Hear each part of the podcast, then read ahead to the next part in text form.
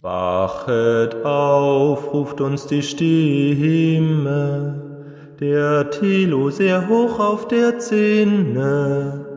Wacht auf, ihr Bürger unseres Lands. Mitternacht heißt diese Stunde, sie rufen uns mit hellem Munde. Wo seid ihr klugen HörerInnen? Wohl auf, der Stefan kommt, steht auf, die Lampen nehmt, Halleluja. Macht euch bereit zu der Hörzeit. Wir müssen uns entgegengehen. Liebe Aufwachen Gemeinde, die österliche Folge 372 wird euch präsentiert von Sebastian und Tobias.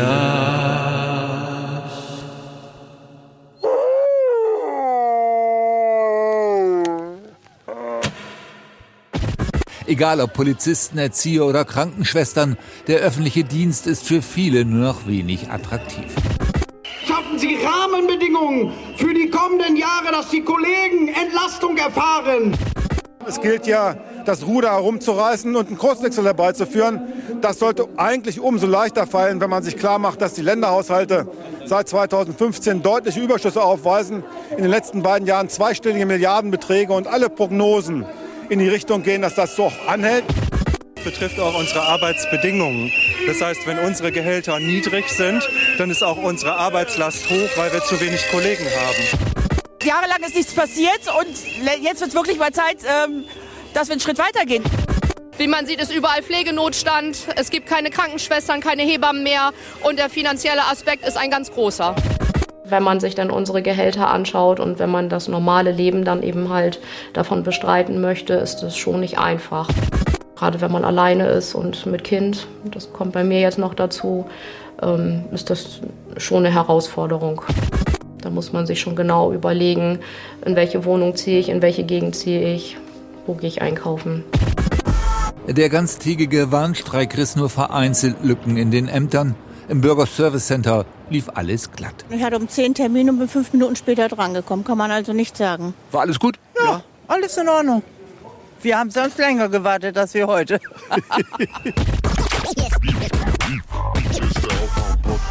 Morgen. Guten Morgen. Morgen. Moin. Hallo. Hallo, guten Morgen. Hier ist der Aufwand-Podcast. Demnächst werden hier äh, in Mecklenburg-Vorpommern Schiffe gebaut, da können bis zu fast 10.000 Menschen drauf logieren und sich amüsieren. Und äh, da wird man immer kritischer. Wake up and clear your brain. Time to listen saying. Government is lying again and the media is acting insane. It's good just stay in bed. And I know they're talking heads, but you can sleep when you are dead, so wake up. Wenn ich auf meine Ministerzeit zurückschaue, dann haben wir da wirklich einen Fehler begangen. Wir haben damals mitgemacht und ein Stück kritischer Infrastruktur privatisiert. Wer ist denn dieser äh, rückblickend äh, auferklärte Typ? Ja, ich habe heute mit Teasern gearbeitet im Intro, damit man als Hörer oder Hörerin sich sagt, was ist denn in der Folge heute los? Ja. Das sind ja mal ganz andere Themen. Außer das in Bremen. Ich wollte einfach nur was fürs Herz mitbringen, ja, damit Hans. Du meinst ganz andere Mr. Themen. Ja, dass Mr. Show Der sich mal Staat, wohlfühlt hier. Sein Ja, ja. Geld, Öffentliche Gewerkschaften. Ja. Okay, verstehe. Ja, wir sind ja die linksgrün versiffte Leute. Richtig, richtig, richtig, richtig. Spiel doch mal unser Hans Jessen Show Intro Mach in ich. Stereo, damit sich Stereo. unser Gast äh, seine Maske abnimmt. Wer hat den Verstand? Wer ist gut für unser Land? Die anderen Reporter kann man alle vergessen. Hier ist die Hans-Jessen-Show. Ja. Ah, es ist der echte. Hans Jessen. Ich wollte gerade noch einen Teaser einbauen, nämlich Nein, zu nein. sagen, in Stunde drei, 15 Minuten verraten wir, wer hinter der Maske steckt. Ja, ja, man, man muss auch ich bin's ja gewöhnt, dass man mich demaskiert. Also. Heute demaskieren wir dich. Das, das kennen wir ja auch seit dem Wochenende, Hans. Wir sind, Ja. auch, wir sind auch demaskiert. Natürlich, entlarvt und demaskiert. Jetzt weiß ich, wie sich das anfühlt, ja. Guten Morgen. Guten Morgen. Wie war dein Wochenende, Hans? Ja, arbeits, arbeitsreich, arbeitsreich. Mhm. Wochenende ist schon länger vorbei, als es gedauert hat. Ich weiß nicht mehr genau, wie es Wochenende war. Ah. War bestimmt wie war Der, gut. Ki- wie war der Kindergeburtstag? Gut. War das, war, war das ein toller Nachmittag? Ja, toller die- Nachmittag, der allen Beteiligten richtig Spaß gemacht hat. Ja, die, die Kinder haben, und es sind ja viele bei uns, weil wir sind ja ein Familienpodcast, wissen Bescheid. Ja. Es gibt nicht nur den Kindergeburtstag, sondern es war gestern der tatsächliche Geburtstag. Es folgt als nächstes der Kindergeburtstag. Mhm. Daraufhin folgt der Familiengeburtstag. Und wenn wir das alles in einem Jahr rumkriegen, äh, schaffen wir es auch, bevor der nächste ansteht. ja. Aber wer hat denn jetzt gestern gefeiert? Unsere Älteste. Ja, mit wem? Äh, ihr habt ihr mit ihr gefeiert oder sind sie mit ihren Freundinnen gefeiert? Es sind ja Schulferien, was bedeutet keine Schule, also ausschlafen und so weiter. Und man kann tatsächlich den ganzen Tag gemeinsam verbringen und die Gelegenheit haben wir genutzt. Bisschen Familie war da, ja. Ich habe, äh, ich brauche einen Tipp von euch beiden. Mhm. Ähm, meine Nichte wird zwei am Samstag und ich weiß Ja. noch nicht, was ich ihr schenken soll. Gar nichts. Gut. Ein freundliches Lächeln. Damit kann Äh, sie ich im Moment vielleicht am meisten anfangen. Erstens mal, Ja, Kinder sind überbewertet. Zweijährige, man kann sich natürlich verausgaben. Also du kannst jetzt quasi vor 50.000 Hörern deine Kumpels fragen und wir reden jetzt 10 Minuten darüber. Nein. nein Oder du fährst einfach hin, bist halt da. Am Ende ist es so, diese Erfahrung macht man ja recht früh. Man schenkt dem Kind ja ein Geschenk in einer Geschenkverpackung. Es dauert recht lange, also viele Lebensjahre vergehen, bis das Geschenk tatsächlich interessanter wird als die Verpackung, weil die Attraktivität des Knisterns und des Klebens dann so langsam abnimmt. Aber schenke einfach ein bisschen Geschenkverpackung. Wenn sie zwei wird, weiß sie das zu schätzen. Ehrlich gesagt, äh, Tipp für alle. Ich habe ja nun auch schon drei Kinder durchs Babyalter gebracht. Wenn das Kind anfängt, seine Hände zu entdecken, was man daran sieht, dass sich die Finger vor den Augen so langsam zu bewegen, vor Anfang, Backpapier. Weil da kann man drauf beißen und es passiert absolut nichts, weil es ist ja Feuer, Flüssigkeit und alles fest. Aber es knistert unglaublich cool. Und das mögen Kinder sehr. Also bevor ihr euch den Kopf zerbrecht wie Tilo, einfach 30 Zentimeter Backpapier mitbringen. Du meinst wirklich Backpapier und das, Backpapier. Ist, das ist kein, das ist kein dialektisch verschliffenes Packpapier. Backpapier. Nein, nein, Backpapier. Ja. Das, was ähm, wirklich Ja, Feuchtigkeit, Hitze und alles aushält, Ja, ja. aber immer schön knistert, weil da Ja. kann man drauf rumbeißen und äh, alles Mögliche machen. Aber es knistert halt allem, immer so toll. vor allem lernt das Kind dann auch früh, wie später Pizza schmecken kann. Richtig, genau. Falls sie mal wieder ohne Öl gebacken dran klebt, genau. Sisi. Ja. So, ja, haben wir die Kinderfragen abgefrühstückt. Du kannst dir natürlich auch ein Konto einrichten und ab sofort jeden Monat fünf Euro darauf überweisen. Da wird sie sich dann irgendwann später sehr drüber freuen, wenn du das durchhältst. Ja. Irgendwann beginnt so eine Phase, in der man Schleichpferde haben will oder so. Dann muss man schon mal ein Jahr sparen. Absolut. Wenn es nur fünf Euro sind. Wollen wir erst auf die Tribüne oder erst nochmal rückblicken auf Son Sonntag 4.55 Uhr hier, ne? Ich finde es Ähm. äh, richtig und wichtig. Und dann blickt doch erst zurück und dann machen wir einen schönen Trenner, weil die Tribüne ist heute auch voll bestückt. Und Also ich habe leider, ich hab leider noch, noch nicht erfahren, was die Quote war. Wird wahrscheinlich. Gibt's eine Quote, Drei- 4.50 Uhr? Keine, keine Ahnung. Irgendein Wer- wer- wer- Messgerät wird schon angewiesen sein. Hast du denn, Stefan, hast du denn deine erste von dir mitproduzierte TV-Sendung live im Fernsehen Nee, geguckt? leider nicht. Ich weiß auch, also ich habe natürlich seit über einem Jahr runtergeladen eine Version, von der ich glaube, dass sie die gesendete Version ist, die ich allerdings so auch noch nicht geguckt habe. Ich bin tatsächlich, äh, man weiß ja, wie das so ist, ja. Man schreibt ein Buch, gibt das Manuskript ab und sieben Monate später heißt es plötzlich, sie haben eine Anfrage zu dem Buch, weil es wurde gestern veröffentlicht. Und man fragt sich so, was habe ich eigentlich geschrieben? Ah ja, stimmt, genau. Ja, ja. Hm. Steht das da drin, ehrlich? Ja, wenn es auf eine Frage kommt. Und ich weiß jetzt tatsächlich, ehrlich gesagt, nicht genau. Ich weiß es noch ziemlich genau, was wir damals aufgenommen haben. Also, Also ich habe noch eher so den Studioblick, weißt du? Noch nicht den Fernsehblick darauf. Mhm. Den verschaffe ich mir aber die Tage nochmal. Also thematisch war ganz am Anfang ein bisschen Silvester, dann Habeck, Habeck und Petting. Ah, Und wir haben tatsächlich nicht nur monothematisch, sondern es gab vorher noch das, die Version Ja. mit ein bisschen Spielerei. Okay, gut. Und dann Streiter und dann unser langes Teil. Ja. Und dann der Gast. Und das Schminkvideo. Ja, ja. Genau. Okay, gut. Na, das ist ja doch eine gute Mischung. Das allererste, was ich äh, Lob oder anpreisen möchte, wer sich dafür interessiert, geht jetzt ins Outro. Da Mhm. haben wir nämlich äh, Instant Feedback bekommen von den von drei Leuten, einem jungen Mann und zwei jungen Damen, dessen Namen Tyler leider nicht äh, eingeholt hat, aber die haben uns Feedback gegeben, nachdem sie in der Sendung damals im Januar 2018 im Studio waren. Und das vergleicht mal mit den, mit den Reaktionen, mit den Instant Feedback auf YouTube im Forum bei uns. Es ist ganz großer Unterschied. Also Echt? Warum? live, du, du hast ja auch daneben gestanden, also ich habe es jedenfalls mitbekommen. Ich habe deine Stimme zwischendurch gehört. Äh, die geben Feedback auf einer inhaltlichen Ebene. Die, die, äh, Also, die regen sie, die, also die kritisieren, über was wir geredet haben und was wir nicht äh, besprochen haben, über wie der Gast war und was der Gast nicht geleistet hat. Und diese ganze inhaltliche Ebene habe ich zu, und ich untertreibe nicht, zu 95 Prozent nicht in den YouTube-Kommentaren oder im Forum gesehen. ja, das gilt grundsätzlich für YouTube-Kommentare. Ich sagte, hab ich schon immer gesagt. Also, aber das hat mich echt überrascht, auch im Forum. Also da ging es nur darum, mag ich das jetzt, was ich da gerade sehe von denen oder nicht? Aber ist ja auch Das eine relevante war- Frage, oder? Im Forum, äh, wie war es im Forum? Ja, aber ich dachte, das aber war da das, sehr das, positiv. Aber das Feedback, aber das Feedback äh, live vor Ort von den Leuten, da war überhaupt nicht das das Format an sich finde ich scheiße. Ich finde nicht gut, dass ihr das macht, sondern einfach nur okay, okay, ihr macht das, aber dann habe ich inhaltliche Kritik. Aber das, kann ist doch selbst, das ist doch selbstverständlich so, Thilo. Das kann dich doch nicht wundern.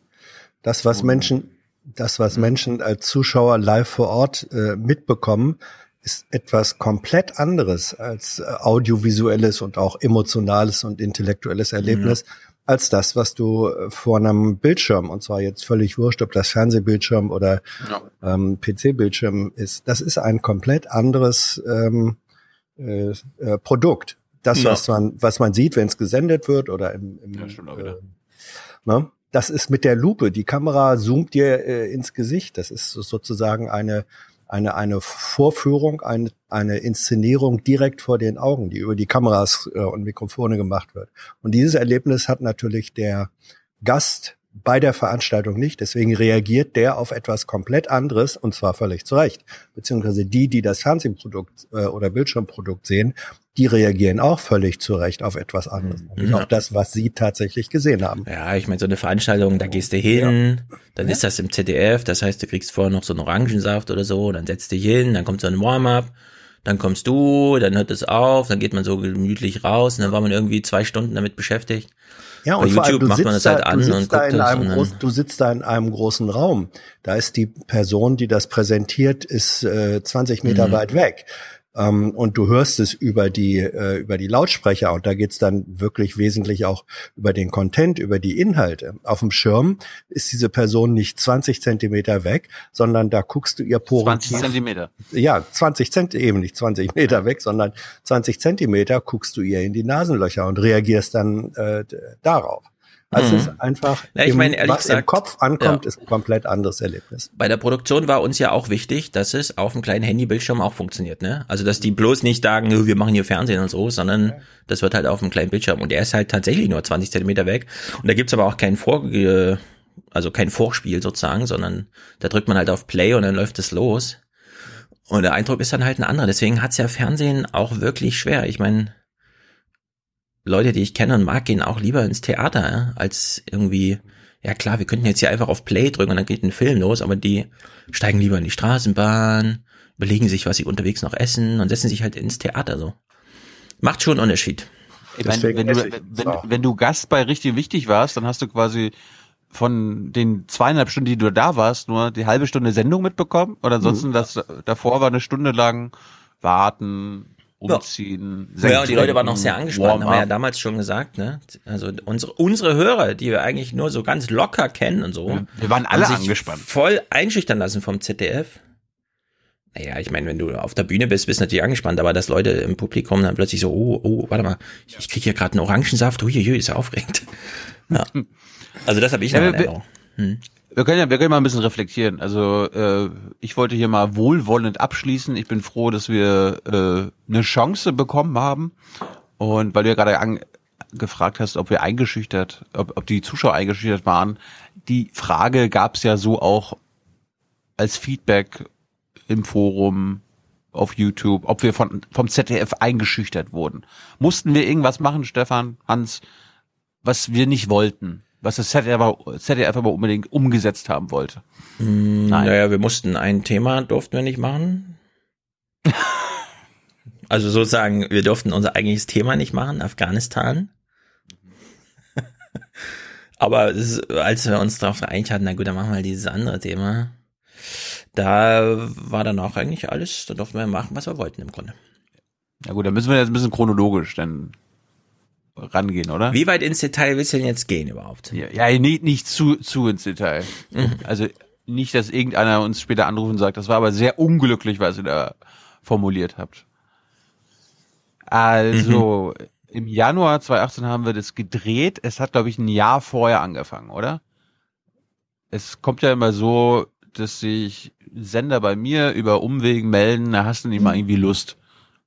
So, und dann sagt man, hm, hm, ich habe da eine Idee, bla bla bla. Und das haben wir, ich weiß, diese, wir wussten noch nicht, wie wir das nennen sollen, aber so eine mh, Last Week Tonight Anlehnung, ne, ein langes Thema, halbe Stunde, das hatten wir schon als Idee. Weiß ich noch mit Stefan. Und das hatte ich dann damals auch dem ZDF dann gesagt, im Persona von Herrn Fiedler. Und die waren sehr angetan. Und dann hat man gequatscht und dann ging es schon recht schnell los. Dann brauchte man eine Produktionsfirma, weil das kann man ja nicht alleine mit, mit so einem Sender im Hauptstadtstudio produzieren. Sagen wir so, man würde es gern alleine machen, aber nein. Man muss ja Du mit kannst ja 50 gleich- Leuten auftanzen, sonst nehmen die einen Ja. nicht ernst. Das kannst du, das kannst du dann gleich mal erzählen, was du da erlebt hast, auch gerade in der, in der Regie und so. Das wird mich mal wirklich interessieren. Ich habe mir nämlich gestern nochmal unser ganze, das, also das Footage von Tyler angeguckt. Der hat irgendwie zwei Stunden Material an dem Tag aufgenommen. Und wir waren irgendwie alle unter Strom. Aber das hat dann mehrere Wochen und Monate gedauert, bis man sich überhaupt mal geeinigt hat, was man machen will. Ja, also wir haben dann so, ich weiß noch damals gesagt, ja, ohne Interview. Und ZDF so, ja, vielleicht dann doch mit Interview am Ende. Und dann hat man sich geeinigt. Beziehungsweise, okay, man hat sich von den Argumenten überzeugen lassen. Weil ich war der Meinung, hm, Interview kann ich schon, brauchen wir nicht. Und auch Stefan war der Meinung, ja, Interview wäre nicht schlecht. Gut, dann haben wir Interview gemacht. So, so lief das eigentlich im Grunde immer, ne? Also irgendeiner hat eine gute Idee gebracht, hat Argumente vorgebracht und wenn wir das eingesehen haben, dann haben wir das umgesetzt. So. Und dann waren wir, glaube ich, so nach einem halben Jahr, im Juni 2017 oder so, alle einig, dass wir was machen.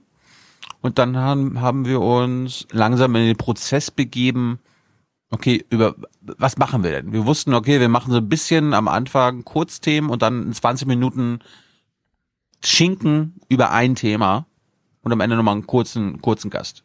Da, da waren wir uns einig. Mhm. Ähm, wir haben uns dann, glaube ich, auch im August oder im September in Köln getroffen bei der Produktionsfirma, wo wir dann zum allerersten Mal, weil wir damals von ausgegangen sind, dass wir im November drehen würden, den Piloten, mussten wir dann zwei, zwei Monate vorher auch mal anfangen zu planen, okay, was passiert in den letzten Wochen? Ja, wann muss das Skript stehen? Wann machen wir das? Was wollen wir vor Ort machen? So, Stefan, was, woran erinnerst du dich noch, als wir in Köln zum ersten Mal mit der Produktionsfirma zusammengesessen haben, als du zum ersten Mal bei einer äh, Planung einer TV-Sendung dabei warst? Was ist dir aufgefallen? Du warst doch, du bist mit sehr großen Augen nach Hause gegangen, weiß ich noch. Ich bin mit großen Augen nach Hause gegangen. Ja. So. Ja, in Köln muss man auf den Verkehr aufpassen, deswegen hat man die Augen lieber auf. Also, in Köln saßen wir zusammen. Claudius war auch da. Claudius unser Gagschreiber, bekannt aus dem Hintergrund von äh, Caroline Kebikus oder wie sie heißt. Sehr lustiger Typ. Sagen wir mal so, ich finde, ohne jetzt dir zu nahe zu treten, ne, aber im Fernsehen arbeiten die interessanten Leute tatsächlich hinter der Kamera. Ja. Können wir Weil auch die anderen sagen, kennt man ja schon. Ja, wo, wo du Claudius gerade äh, bei äh, mitbringst. Claudius haben wir uns haben wir uns auch ausgesucht. Ja. Also Se- Seapoint, Seapoint hat Claudius dann Pläging, sucht ihn mal bei Amazon, hat sehr lustige Bücher geschrieben. Äh, mit ihm habe ich einen Papierpiloten geschrieben zum Thema Klimawandel. Der war so lustig. Also ich habe ja schon öfter von meinem Lieblingsgag erzählt, ne? Die AfD will ja die Sonne verklagen, wie wir bei äh, Beatrix gelernt haben, weil sie nämlich ungefragt aus dem Süden einwandert und dann hier untergeht. Untertaucht. Und äh, das äh, wolltest du dann partout nicht lesen, sondern du hast dir als zeig uns doch mal, wie du in eine Kamera sprichst, irgendeinen anderen Text ausgesucht, den, keine Ahnung. Deswegen habe ich unseren schönen Klimawandel, also wir hatten als, das ist wirklich, das ist, das ist sozusagen geheim, aber wir haben als Paper-Piloten, so nennt man das, Paper-Pilot, einen Piloten, den man nur mal konzeptionell durchgeht, ohne gleich alle Produktionsarme in Bewegung zu setzen, haben wir über den Klimawandel geschrieben und das ist ein spektakuläres Stück Fernsehgeschichte, das leider niemals das Licht der Welt erblickt, weil Klimawandel wen interessiert. so, so wie andere Themen leider auch nicht das Licht der Welt erblickt haben. Ja, Afghanistan, wen interessiert's? Der längste deutsche Krieg? Ach, Tilo, kannst du nicht mal ein Thema machen, bei dem ich nicht so viel Probleme bei meinen Chefs habe, äh, äh, bei die uns allen mehr interessieren? ja, Ja gut, aber da, ja. wir, wir waren dann in Köln, man, man Mhm. hat alles besprochen, man hat besprochen, was wir dann in Afghanistan drehen wollen und drehen müssten, damit wir quasi gut Ja, da müssen wir dazu sagen, diese Afghanistan-Reise fand einfach zufällig zu diesem, das war halt organisatorisch gerade an diesem Punkt. Das hatte mit der CDF-Sache, also das ist jetzt nicht, dass ihr nach Afghanistan gefahren seid, weil das CDF da irgendwas ermöglicht hat oder so, sondern genau umgekehrt. Es wäre Ja, dem ZDF ermöglicht worden, Thilo Jung, also Jung und Naiv, Früchte zu pflücken, weil zufällig eine Reise nach Afghanistan stattfand, aber man hat es nicht gewollt. Ja, ich meine, was wir, wo, wo wir uns unterscheiden wollten von anderen Formaten, auch bewusst, war nicht, dass wir nicht nur ein Thema thematisieren und erklären und unsere Haltung äh, preisgeben oder aufzeigen, sondern dass wir auch vor Ort recherchiert haben, beziehungsweise vor Ort uns auskennen und nicht nur immer äh, vom, vom Bürosessel aus Berlin über die Welt urteilen. Das war schon so ein bisschen der Gedanke Mhm. dahinter. Dann waren wir vor Ort und dann haben wir erfahren, okay, müssen wir doch ein anderes Thema machen. Waren wir natürlich auch äh, enttäuscht. Dann hat man natürlich sie wieder zusammengesetzt. Dann war, das war schon im Dezember, weiß ich noch. Also nachdem wir wiedergekommen sind in Afghanistan und es klar war, dass wir im November nicht drehen und im Januar drehen würden. Und dann war auch die heiße Phase da, weil dann mussten wir innerhalb von, wir mussten glaube ich noch vor Weihnachten das Skript fertig haben, richtig? Äh, das weiß ich nicht mehr genau, aber doch, der, ich glaub, ich glaub, doch, doch, vor, vor Weihnachten. Genau, wir, wir sind Anfang Dezember wiedergekommen, dann haben wir uns sofort äh, in Berlin getroffen. Okay, welches neue Thema? Weil wir mussten besprechen, was für ein Thema wir stattdessen machen. Mhm. Wo wir dann mit Überwachungsstaat angekommen sind, womit die kein Problem hatten. Also haben wir Überwachungsstaat gemacht. Und dann weiß ich, dann hatten wir, glaube ich, anderthalb Wochen Zeit, ein Skript fertig zu machen. Ja, So, also die Geruhsamkeit des äh, 34C3 war soweit nicht gefährdet.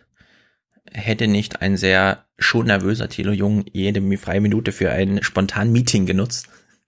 Soweit weiß ich es noch. Es war, es war schon, es war jetzt, also der Stress bei, also als Autor hast du immer mehr Stress, den Text eigentlich zu kürzen. Ich weiß noch, dass wir fast Hm, bis ja. Mitternacht noch nach dem ersten Dreh in der Redaktion oder nee, nach der Generalprobe oben im Regieraum saßen und noch überlegt haben, oh, was nehmen wir noch raus und so. Also das war eher so die Sorge mal wieder wie immer. Ich meine, wir hatten ein Skript fertig und haben danach oder währenddessen Clips gesucht. Also ich meine, das läuft dann auch so ähnlich wie beim Aufwärm-Podcast. Du suchst, wa- was du, woran du denkst, welche alten Clips du schon im Kopf hattest, was äh, interessant sein könnte. Es war auch interessant, ne? Also wir konnten quasi uns im Archiv bedienen, beziehungsweise immer nur äh, uns Clips bestellen. Ist ja auch ein sehr interessanter Vorgang, wie man im ZDF äh, sich Clips besorgt. Erinnerst du dich noch, wie also wir, wir, ja, das wir ist halt juristisch gehärtet dort. Wir bekamen keinen Zugriff. Also wir durften nicht Ja. von zu Hause aus mal im Archiv gucken und uns äh, an den besten Clips bedienen, sondern eine Person bei der Produktionsfirma hatte einen Zugang und wir mussten ihr quasi immer wieder sagen, okay, das brauchen wir, das brauchen Mhm. wir, da müsste es was geben. Das ja, da saß tatsächlich eine junge Dame in Köln Vollzeit über mehrere Tage.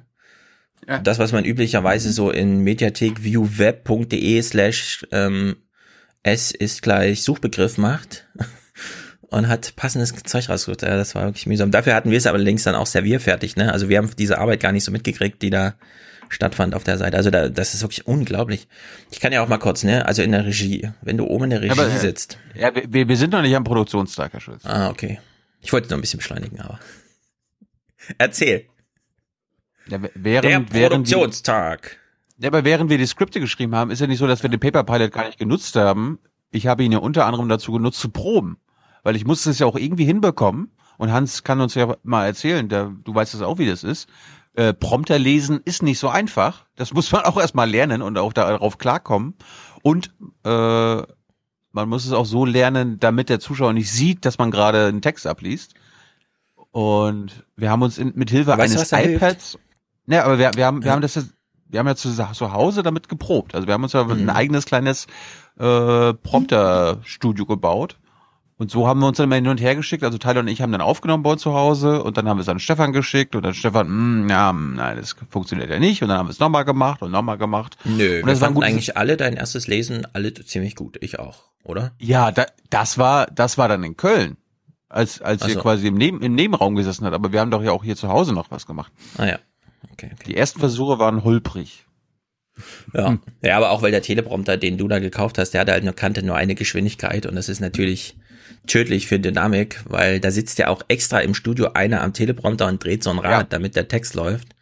Und Ja. mit dem muss man sich auch ein bisschen gedanklich kurz schließen, damit das dann Ja, funktioniert. ich weiß, wir haben an dem Morgen der Aufzeichnung zweieinhalb Stunden, also ich habe es ja bei den Videos von Tyler gesehen, du, ich und Max haben mit dem Mhm. Typen zweieinhalb Stunden gesessen und das Skript nochmal überarbeitet. Und das heißt einfach, Ja. und überarbeitet heißt einfach nur lesbar machen für den Prompter. Also wann macht man Pause? Äh, Nee, nee, also das eigentliche Problem war, diesen Prompter kann man nicht einfach sagen, lad mal diese von uns editierte Doc-Datei, die wir schön im Sessel gemacht haben, einfach rein in dein System, sondern man muss dem Teleprompter Steuermann, der auf einer Tastatur von 1975 sitzt, die Änderungen mitteilen, die er dann äh, sozusagen hinscrollend, ah, dieses Wort, okay, mhm, mhm.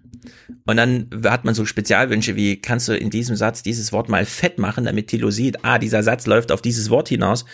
Ah, hm, wie geht denn das? Und so. Also das ist, äh, also technisch ist das unglaublich, mit was man plötzlich wieder so zu tun hat. Ja. So, dann kommen wir mal zu dem zu der ersten Januarwoche, da wurde es ja dann heiß. Wir haben, glaube ich, Ta Tage vorher schon Zugang zum Studio gehabt. Äh, wir sind mit dem Skript angekommen, wo wir der Meinung waren, okay, das ist jetzt tight. Wir sind damit fertig und äh, die Messier kann kommen. Das war ja der Mhm. Plan. Und dann kannst du ja mal erzählen, du warst ja quasi einer der Mitautoren oder Hauptautor des, äh, des Skripts. Hätten wir das so abgeliefert, wie wir das geplant hatten, dann wäre die Sendung, glaube ich, ohne Gast 50 Minuten geworden, oder? Wir haben doch am Ähm. Ende, wir haben doch am Ende ein Drittel oder die Hälfte auf jeden Fall rausgeschmissen. Ja, also es gab im Forum sehr viele Hinweise, braucht man Lacher während der Aufnahme? Ich würde sagen, nö. Wa- Was ich aber noch anmerken möchte, also es waren jetzt keine Lacher von einer Konserve oder so, sondern da saßen einfach Menschen im Publikum. Aber es ist tatsächlich unglaublich, wie lange so gelacht wird. Und wie Ja, lange im Fernsehen einfach in eine Kamera geguckt wird, ohne was zu sagen. Und man denkt sich so, warte mal, wir haben doch hier einen coolen nächsten Gag, kannst du den nicht mal vorlesen? Aber nee, es dauert einfach noch 30 Sekunden. Und dadurch zieht sich das und, also ich habe mittlerweile, ne, wenn ich so höre, was weiß ich, irgendwelche Sendungen gehen eine halbe Stunde. Mittlerweile denke ich, wenn du da Routine hast, setzt du dich morgens hin, schreibst es bis 11 Uhr auf, schickst es der Redaktion, die lesen das ab 13 Uhr eine halbe Stunde vor, bist du fertig. Also ich habe ein bisschen Respekt verloren vom Fernsehen, ehrlich gesagt. So Mittagsmagazin oder sowas, ja. Also Hans sehe ich schon lächeln, aber ehrlich gesagt, im Vergleich zu so einem Zeitungstext, ja, wo du denkst, oh, ich schreibe einen Aufmacher, geil, schon allein den still zu lesen dauert 16 Minuten, ja, und ihn laut vorzutragen würde 35 Minuten dauern. Das ist eine ganze Morgenmagazinsendung, also eine ganze Mittagsmagazinsendung, ja, eine Stunde unterbrochen von Clips. Also ich habe äh, für langweilige Moderationen, ja, habe ich null Respekt mehr im Fernsehen, weil ich denke, das muss man, man muss wirklich jedes Wort nutzen, um das irgendwie schmackhaft zu machen. Und das sehe ich fast Also- nirgendwo im Fernsehen. Hans, warst du denn auch in der heißen Phase auch täglich dabei? Wie hast du denn unser, so als alter TV-Hase, wie hast du es empfunden, als wir an einem Skript arbeiten mussten? Ich meine, es gab ja, es gab ja diesen Probentag, einen Tag vor Aufzeichnung, wo wir, Stefan hat es ja schon gesagt, dann abends nach der Probe, nachdem wir festgestellt haben, oh, das geht aber dann doch schon lange, und wir wussten, wir haben maximal eine halbe Stunde für die TV-Version. Ja, das Okay, Problem da allerdings war auch ein bisschen, du wolltest gar nichts rausschmeißen. Ich und Klaus haben gesagt, ja, das kann ruhig alles raus, keine Ahnung, macht's halt, äh, markiert die Sachen, die ihr raus wollt. Wir sagen dann bei der Hälfte ja, und dann reicht's. Ja, so ist es am Ende gewesen, aber klar, du musst natürlich deine Babys erstmal verteidigen. Ja, kann man, aber man kann sie auch rausschmeißen. Kill your darlings. Klar. Ja, das Problem ist, wenn man, sagen wir mal, 50 Schulkinder hat, aber nur einen Schulbus in den 20 reinpassen. Da kämpfst du natürlich erstmal, du möchtest gern deine 50 mitnehmen. Mhm. Der Bus hat aber nur für 20 Platz. Und dann stehst du da und quetscht die 20, äh, die 50 so zusammen, dass am Ende keiner von denen überlebt, weil die Sardinenbüchse nicht mehr hergibt. Da muss man dann eben lernen. Wenn der Bus der Bus ist, ist nur Platz für 20. Ja. Und das war Aber- ein Prozess, Learning by Doing, der nicht so leicht ist. Ja, aber man kann sich eben auch einfach machen. Also da könnt ihr einfach jetzt gerade mal den Fernseher einschalten und euch irgendeinen Sender aufmachen. Das, was ihr da seht, was so, äh, das ist wirklich durchkondensiert. Da saßen mehrere Menschen drüber. Das ist äh, durcheditiert, durchredigiert, durchredaktionell bearbeitet. Und das, was ihr da jetzt aber gerade seht, das ist das Resultat davon. Kann man sich dann nicht mehr wünschen, ja? Natürlich. Also ähm, ich, weil du vorhin fragtest, Thilo, wie das ist mit dem Prompter lernen. Ich habe das nie äh, gelernt, weil ich nie mit Prompter moderiert habe. 40 Jahre lang nicht, sondern das war immer äh, frei auf der Grundlage von, von schriftlichen Notizen, die ich vor mir hatte. Bin ich absolut dafür, übrigens, um Ähm, dich kurz zu ich- unterbrechen. Das finde ich sehr wichtig mittlerweile. Ich will eigentlich keinen Prompter mehr sehen im Fernsehen.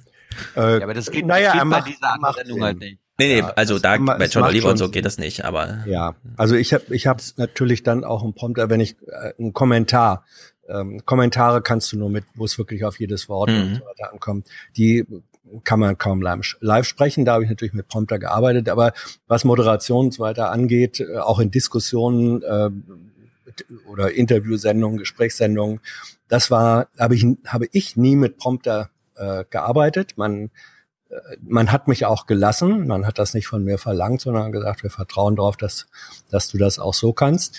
Ähm, und was dann Moderationen äh, angeht, Stefan, du hast ja recht, so eine Moderation sind normalerweise verdammte 30 Sekunden, mehr ist es nicht.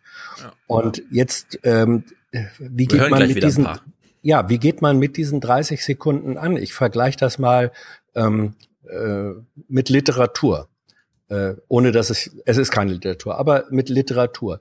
Du kannst in der Literatur einen sehr langen Prosatext äh, haben, zwei Seiten, und dann sagt dir aber jemand, sagt ein Lyriker, oder du sagst einem Lyriker, mach aus diesem Thema acht Zeilen ein Gedicht. So, jetzt kann man sagen, acht Zeilen ist ja viel weniger ähm, als, als 64 Zeilen äh, oder so, ist doch, ist doch viel weniger, ist doch einfach.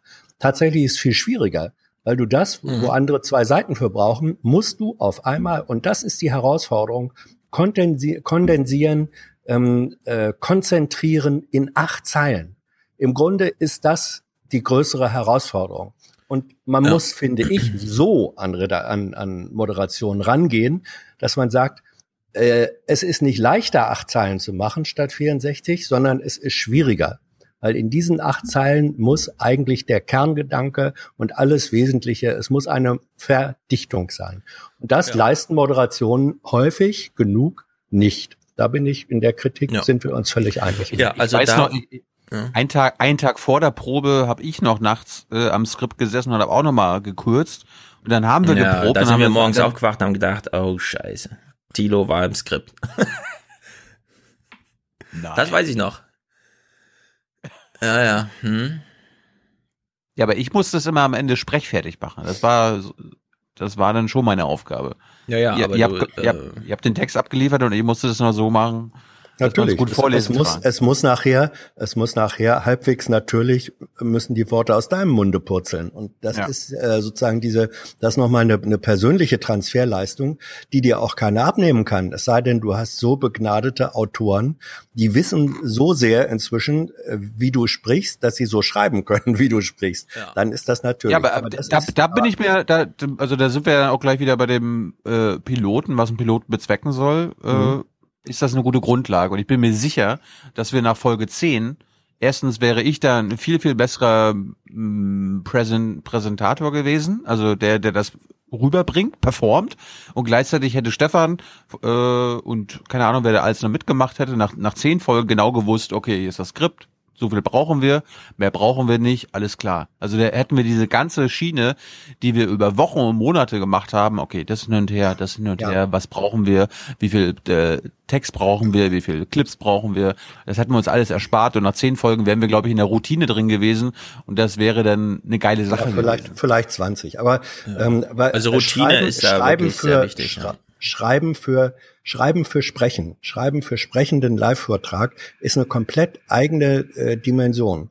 Das, das kannst du Ja, mit also gar nicht so ganz. anderem äh, vergleichen. Ja, Doch, ich will nochmal meine Erfahrung schildern. Also ich bin ja jetzt kein äh, in eine Kamera spreche und Vorleser, der dabei noch, sondern wenn, also wenn ich einen Vortrag mache, äh, dann habe ich den üblicherweise komplett ausformuliert, habe allerdings die Worte, die mir im Satz wichtig sind, fett markiert, so dass ich mich dann über meine vorher festgelegte Formulierung hinwegsetze und mich sozusagen von Wort zu Wort hangel, aber immer wieder zurückgehen kann, falls ich denke, ah, ich brauche mein Gehirn gerade mal für was anderes, dann lese ich halt zwei Sätze, ne? Und ich finde, äh, dieser, auch wenn du, Hans, eben meintest, naja, die Moderation muss halt super eingedampft sein auf acht Sätze. Das ist im schreibenden Journalismus nicht viel anders. Ich habe zwar gerade gesagt, ja, dass ein Aufmacher irgendwie 16 Minuten Zeit hat, gelesen zu werden, aber so ein Aufmacher ist halt ein Zwei-Spalten-Ding, den muss man erstmal rechtfertigen. Das kriegt man nicht so oft hin, also hat man es doch eher mit kürzeren Texten zu tun. Und das Eingedampfe, nicht das Schreiben. Schreiben kann jeder, aber das Eindampfen ist die eigentliche editorische Leistung, Ja. die das, Und den Journalist das nicht- unterscheidet vom ich würde das, ich so. würde das nicht, ich würde das nicht eindampfen äh, nennen, sondern das ist, ich finde, ein, ein, äh, ist ein etwas äh, despektierliches Wort äh, eigentlich fast, weil Dampf ist Dampf, sondern es ist ein ähm, ein Konzentrieren, äh, ein Ja. Intensivieren, ein Verdichten. So Genau. hast du es, glaube ich, gemeint, aber Ja. ich würde dann Genau. auch lieber das Wort nehmen. Ja, Ein- also ein verdichten und so weiter. Genau. Worauf ein ich eigentlich hinaus will, ist ähm, das Fernsehmedium, von dem ich immer dachte, es ist ein Teleprompter-Medium. Also heute schon Alltagsthemen. Wir kennen es ja nur so, ja. Äh, Kulturzeit und so. Das ist ja alles Teleprompter-Zeug. Ich weiß nicht mal, selbst Monitor kommt mir manchmal so vor, als wäre das so. Ich meine, die Anstalt, richtig Theaterspiel, ja, also wirklich auswendig gelernter Text und so weiter. Ich bin aber mittlerweile der Meinung, gutes Fernsehen braucht äh, tatsächlich die Spontanität auf Seiten des Absolut. Sprechers. Also man braucht noch viel Ja. mehr Konzentration auf den Sprecher als Ja. jetzt, da ist ein Mega-Setting und so weiter. Ja. Und im Grunde müsste man sich von Signalwort zu Signalwort selber hangeln, im Vertrauen darin, dass man ordentlich vorbereitet ist, ja, also dass man sich mit seinem Zeug befasst hat. Und da muss ich sagen, da muss ich sagen, also was jetzt, äh, es gibt ein Beispiel, das ich kurz nennen möchte für, da hat sich jemand von seiner Karteikarte, die er immer noch in der Hand hält, entsprechend gelöst und kriegt es halt auch spontan rüber. Markus Lanz. Er hat nicht so die Mega-Sprechanteile, weil da geht es eher darum, Fragen zu formulieren, die dann jemand beantwortet. Aber bei Markus Lanz, finde ich, ist genau die Mischung so getroffen zwischen, ist gebrieft worden von anderen, hat sich in seinen eigenen Text eingearbeitet und setzt sich dann vor die Kamera und lässt auch das Eigenrecht der Situation zu. Das finde ich eigentlich, muss ich echt sagen, Absolut. bei Markus Lanz Ja, jetzt absolut. immer perfekter. Jetzt, wo ich auch Absolut. mehr Also, die Maschinerie kenne, ja, gucke ich das mit anderen Augen. Ja, ja, ja. Also der hat, ähm, äh, wo habe ich ihn, wo habe ich ihn neulich gesehen, Thilo? Ich hatte dir den den äh, Clip geschickt, äh, geschickt. Hart, aber fair. Äh, bei, bei, war das hart, aber fair? Ähm, Da war er zu Gast, also, oder Oder, seine Sendung halt. ähm, Oder seine ich muss- Doku. ähm, ich ich guck noch mal, das, das verlinken wir, weil da tauchte auf einmal, er hat ja inzwischen äh, ähm, das Klimathema auch für sich äh, entdeckt und Mhm. nimmt das durchaus auch äh, ernst. Also man erlebt da auf einmal einen sehr politischen, äh, ernsthaften Menschen und einen, der nicht nur auf den Krawall des Skandals guckt. Und da kommt seine Fähigkeit, die hat Stefan wunderbar beschrieben. Er ist handwerklich, ist er aber witzig gut in der Mischung aus Vorbereitung, äh, vorbere vorbereiteten Textstichworten, Wissen und äh, Spontanität. Da reicht ihm im Moment im jedenfalls deutschsprachigen Fernsehen in diesem Genre ähm, überhaupt keiner das Wasser. Was auch immer man von seiner Performance und so weiter äh, hält und Ja, so. aber ich wollte den Namen nur kurz nennen, ohne jetzt ja. zu tief Ja, ja, nein, Markus er ist Er da. macht, er sitzt macht das da, ja auch 25 Jahre. Ja, ja. Aber, ja, er, macht das das eben auch schon so lange recht gut. Absolut. Absolut. Absolut, ja. Ein anderer Name, So. den kann ich noch kurz nennen, im Radio, Ralf Siener. Der hat sich ja sehr Ja. lange gewehrt dagegen, immer, also Podcast zu machen, sondern hat immer dieses, ah, Brüssel möchte, aus, aus Brüssel ist gefordert, ein Drei-Minuten-Bericht, also hat er ihn eingesprochen. Und im Podcast ja, hat er plötzlich diese, aber eben genauso feingeschliffenen, ganz persönlichen Erfahrungen, seine Tochter in England und sein Kumpel da in München mit iranischen Banken und so weiter, ja, und dann kommt das plötzlich alles zur Geltung. Du dieses, er weiß, wie man sich verhalten muss in diesem Medium Radio und gleichzeitig kommt Ralf Siener so zur Geltung, ja, also da hat man so diese Mischung. Wir werden ihn ja hoffentlich hier auch bald begrüßen, Tilo, sonst, ich kann ihn auch mal anschreiben. Ja. Ich möchte das, ich möchte ran. diese Fähigkeit vergleichen mit der Fähigkeit eines guten Stürmers im Fußball. Der muss in der Lage sein, sozusagen auf dem Bierdeckel äh, Ball äh, anzunehmen, sich umzudrehen, äh, das Tor zu machen. Er muss situativ aus einem Repertoire von technischen Möglichkeiten, von Erfahrung, von Instinkt so abzurufen, dass er das in der Situation wirklich äh, perfekt umsetzen Ja. kann. Aber jetzt Bestes zurück Beispiel, zu, ja, aber, ja, aber, aber bestes Mhm. Beispiel ist doch das Skript. Also du hast es Ja. dann im Teleprompter, Ja. du trägst es gerade live vor, das Ding ist Ja. gerade scharf, wir alle, alle, alle Blicke auf mich und dann liest es vor und keine Ahnung, hier Stefan Skript und auf einmal kommt ein Joke, wo wir alle der Meinung waren, okay, in der Probe haben alle auf dem Boden gelegen. Und dann keine Reaktion aus dem Publikum. Oder so, oh, okay. Und du musst, du musst drüber wegspielen und es einfach weitermachen. Und das war, das war super faszinierend. Ich meine, das müssen wir, das müssen wir nochmal klarstellen. Also wir haben zum ersten Mal wirklich geprobt und Probe heißt mit allen, äh, mit allen Faktoren und das bedeutet Mhm. Publikum. Das war dann wirklich bei der ersten Aufzeichnung. Vorher haben wir, konnten wir nur ahnen, was da passiert. Wir wussten, wir Mhm. wussten nicht, funktioniert das jetzt oder nicht. ja, aber hinsichtlich Publikum muss man auch sagen. Da muss man einfach äh, dann so, so seriös sein und sagen, das Publikum liegt komplett falsch. Ja. Ja, es gibt, es gibt einfach Witze, die sind so durchdacht und klug, die zünden halt in so einem kurzen Ja. Moment nicht, aber die sind einfach spektakulär. Ja, oder, oder ist meine Schuld gewesen. Ich habe es aber scheiße vorgetragen. Nee, ich wollte noch mal anmerken, es gibt tatsächlich eine Situation, in der man üben kann, laut zu lesen. Und das ist, wenn man Kindern vorliest. Denn meine Erfahrung, klar kann das Kind drängeln und man mag nicht laut lesen, weil der Tag war schon lang und lesen ist einfach anstrengend. Dann kann man vorlesen und es langweilig machen. Man kann sich aber auch selbst eine Freude bereiten und den Text so vorlesen, wie er vorgelesen gehört und eine echte Show draus machen. Und Ja. in diesen Momenten, ja, wenn wirklich jeder Verstolperer einen nervt, dann ist man so konzentriert. Das ist eine echte, also da äh, verschränken sich im Gehirn die gleichen Synapsen, die man dann später braucht, wenn man für die erwachsenen Kinder zu Hause vorliest. Völlig, völlig, völlig d'accord. Äh, Ich habe im Übrigen, habe ich, weiß nicht, ob ich das schon mal irgendwo erzählt habe, ich habe am meisten gelernt für, äh, sagen wir mal, öffentliche Präsentationen mit Publikum oder auch für, ja, für ein tatsächlich anwesendes oder für ein gedachtes Publikum. Ähm, meine, äh, meine Lernschule war die Hochschulpolitik. Mhm. Wenn, wenn du da, wenn du da, ich war da ja auch dann in öffentlicher Rolle und so, und wenn du dann vor 50 bis 600 äh, Studenten ähm, was sagst in Veranstaltungen, in Auseinandersetzungen mit anderen und so weiter. Äh, da habe ich, das waren meine meine Lehrjahre, wo ich, sagen wir mal, öffentliche Kommunikation äh, gelernt habe. Davon habe ich später relativ viel profitiert. Und man und und jeder braucht sowas, glaube ich. Und das ist ähm, vielleicht soll Thilo sich als Lesepate äh, bewerben an der Schule. Ähm, dann kannst du diese Erfahrungen dann intensiv Mein- machen. Ihr wisst ja beide, wie, wie aufgeregt ich war und Ja, unsicher. Ich, ja, das kam ja noch hinzu. Das war ja noch das Schlimmste. Der Keuchhusten. Aber ich war, ich bin trotzdem in dem Sinne stolz auf mich, dass ich gelernt habe, wenn es drauf ankommt. Also in dem Moment, wenn die Sendung losgeht, dann kann ich, bin ich auf den Punkt äh, konzentriert und ich kann es unterdrücken, den, den Husten und ich kann auf den Punkt performen. Hm, ja. Das ja. ist mir, das ist, da, da bin ich froh, dass, also es war, es war eine gute Grundlage, die wir da geschaffen haben. Darum, Hm. ich glaube, darum sind wir auch äh, nicht Ja, es enttäuscht, ist- weil die, ja. die, die Enttäuschung ist jetzt schon seit einem Jahr weg. Aber es ist natürlich Leider. schade, dass, Ja. dass es nicht weitergegangen ist. Hans, äh, Mhm. es waren ja quasi drei Seiten, die da mitgemacht haben. Zum einen der Sender, der das bezahlt hat, der uns die Räumlichkeit zur Verfügung gestellt hat. hat. Ich meine, wir haben in dem Studio von Bettina Schausen und Thomas Walde gedreht, Leute. Also da, Und wo Berlin direkt, wo, wo Berlin direkt, Maybrit Illner, Aspekte läuft, haben wir uns auch niedergelassen.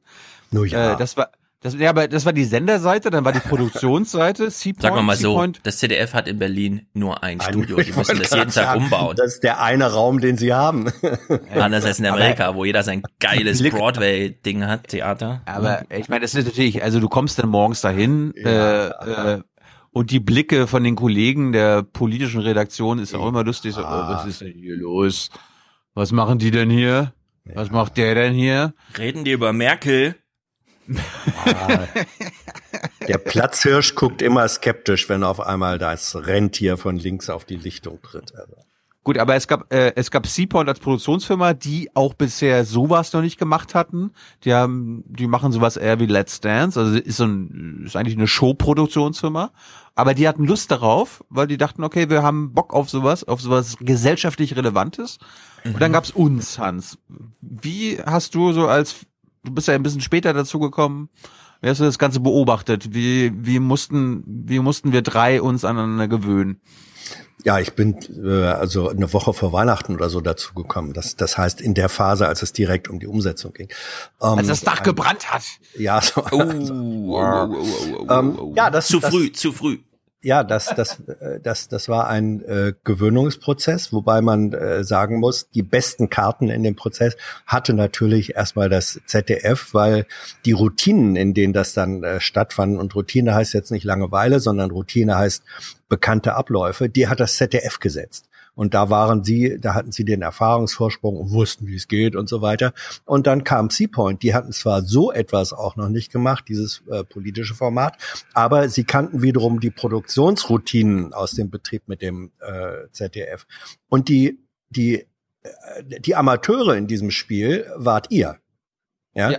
Die, die, die mit den sozusagen die die höchsten Hürden ähm, äh, zu überwinden hatten, weil ihr Routinen und Bedingungen und Strukturen Sag doch gleich die Idioten vom nicht- Lande. Nein, eben nicht, nicht Idioten. Das ist, wäre wieder das falsche. Wort. Ja, sondern, sondern die für dieses Spiel, für ein Spiel, dessen Regeln ihr nicht gesetzt habt, am unerfahrensten reingestolpert sind, ähm, das wart eben äh, ihr so. Und das, das merkt man, das merkte man diesem Prozess dann eben auch an. Ähm, da haben, was ich gut fand, dann auch Lernprozesse bei euch in erstaunlicher Geschwindigkeit stattgefunden. Aber ich erkläre dann gleich, wo die anderen Lernprozesse Beispiel? stattgefunden Ja. haben. ähm, naja, zum, zum Beispiel bei der, bei der Frage, wie ist das, wenn gesagt wird, dieser, äh, dieser Gag in diesem Skript ist ein schöner Gag, aber das haut in der Live-Performance, und das ist eben der Schulbus, ähm, das haut nicht hin, du musst hier fünf Kinder draußen lassen. Dann äh, am Anfang, Kilo, hast du dich wirklich mit Händen und Füßen dagegen gesträubt und irgendwann hast du dann aber auch gesehen, nee, muss jetzt sein. Und die, äh, das ist auch eine bittere Erfahrung oder eine schwierige Erfahrung, da das Baby Klar. loszulassen. Und an die äh, vor allem jeder, jeder, der vor eine Kamera tritt, hat eine gewisse Grundeitelkeit und Selbstüberzeugtheit. Ähm, und die, da steht man sich dann auch selbst im Wege. Und das hast du aber relativ schnell situativ äh, überwinden können. Das war so ein Lernprozess. Aber ich meine ja so Lernprozess von Ja. und, und, äh, also der anderen Seite, also wie, wie du kannst ja wahrscheinlich eher verstehen, wie die auf uns geblickt haben. Ja, die haben äh, also die äh, die ZDF-Kollegen, also sozusagen die die routinierten Fernsehmacher, die waren äh, schon ein bisschen verblüfft darüber, dass die wussten ja auch, dass du dann eben doch ein weitgehender äh, Amateur warst und die ganze Tilo-Truppe mit dabei. Ähm, die haben dann schon äh, ein Stück weit Respekt davor bekommen, dass es funktioniert, dass ihr euch in diese erstmal fremden Bedingungen äh, dann doch lernend äh, eingefügt haben. Und sie waren äh, dann bei der Aufzeichnung ziemlich verblüfft, wie das Publikum äh, reagiert hat. Ähm, das war natürlich ein Publikum, das zu einem erheblichen Teil aus Menschen bestand, die dich kennen und schätzen ähm, und auch äh, Und, und die noch nie beim ZDF zu Gast waren. Also das hat, noch das nie hat, beim ZDF das ZDF selbst waren. äh, Ja. sehr, sehr schnell festgestellt. Und äh, die, die von daher, da hattest du sozusagen einen Bonus, weil die einfach Thilo mochten und dann auch auf auf halbgare Gags herzlich reagiert haben. Ähm, aber diese Form von von äh, Kommunikation mit dem Publikum, Response, sozusagen ein sehr intelligent aufmerksames Publikum, äh, das waren die in dieser Form jedenfalls für Piloten, glaube ich, auch nicht unbedingt äh, gewöhnt. Und da haben die positiv drauf reagiert.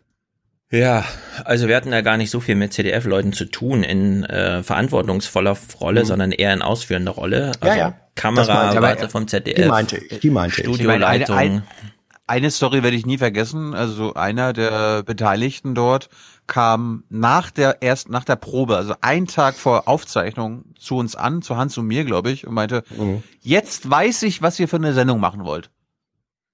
Mhm. Ja, also ich auch. jemand Ja. reicht so einen Tag vorher. Ja. Ja. ja. Aber das also, ist so. die Regie, Ja. ich sag noch mal kurz, wie es in der Regie ablief. Ja, Während im Aufwachen-Podcast die Regie einfach aus uns besteht und wenn ich einen Clip spielen will, dann sage ich einfach, oh, in dieser relevanten Frage habe ich diese Antwort. Volksinitiativen, Volksbegehren und Volksentscheide werden auf Bundesebene eingeführt. Okay, das ist ein ziemlicher Gag, oder? Inhaltlich. Den kann man natürlich, genau wie alles, was ihr in der Sendung gesehen habt, Badgy oder so, ja.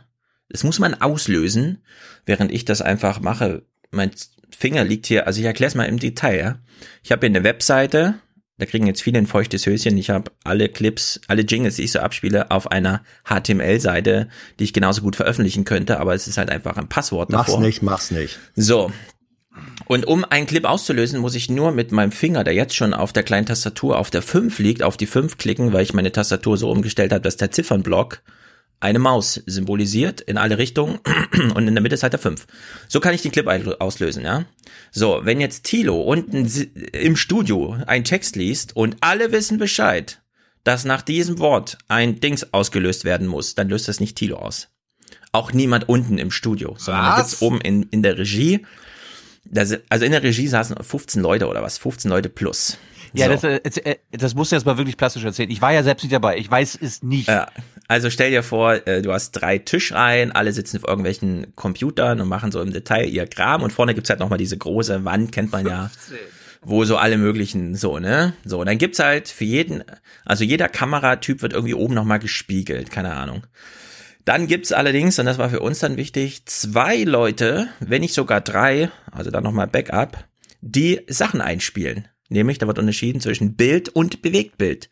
Also, um kleine Videoclips einzuspielen, ist jemand anders zuständig als jemand, der so. Alle sehen, was da unten im Studio passiert. Alle haben das Skript irgendwie vor Augen. Alle wissen, jetzt kommt gleich das Ding. Aber ruft nicht der Regisseur, in unserem Fall Marcel, Clip 7! Clip 7! Dann passiert da auch nichts. Weshalb in der Regie die ganze Zeit rumgebrüllt wird. Clip 3 bereithalten! Los! Noch drei! Eins! Clip 5! Also so geht's, so geht's zu in der, in der Regie, ja. Ich habe dann auch gefragt, ähm, ist das normal? Sind wir hier in so einer Großraumküche, wo gerade für tausend Leute Essen gemacht wird oder was? Und dann hieß es, nee, also ganz normal ist es nicht, aber ungewöhnlich ist es auch nicht. Üblicherweise sitzen die und machen ein Mittagsmagazin. Ich weiß nicht, ob die da ein Mittagsmagazin machen, aber nehmen wir jetzt mal ein Mittagsmagazin. Dann weiß wirklich jeder, weil er das jeden Tag macht, dass der Börsenbericht um 13.17 Uhr nach dem Praxistipp kommt. So, ja. Dann hat man schon im Ohr so dieses, das kennt man ja auch von seiner Spotify-Playliste, das eine Lied hört auf und man weiß schon, was als nächstes kommt. Ja, man fühlt es schon vor, man hat die Melodie schon im Ohr und dann zack, kommt es auch tatsächlich. Also völlig automatisierte Blindflugabläufe. Man könnte alles im Autopilot machen. Die Gehirne sind wirklich auf Routine getrimmt.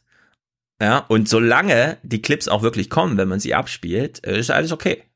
Da brüllt keiner rum, da weiß alle, alle, alle wissen Bescheid, ja. Das war natürlich bei uns dann ganz anders, weil wir hatten diese Crew, die ansonsten das Routineprogramm macht. Also, ihr kennt das ja, ja. Da, ihr guckt irgendwie Maybrit Illner und dann wird vielleicht alle zwei Minuten mal ein Name eingeblendet und dreimal in der Stunde wird so ein Film gestartet. Aber da sieht man dann auch, Marietta äh, oder hier äh, Ilna hat jetzt die Moderation fertig, okay, dann sagt der Regisseur gleich, fahr ab und dann fährt man halt ab, ja, so. Also das ist alles Routine. Das war bei uns anders, weil das musste sozusagen punktgenau, es gab dann auch tatsächlich Fehler, weshalb eine, ein Segment, das weiß ich, nochmal neu gedreht werden musste, daran erinnere ich mich. Denn manchmal müssen Sachen wirklich im Halbsatz passieren in Tilos Text. Also wenn ihr da echt das mal im Detail anguckt, das war für die da oben wirklich äh, Sport. Ja, als wären die so eine Eiger Nordwand hochgeklettert. Äh, also es, da war einiges los in der Regie. Ich war ganz überrascht, ehrlich gesagt, dafür, dass wir hier alles einfach so Rechtsklick, Linksklick, Ja. keine Ahnung. Also ich, ich äh, war ja bei dieser Produktion nicht mit in der Regie, aber äh, ich kenne solche Sachen auch Pilot- oder Probesachen. Und das ist zur Routine natürlich schon ein massiver Unterschied. Ähm, das hat ja auch seine Gründe, weswegen zum Beispiel bei Flugzeugen, wenn die äh, neu produziert sind, äh, Testflüge, da gibt's Testpiloten. Da sitzt nicht Ja. Lufthansa-Kapitän Müller äh, am Ja. Knüppel, sondern das sind hochspezialisierte Piloten, Techniker, Crews, weil du da einfach, du weißt nicht, was da auf dich äh, zukommt. Äh, Ja, die du hast Vorstellungen, mehr du als hast Pläne, Flugzeug, ja, das ist das Wichtige. Kennen mehr als ein äh, als als ein Flug. Das ist eine das ist eine Situation, eine Anspannungs- ähm, und kriti kritische Situation auch, ähm, weil in der Regel was schiefgehen kann, geht auch irgendwie schief. Ähm, da sitzt du dann tatsächlich mit 15 hochnervösen Leuten im Routinebetrieb, sage ich jetzt mal, würden da nicht 15 sitzen, sondern 10. Und du hast recht, die, die machen das jeden Tag und dann denkt man auch, meine Güte, sind die Gehirne äh, im äh, Schlafmodus? Nein, sind sie nicht. Sie sind sozusagen äh, in Standby und diese Autopilot. Kolleginnen und Kollegen, wenn dann, und das passiert ja auch in den Routinesendungen, wenn dann da tatsächlich mal etwas schief geht, normalerweise kommen die dann sehr schnell aus dem Standby in den Krisenbewältigungsmodus. Und ähm, man kann das äh, äh, schlecht vergleichen mit einer Produktion, wie, äh, wie ihr sie hier macht, wo, ähm, wo ihr das mit dem, wie Stefan beschrieben hat, mit dem einen Klick macht. Ähm, übrigens ein, ein Freund und Kollege von mir, der beim holländischen Fernsehen arbeitet, die dabei sind, ähm, ihre Produktion, und das ist öffentliches, öffentlich-rechtliches Fernsehen da, also verglichen, was weiß ich, mit äh, meiner kleinen Buten- und Binnenvergangenheit und so. Ähm, die produzieren wesentlich mit Handykameras, ähm, die produzieren über einen Laptop und der Kollege hat sich dann mal den Spaß gemacht, als verantwortlicher Regisseur und Produzent äh, vor zwei Jahren eine ganze Weihnachtssendung mit äh, vier oder fünf regionalen äh, Außenreportern live zu produzieren auf einem Laptop und er war der Einzige, der das produziert hat. Er hat also sozusagen in einer professionellen Fernsehproduktion diese 15 Personen in sich vereinigt. Ja. Das war auch Was extrem. geht? Was geht? Ich wollte es nur sagen. Ja. Und äh, das ist die Zukunft, die die auch auf die äh, klassischen äh, oder dann irgendwann crossmedialen äh, Anbieter zukommt. Äh, von den 10 und 15 werden die Kollegen sich verabschieden müssen. Und sie werden sich dann bedienen bei dem, was ihr jetzt hier macht. Also im Grunde seid ihr die, die Testpiloten für das, was da auch passieren wird. Das wissen die nur noch nicht. Ja, also man muss wirklich sagen, das Zauberwort von allem ist live. Ja. Wenn es nicht live wäre, dann könnte man jedes einzelne Segment im Nachhinein sekundengenau, also pixelgenau, ja, Das Zauberwort ist Dispatchy setzen und so weiter. Das muss Zauberwort ist- live sein, damit das Zau- Zauberwort ist Publikum, weil es live ist und Publikum da ist. Ansonsten Ja, also du hast viele Publikum- Spielshows, die auch wirklich in stundenlangen Einzelsessions aufgenommen werden, wo das Publikum auch so langsam denkt, sie wird, es wird veralbert. Das hast du schon. Also äh, das Publikum zwingt jetzt, also sehr viele Fernsehmacher sind sehr rücksichtslos mit ihrem Publikum. Ja. Das muss man auch sagen.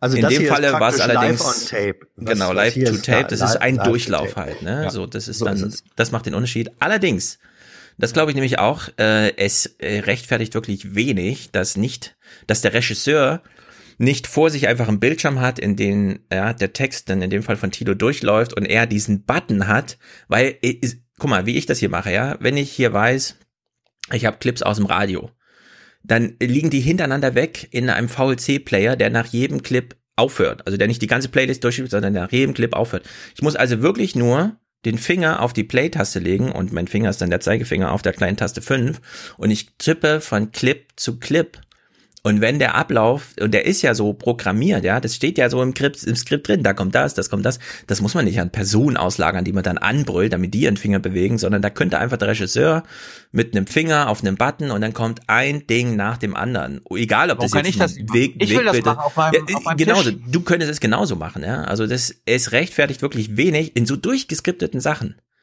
Ja, wenn man jetzt so eine spontane Situation hat und nicht genau weiß, wann braucht man was und so, aber selbst bei Maybrit Illner, die hat drei Filme zu starten. Ja, welcher davon als erster und welcher als letzter kommt und wenn sie das umstellen will, dann kann sie das spontan machen, Touchscreen, zack, fertig und dann läuft der Film. Also Ja. die Regie ist wirklich nicht mehr, also ich ich habe das System nicht man verstanden und ja, man kann sie, bisschen Stefan, man kann sie, ja, sie, genau, 15 Leute sind übertrieben, 10 Leute vielleicht auch noch.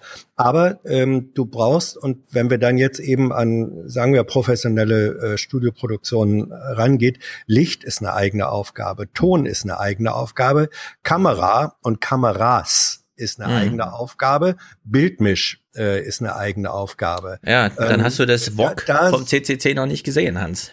Ähm, da setzen, sie- das, das ist so einfach runtergetrimmt in der Technologie. Da Ja. sitzen Leute, also Ja. da holen sie sich einfach aus dem Publikum zwei Leute, die Kamerakind Ja. machen und die entscheiden, die machen eine Bildmischung und das Ding ist fertig, ja, und es sind geile. Produktionen. Ja, ja. Ähm, und deswegen sage ich ja, deswegen sage ich ja, man kann das reduzieren, ähm, aber für für äh, professionelle, für für Bilder, die auch professionellen Ansprüchen standhalten. Ähm, es gibt zum Beispiel ähm, bei allem Respekt und und Thilo ist auch gerne Kamerakind, aber natürlich haben die Videoaufnahmen von Thilo eine andere Qualität als die von Tyler. Ja, um das mal Hans, einfach mal so zu äh, sagen. nee, nee, und nee, diese pass Art auf, von pass auf, pass auf. Professionalität, Ja. um die geht es schon auch immer noch. Ich empfehle dir mal was, Hans. Ja. Wenn wir nachher fertig sind und die BBK rum ist, dann gehst du mal zu YouTube und guckst, guckst, guckst dir mal an. Ich weiß nicht genau, wie der, wie der Suchbegriff heißt, aber beispielsweise Hans Zimmer Production. Hans Zimmer tourt gerade. Es sind 75 Mikrofone auf der Bühne verteilt, ja, Top-Musiker, jeder hat sein Instrument unter Kontrolle, geile Lichtshow, ja, super geil, wird jeden Tag auf und abgebaut und so weiter. Ich freue mich, die sind bald in Frankfurt.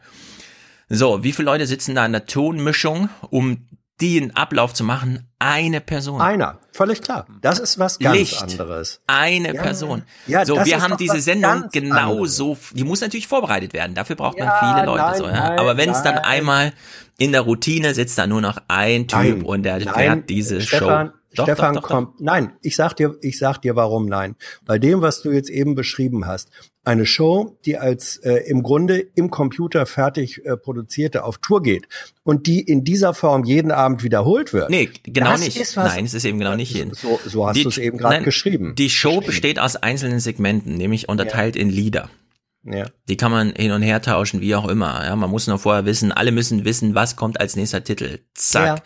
Dann ist der Ton ordentlich, dann sind die Dynamiken Ja. eingestellt, die jedes- das Instrumente sind scharf. doch- Ja, ja, aber diese, aber diese Lieder sind im Einzelfall. Ich habe ja früher auch so ein bisschen äh, in der in der äh, Rock und Pop Szene mit mit äh, gespielt und auch größere Shows begleitet und und moderiert. So und da ist es und da, da ist jedes Bühnenkonzert, jeder Band ist natürlich, hat auch schon immer, da werden Abläufe dann auch verändert, aber die einzelnen Lieder, da weiß der Lichtmann, den es gibt, und der Tonmann, den es gibt, die wissen natürlich für jedes Lied sehr präzise, welche Lichtstimmung hier, die ist einprogrammiert. Und das kann, Hm. Weil das repetitiv ist, ähm, kann von einem Einzelnen abgerufen werden. Das geht aber nicht für eine solche Sendung, für die ähm, über, über für den Typ, über den wir hier gerade sprechen.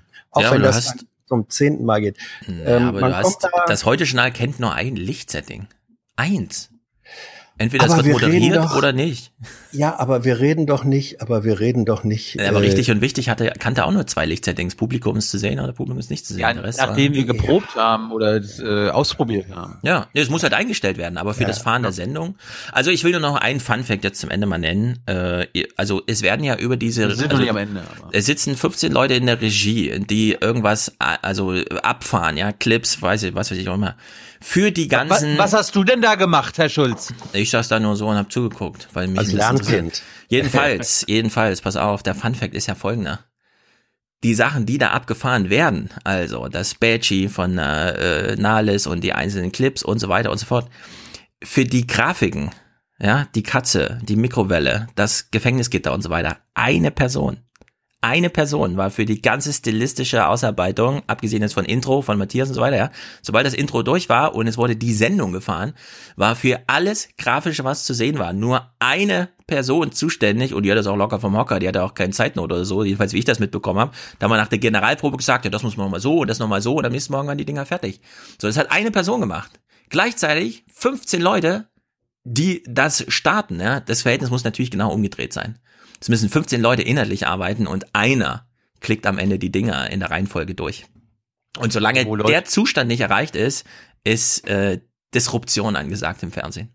Ja, also ich empfehle da auch wirklich noch ein paar mehr ähm, Erfahrungen zu sammeln als bei als bei einer Produktion. Äh, Thilo hat ja auch immer noch seine seine äh, Probezeit beim ZDF, beim Heute Journal Oh ja, vor sich, wann, wann ne? geht die mal los? Oder äh, ja, vor allem wann wann läuft das äh, das Voucher ab? Wann darfst du äh, ne? Wann ist der die Einladung verjährt? Äh, Mach das bald mal. Die kommt ja von Wolf Schmiese, solange der der Chef ist. Ja, mach das mal und äh, berichte uns.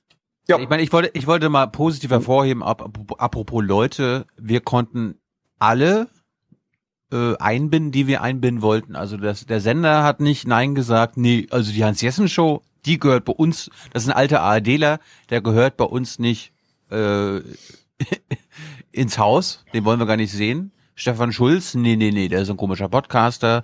Konstanze Kurz, was? Nein. Alexander Theiler, der kann doch gar nichts und so weiter und so fort. Also wir konnten alle, die wir einbringen wollten, mit denen wir zusammen was machen wollten, äh, einbringen. Das hat sehr viel Spaß gemacht. Und ich glaube, wir hätten da in der Folge zwei schon eine Menge weitermachen können. Ich habe mal was rausgesucht. Wir wollen ja ein bisschen Transparenz walten lassen. Und Mhm. eine Frage, die äh, unter anderem, also es gab immer wieder Fragen, warum Stefan oder warum wir uns für diese Katze in der Mikrowelle entschieden haben. Das kannst du gleich mal äh, thematisch begründen. Ich möchte jetzt nochmal kurz Transparenz walten lassen. Es gab Fragen, es gab ja irgendwie, wie viele Leute waren zu Gast von unseren Hörern? 150 in beiden Sendungen? Jo. Ein paar waren ja, ja, ja. ein paar waren ja in beide Sen äh, in beiden Sendungen dabei, Mhm. aber im Nachhinein kommt immer die Frage, wer war denn dieser Warm-Upper? Ja, also es gibt bevor Wer die war Sendung denn dieser Warm-Upper? Ja, der, der stellt sich jetzt mal vor, pass mal auf. wird jetzt mit Abstand die beste Sendung der Welt. Vorher war ja schon mit Abstand die beste Sendung der Welt und jetzt wird es so mit Abstand die beste Sendung nach der besten Sendung der Welt. So, einfach ist das. Easy as Hallo Herr Bellut, schön Sie mal persönlich kennenzulernen. Ich bin der Alexander und ich, äh, ich äh, habe einen sehr gut gehenden Fahrradverleih in Neues Norf und dann kommen Sie auch mal vorbei. Ja? Ja. Also Wie Leute, er? die eigentlich Alex, aber ich weiß, ich weiß leider nicht weiter. Ja, lustiger Typ. Ja.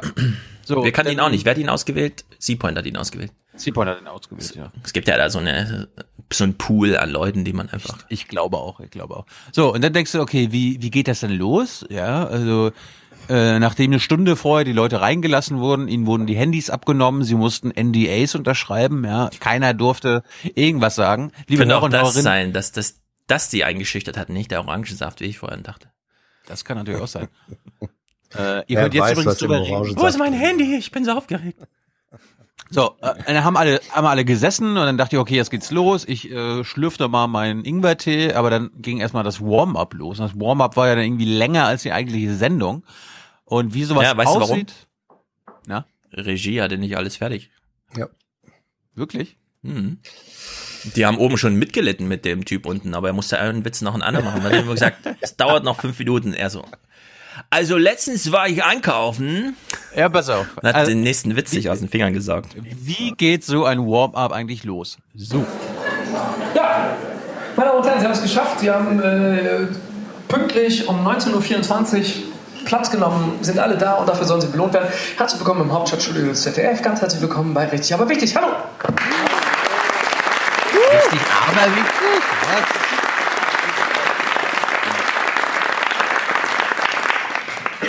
Ähm, ja, wie sage ich das? Also das ist jetzt mein Fehler, es tut mir leid, ich hätte das im Vorfeld sagen müssen. Wir brauchen von Ihnen schon, ähm, also ja, Sie müssen uns das Gefühl geben, doch, ich habe Bock, mir die Sendung anzugucken. Und, äh, und, und irgendwie diesen, diesen Moderator, diesen Tilo Jung, der da jetzt gleich kommt, ich kenne ihn so vom Podcast und so ein bisschen aus dem Internet, aber, äh, aber den will ich schon auch sehen, gleich live. Das hätte ich vorher sagen müssen. Also, was wir dann von Ihnen schon brauchen, ist so eine, ja, so eine Maximal-Euphorie. Das, äh, das nehme ich jetzt mal komplett auf meine Kappe. Ich fange einfach nochmal an. Äh, ja, meine Damen und Herren, schön, Sie haben es geschafft. 19.24 25 haben alle irgendwie hier einen Platz gefunden und herzlich willkommen im Hauptstadtstudio, herzlich willkommen beim ZDF. Herzlich willkommen bei Richtig, aber richtig! Ja. Hans, Ja. warum wird das gemacht? Es gibt dafür eine, nee, nee, es gibt dafür eine ganz einfache Erklärung, die ist auch triftig. Warum Ja, das gemacht? Ja, ja, nicht, nein, nicht verraten. Nein, Nein, ich, ich wollte- möchte- ich, ich, will, ich will etwas sagen, wo du Ja. nicht denkst, dass ich es sagen würde. Ähm, es gibt in der Pferdezucht den Begriff des Probierhengstes. Nein, nein, Und nein, nein. Der Warm-Upper hat zum Teil diese Funktion. Stefan, Nein. bitte, bitte halte deine Ja. Pferde. Hold your Mhm. horses. Mhm. Wir möchten jetzt hier Fernsehgeschichte schreiben. Das hat die Hans-Jessen uns jahrelang verschwiegen. Mhm. Jetzt spielen wir, liebe Hörer und Hörerinnen, die Wahrheit ab. Wie, Mhm. warum, warum gibt es den Warm-up überhaupt? Ja. Jetzt erfahrt ihr es. Das ist die Wahrheit. Entschuldigung. Deswegen, was wir von Ihnen bräuchten, wäre einfach nochmal so einen maximalen euphorischen Applaus, der Ihnen das Gefühl gibt, ey, ach, ich, was lüge ich Sie hier an? Wir nehmen den Applaus im Vorfeld auf. Ja? Das heißt, gleich, wenn die Sendung äh, anfängt, können Sie komplett innerlich abschalten. Wir haben den ganzen Applaus drauf. Wir werden Sie rein digitalisieren. Wir müssen das nur einfach vorher einfach aufnehmen. Ja? Deswegen rasten Sie doch mal komplett aus. Schön, dass Sie da sind. Ja, die Wahrheit ist allerdings eine andere. Und dies fand ich Was? wirklich interessant. Das fand ich wirklich interessant. Also, pass auf. Üblicherweise, ich erkläre es kurz, wie im Podcast das funktioniert. Wir machen morgens die Geräte an, Tilo ist online und dann spielt er irgendwelche Clips, weil er ist noch zu müde, um was zu sagen. Dann sage ich, Tilo, sag mal was. Und Tilo so zurückgelehnt, ja, was soll ich denn sagen? Und daraufhin stelle ich den Pegel ein. Fünf Minuten nach Beginn der Sendung ist Tilo plötzlich so erregt, dass er ins Mikrofon reinbrüllt. Und alles ist im Arsch. Deswegen musst du im Vorfeld, brauchst du einen ordentlichen Pegel. So, das Publikum, bevor die Sendung losgeht, tuschelt so ein bisschen, mm, ja, und so. Dann geht die Sendung plötzlich los und du hast so ein völlig übersteuertes Juhu! Ja, und das willst du vermeiden. Deswegen brauchst du vorher, also bevor eigentlich der inhaltliche Grund dafür gegeben ist, brauchst du das Publikum einmal im akustischen Peak. Und dafür muss es angeschrien werden. Genau, und es muss, Und es das muss macht auch, er dann es in muss, dem Moment. Es muss auch kritisiert werden. Ja, wir bräuchten das jetzt ohne die Halloween Edition. Also weniger Hu. Also, Hu. Ja. Ja. Da sitzen in dem Moment sitzen die oben in der Regie und äh, legen Setups fest. Okay, das ist mit uh und Applaus und Füße und das ist nur Klatschen, so semi und das ist jetzt uh äh, Schreckmoment uh und so. Ja, und da wird es daraufhin wird tatsächlich die ganze Studiotechnik eingestellt. Man könnte das auch transparent machen und den Leuten sagen, brüllt mal so laut wie es geht, weil das wollen wir mal hören. Ja, Aber man versucht das man wäre, halt kontra, inhaltlich. das wäre kontra, äh, kontraproduktiv, weil dieses Warm-up hat eben die beiden Dimensionen. Zum einen, das stimmt, Ja. Stefan, es ist die technische Dimension, man will die Pegel äh, und so weiter ähm, wissen und drauf einstellen. Zum zweiten aber die psychologische äh, Dimension ist selbstverständlich auch da. Mhm. Ähm, das sind ja, das sind ja Sendungen, ähm, die äh, eine Kommunikation zwischen äh, äh, Protagonisten und Publikum vortäuschen. In Wahrheit findet die so weniger statt, als man denkt, aber sie soll als Produkt äh, rüberkommen. Und deswegen wünscht sich natürlich auch jeder, der eine Sendung macht, egal in welcher Rolle, wünscht sich, dass diese Kommunikation klappt, dass das, was ich hier präsentiere, äh, auch gutiert und aufgenommen wird. Das drückt sich in Reaktion, in Applaus äh, aus. Und deswegen hat ähm, und, und die Menschen sollen deswegen in eine freudige, emotionale Spielstimmung versetzt werden, dass sie dann sozusagen, dass es keinen Kaltstart gibt, sondern wie beim Autorennen, da wird der Motor auch erstmal vorher warm äh, gefahren, bevor das Rennen losgeht. Das ist die, deswegen Warm-up ist schon auch der richtige Begriff. Diese Ja. psychologische Dimension ist neben der technischen die zweite ganz wesentliche, warum man das macht. Ja, also das stelle ich mir Deswegen vor allem- stimmt das mit dem Probierhengst Ja. ein bisschen doch. Das stelle ich mir vor allem bei alten Leuten schwierig vor, die man schwer aktiviert kriegt. Weil man will auch, dass das Publikum weiß, wie es selber klingt, wenn es laut ist. Sonst sind die plötzlich so überrascht und so. Dürfen Bei wir jetzt so laut Leuten sein? ist Ist doch hier Fernsehen Leichteste. und so. Meinst Bei du? Leuten? Ich Ja, glaube, die Jungen es. sind so etwas Nee, Lockerer, ähm, ich, man- naja, ich, ich habe ja auch ein, ein paar Erfahrungen mit solchen Situationen, auch mit älterem Publikum. Ähm, du hast recht, die sind, die sind äh, sozusagen weniger lebensspontan, aber die haben, die haben zum Teil 30, 40 Jahre Beziehung und innere Verehrung für, für dieses Programm, für diese Leute da in sich. Und die sind sowas von begeistert, äh, dass sie das nun live miterleben können. Na. Die musst du anders ansprechen, ja. Ähm, da, da sagst du, da sagst du nicht, apropos. äh, recht, da sagst du nicht, äh, äh, und jetzt klatscht mal so laut wie ihr könnt, sondern da geht die Ansprache her. Und nun kommt gleich der raus, ähm, dem sie schon seit drei, der, der seit 30 Jahren bei Ihnen jeden Tag zu Hause im Wohnzimmer abends reinguckt. Und den sehen Sie jetzt hier live.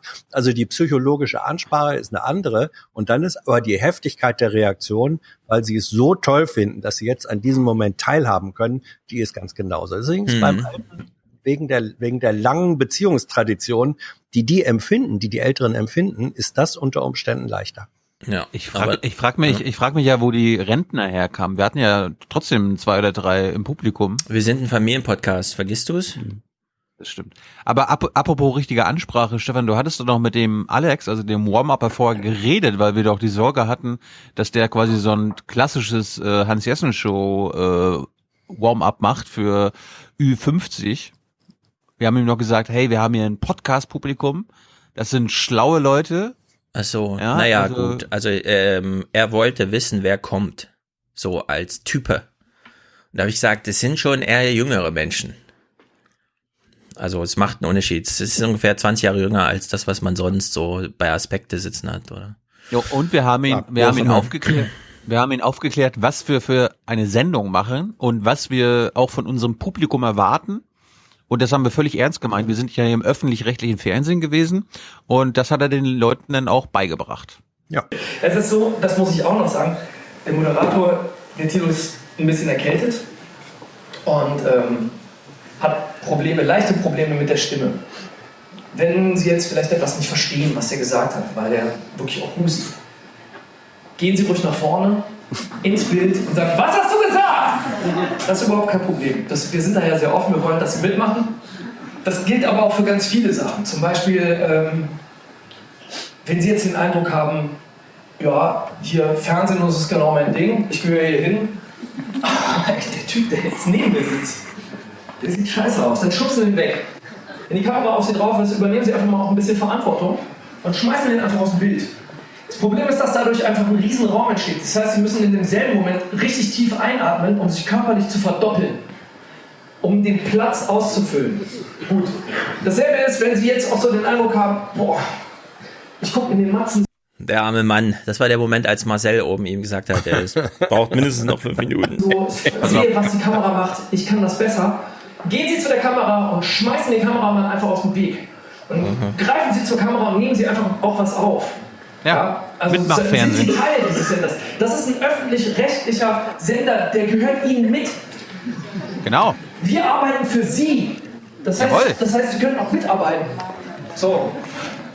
Ähm, heißt das, ich bin gerade gefeuert? Ja, geil. Meine Damen und Herren, freuen Sie sich, hier ist Timo Jung. Endlich, denkt er. Ja. ja, er wurde sehr gestrezt. Aber am Ende war die Botschaft da. Ich hoffe, Sie sitzen sicher. Hier geht nämlich gleich mächtig die Post ab. So, äh, Stefan hat es ja vorhin schon ange angesagt. Ach, ein kleines übrigens, Beispiel. warte, eins, eine Ja, Sache noch. Ja. Was sie auch machen, ist nicht nur äh, Akustik, sondern die gucken auch, wo die hübschen Leute sitzen. Für die späteren Schnittbilder. Natürlich. Wenn ihr, wenn ihr äh, euch wiedergesehen habt im Fernsehen, dann äh, auch dahinter steckt eine redaktionelle Entscheidung, wenn auch innerhalb des Kamerateams, dass ihr besonders fernsehtauglich seid. Ach, darum war die ganze Zeit Hans Jessen Show eingeblendet. Deswegen war er nicht zu sehen. Hm. was glaubst Also- du denn, was glaubst du denn, Thilo, warum sie dich vor die Kamera gesetzt haben? Weil er sich traut, einen Bart zu tragen in der Ja. Großstadt. Weil ich jung bin, Hans. Ja, ja. Und hübsch. Mhm. Das zählt. Nein. Ähm, Stefan hat ja angekündigt, wir mussten auch mal was neu drehen. Also klar, es ist quasi live on tape, aber was ist, wenn wir durch sind und auf einmal irgendwas nicht funktioniert hat? Und das muss gar nicht an mir gelegen haben oder am Publikum, sondern an der Regie, dass wir irgendwas vergessen haben. Dann passiert sowas. Habt ihr so Angst? Habt ihr so Angst? Wenn ihr jetzt auch Angst bekommen habt, hier kommt jetzt ein kleiner Service von Isha.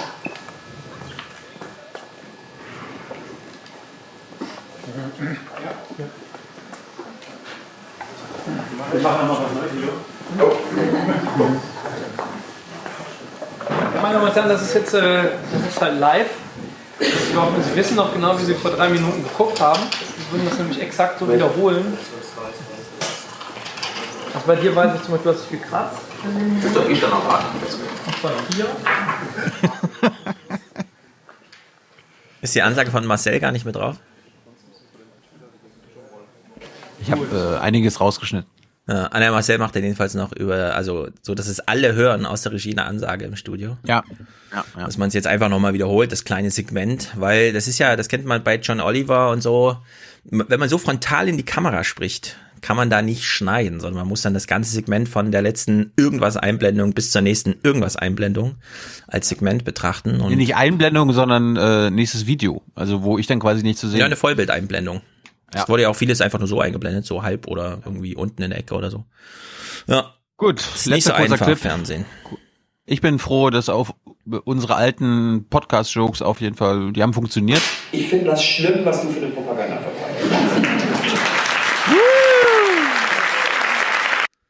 Jawohl, Propaganda wurde beklatscht. Propaganda.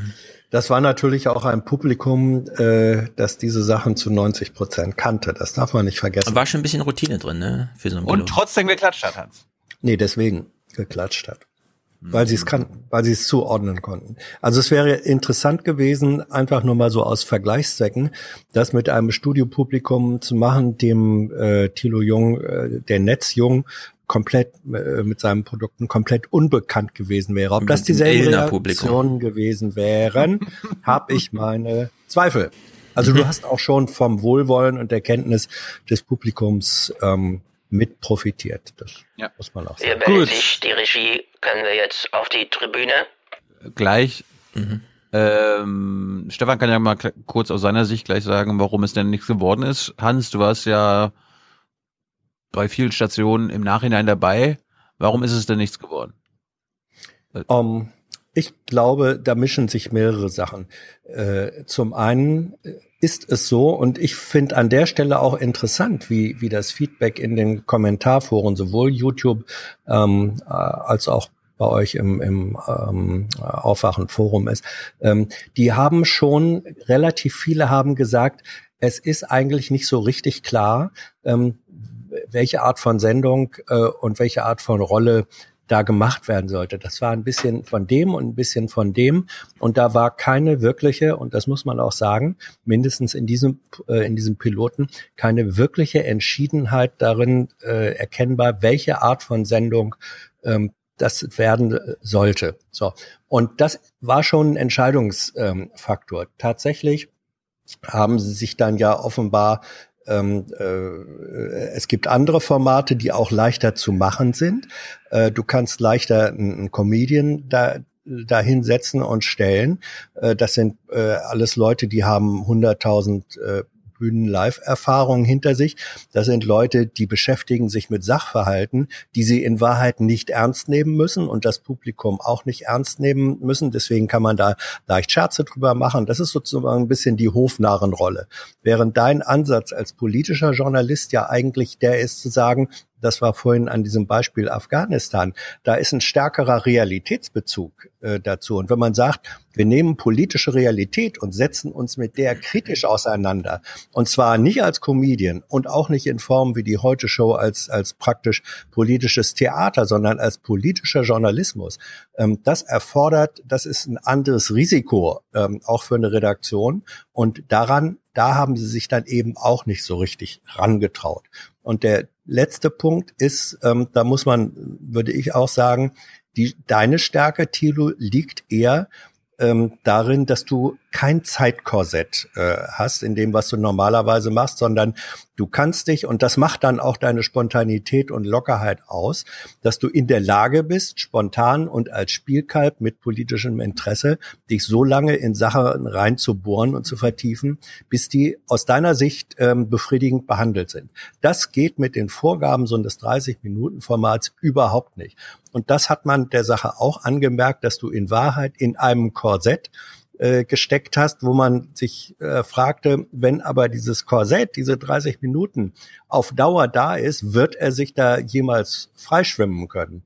Ich hätte das gerne weiter ausprobiert gesehen, aber ich glaube, das war ein Mix von diesen verschiedenen Sachen, wo sie dann gesagt haben, ähm, und natürlich auch, dass es beim ZDF mit Sicherheit in den Entscheidungsetagen auch äh, Leute gibt, ähm, die sagen, äh, ah, Jung, dies, dieser Typ, der da immer in der BPK rumpöbelt und so weiter und die Regierung da nass macht, äh, wollen wir den eigentlich wirklich haben? Das ist mit Sicherheit auch ein Entscheidungsfaktor gewesen. Ich würde aber nicht sagen, es war der äh, einzige, sondern es war ein Mix aus diesen Ebenen. Ja, Im Nachhinein hätten wir, glaube ich, schon einen Monat vor Aufzeichnung wissen können, dass es ganz, ganz kompliziert wird. Ja. Weil einen Monat vorher gab es einen Beitrag bei DWDL, okay, ZDF macht was mit mir. Und dann gab es, dann gab es Bewegung im Haus, Mhm. sage ich mal so.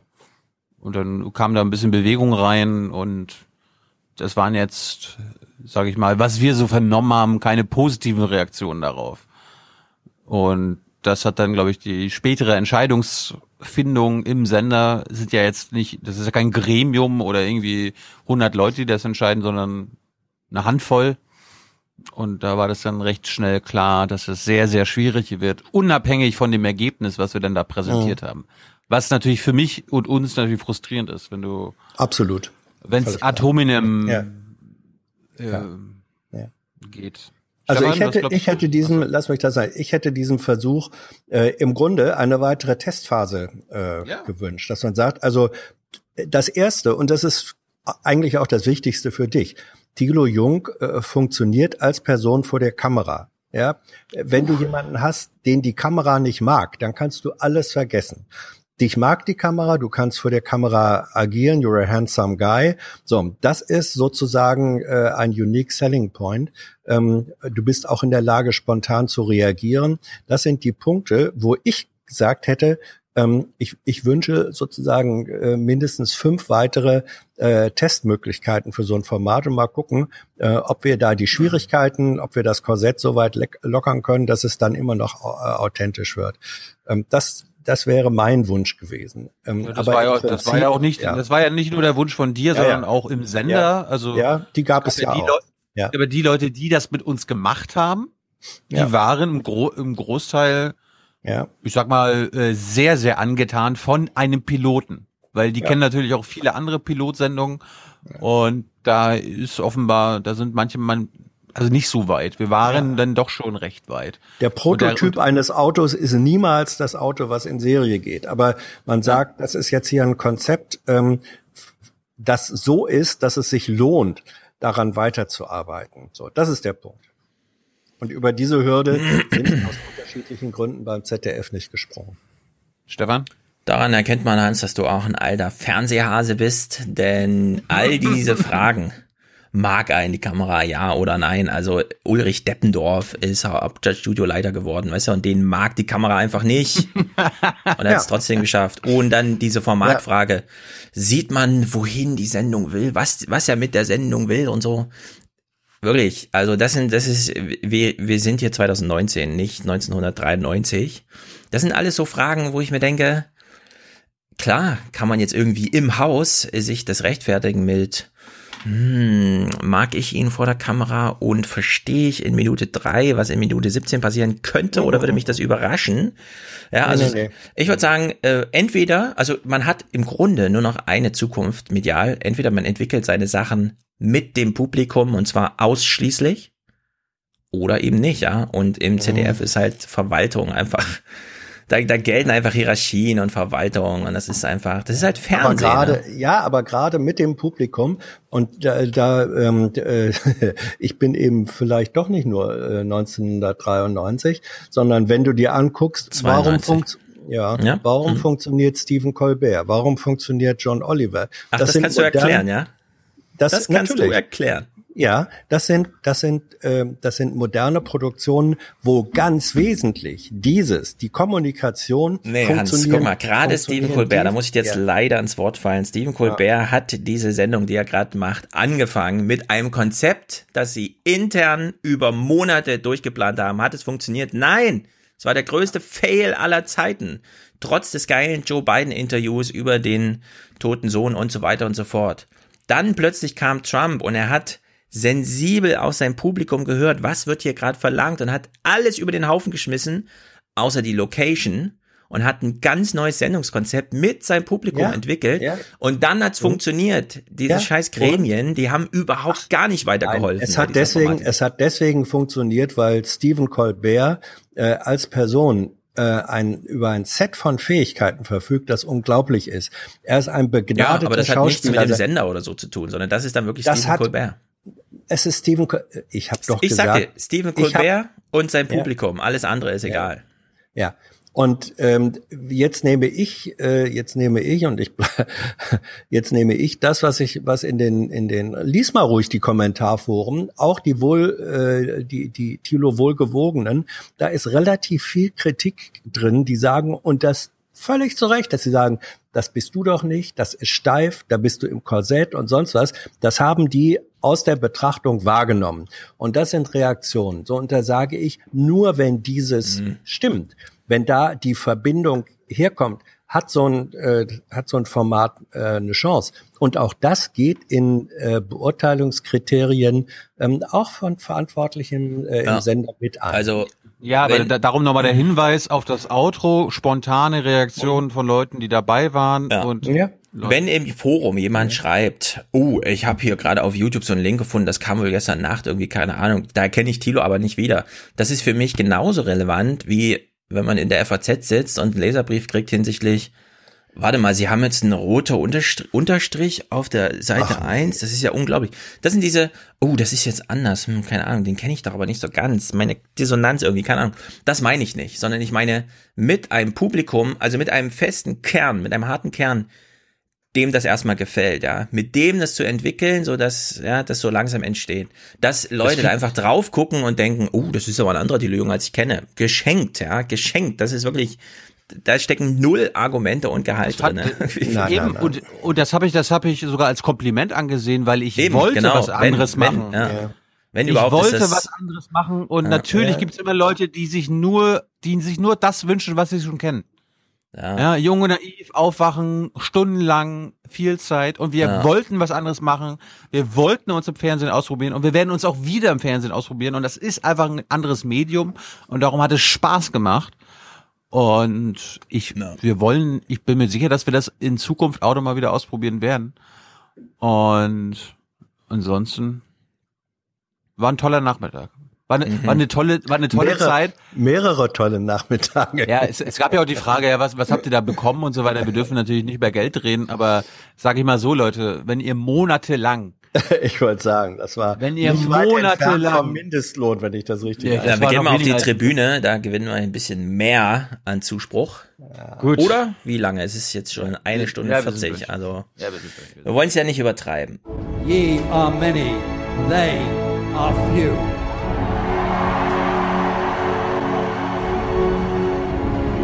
Willkommen im 1% Club. Wenn diese Betriebe jetzt mit Gewalt aus Brüssel oder Berlin kaputt gemacht werden, da gibt's hier richtig Widerstand. Den hören wir Gewalt aus gleich. Brüssel. Oh. Aber nicht in der Regionalliga Nordmagazin, sondern in der Champions League heute Journal. Freut euch. Unser erster Präsentator heißt Sebastian, schickt 250 und schreibt, ein bisschen länger. Diese Woche wurde mein erstes Gehalt als Vertretungslehrer überwiesen und ich habe das zum Anlass genommen, ist ein sehr guter Anlass, mich aus meiner langen Schwarzhörerschaft, shame, shame, shame, er tadelt sich selbst sehr gut, zu befreien. Als Vertretungslehrer habe ich jetzt Schülerinnen vor mir sitzen, die das ganze Schuljahr noch keinen regulären Physik- bzw. Chemieunterricht hatten. Ja, und wir reden jetzt eine Stunde 40 darüber, was man für eine Fernsehversorgung 0 Uhr irgendwann Mitternacht, äh, äh, spät morgens, früh morgens, keine Ahnung. Für Schüler ist vielleicht gut 4.55 Uhr, da haben sie endlich Zeit. Naja, weiter im Text. Und das Ja, nicht hier- in, was? Erstmal, er hat doch Shame, Shame, Shame gerade gesagt. Mhm. Shame. Ja, wir schämen unsere Präsentatoren ja eigentlich nicht, aber da ist er. Er hat's doch gerade gesagt. Er Ja. hat's geschrieben. So, also diese Schulsituation. Er schreibt weiter. Und das nicht in MV, also Mecklenburg-Vorpommern oder Brandenburg, sondern in Niedersachsen. Und da es keine Schülerinnen auf einem Gym Gym- Gymnasium sind, scheint es niemand so richtig zu interessieren. Naja, jedenfalls darf ich jetzt als Quereinsteiger ohne pädagogische Ausbildung ein bisschen Schadensbegrenzung betreiben. Sehr gut. Schlimm, schlimm ist das. Und schade, schade auch für Deutschland. Es ist schlimm ist das, schade. Schade auch für Deutschland. Ja, mit der Präsentatorenschaft will ich mich bei euch, der Hans-Jessen-Show und allen anderen im Podcast Beteiligten bedanken für die Denkanstöße, für die Einordnung, für das Empowerment. Vielleicht schaffe ich es ja demnächst, auch mein Hamsterrad zu verlassen und einen eigenen Podcast zu veröffentlichen. Go Podcasting. Sehr gut, Sebastian. Es gibt auf jeden Fall eine große Lehrer-Podcast-Community. Das sind Leute, die klopfen nicht beim Fernsehen an, sondern die machen einfach und das finden wir sehr gut. Und das Fernsehen hat bei uns angeklopft. Also ich meine, das muss man Ja. auch sagen. Wir haben es als Podcast geschafft, unsere Inhalte ins Fernsehen zu bringen. Nicht beim ersten Versuch, ist es, da hat es nicht gleich geklappt, aber vielleicht beim zweiten. Wir haben Steffen. Seibert ins Fernsehen gebracht. Und Ja, es gibt Lehrer, die Podcast-Inhalte in den Unterricht einbringen. Und das finde ich auch Richtig. Das ist, das ist die neue Medienwelt. Wir sind Ja, ja. froh, Eine- ein Teil davon zu sein. Ah, Moment, Absolut. Moment, eine, eine Sache, Hans, kannst du dir wiedergeben? Was für ein Problem gab es mit dem Steffen Seibert-Clip? ähm, ich weiß nicht, gab's gab's da eigentlich äh, wirklich ähm, ein Problem? Ja, äh, Ähm, es wurde uns gesagt, es kann sein, dass Steffen Seibert den Clip geblockt hat Mhm. und wir ihn nicht verwenden dürfen. Und da war Mhm. ich überrascht. Also, dass du quasi als Moderator im Archiv festlegen kannst, Ja, wir halten aber kurz kann fest, nicht. ähm, Ja. Seibert hat ihn nicht geblockt, wir haben ihn ja, aber Richtig. es bestand die Möglichkeit, dass Ja. Also Seibert hat einen Joker nicht gezogen, den er hätte ziehen können, nämlich er er verlässt das ZDF, geht Mhm. zur Regierung und sagt vorher noch, ciao Leute, ihr dürft meine Aufnahmen nie wieder verwenden. Und dann sind sie zwar im Archiv, aber dann ist da ein ganz großer roter Streifen drüber und der Mhm. sperrt das Sperr- auch für technische Verwendung. Ja, ein sogenannter Sperrvermerk. Ja. Ja, Sperrvermerke ähm, Gibt's. gibt es. Erstaunlich. Die müssen, die müssen, nö, gar nicht erstaunlich. Also äh, zum Beispiel gibt's bei Radio Bremen äh, das Material, was beim Geiseldrama von Bremen und Gladbeck ähm, äh, gedreht wurde, wo man sieht, wie Menschen Ja. erschossen wurden aus dem Bund. Äh, es geht das ja hat aber einen grad Sperrvermerk. um- wir reden- und wir reden über Persönlichkeitsrechte einer Moderation. Moment. Ja, ich sage nur, der Begriff des Sperrvermerks Ja. ist an sich nicht falsch. Es ist Nein. richtig. Die Ja. Frage ist nur, wäre er hier gerechtfertigt und wodurch? Das finde ich auch erstaunlich. Das wollten wir eigentlich sagen. Ich, Genau. Genau. Gut. Und da wüsste ich dann auch schon gerne, ähm, worin er begründet. Ja, äh, es gab ja keinen und deswegen äh, Ja. ist das nur, ähm, Steffen Seibert Eben. war nicht so krass, aber es gibt diese Joker, die kann man nee, da nee. Das, das Ding, das Ding war doch, sie haben den Clip in ihrem eigenen Archiv nicht gefunden und wir mussten dann die Mhm. YouTube-Variante nehmen, die wir gefunden haben. Aber das war unser Glück, weil der Clip Ja. ja, nicht auffindbar war, konnte er auch nicht ein Sperrvermerk haben. Stimmt. Aber Das ist aber das Hans, Zweite. Total Transparency, Terror, Hans. Dann gibt es ähm, einen Terror von Transparenz und Öffentlichkeit. Wie viele ist gibt es von scheiße. der Hans-Jessen-Show? Keine Ahnung. Ich hoffe keinen. Hast Mhm. du, hast du einen veranlasst? Nein. Okay.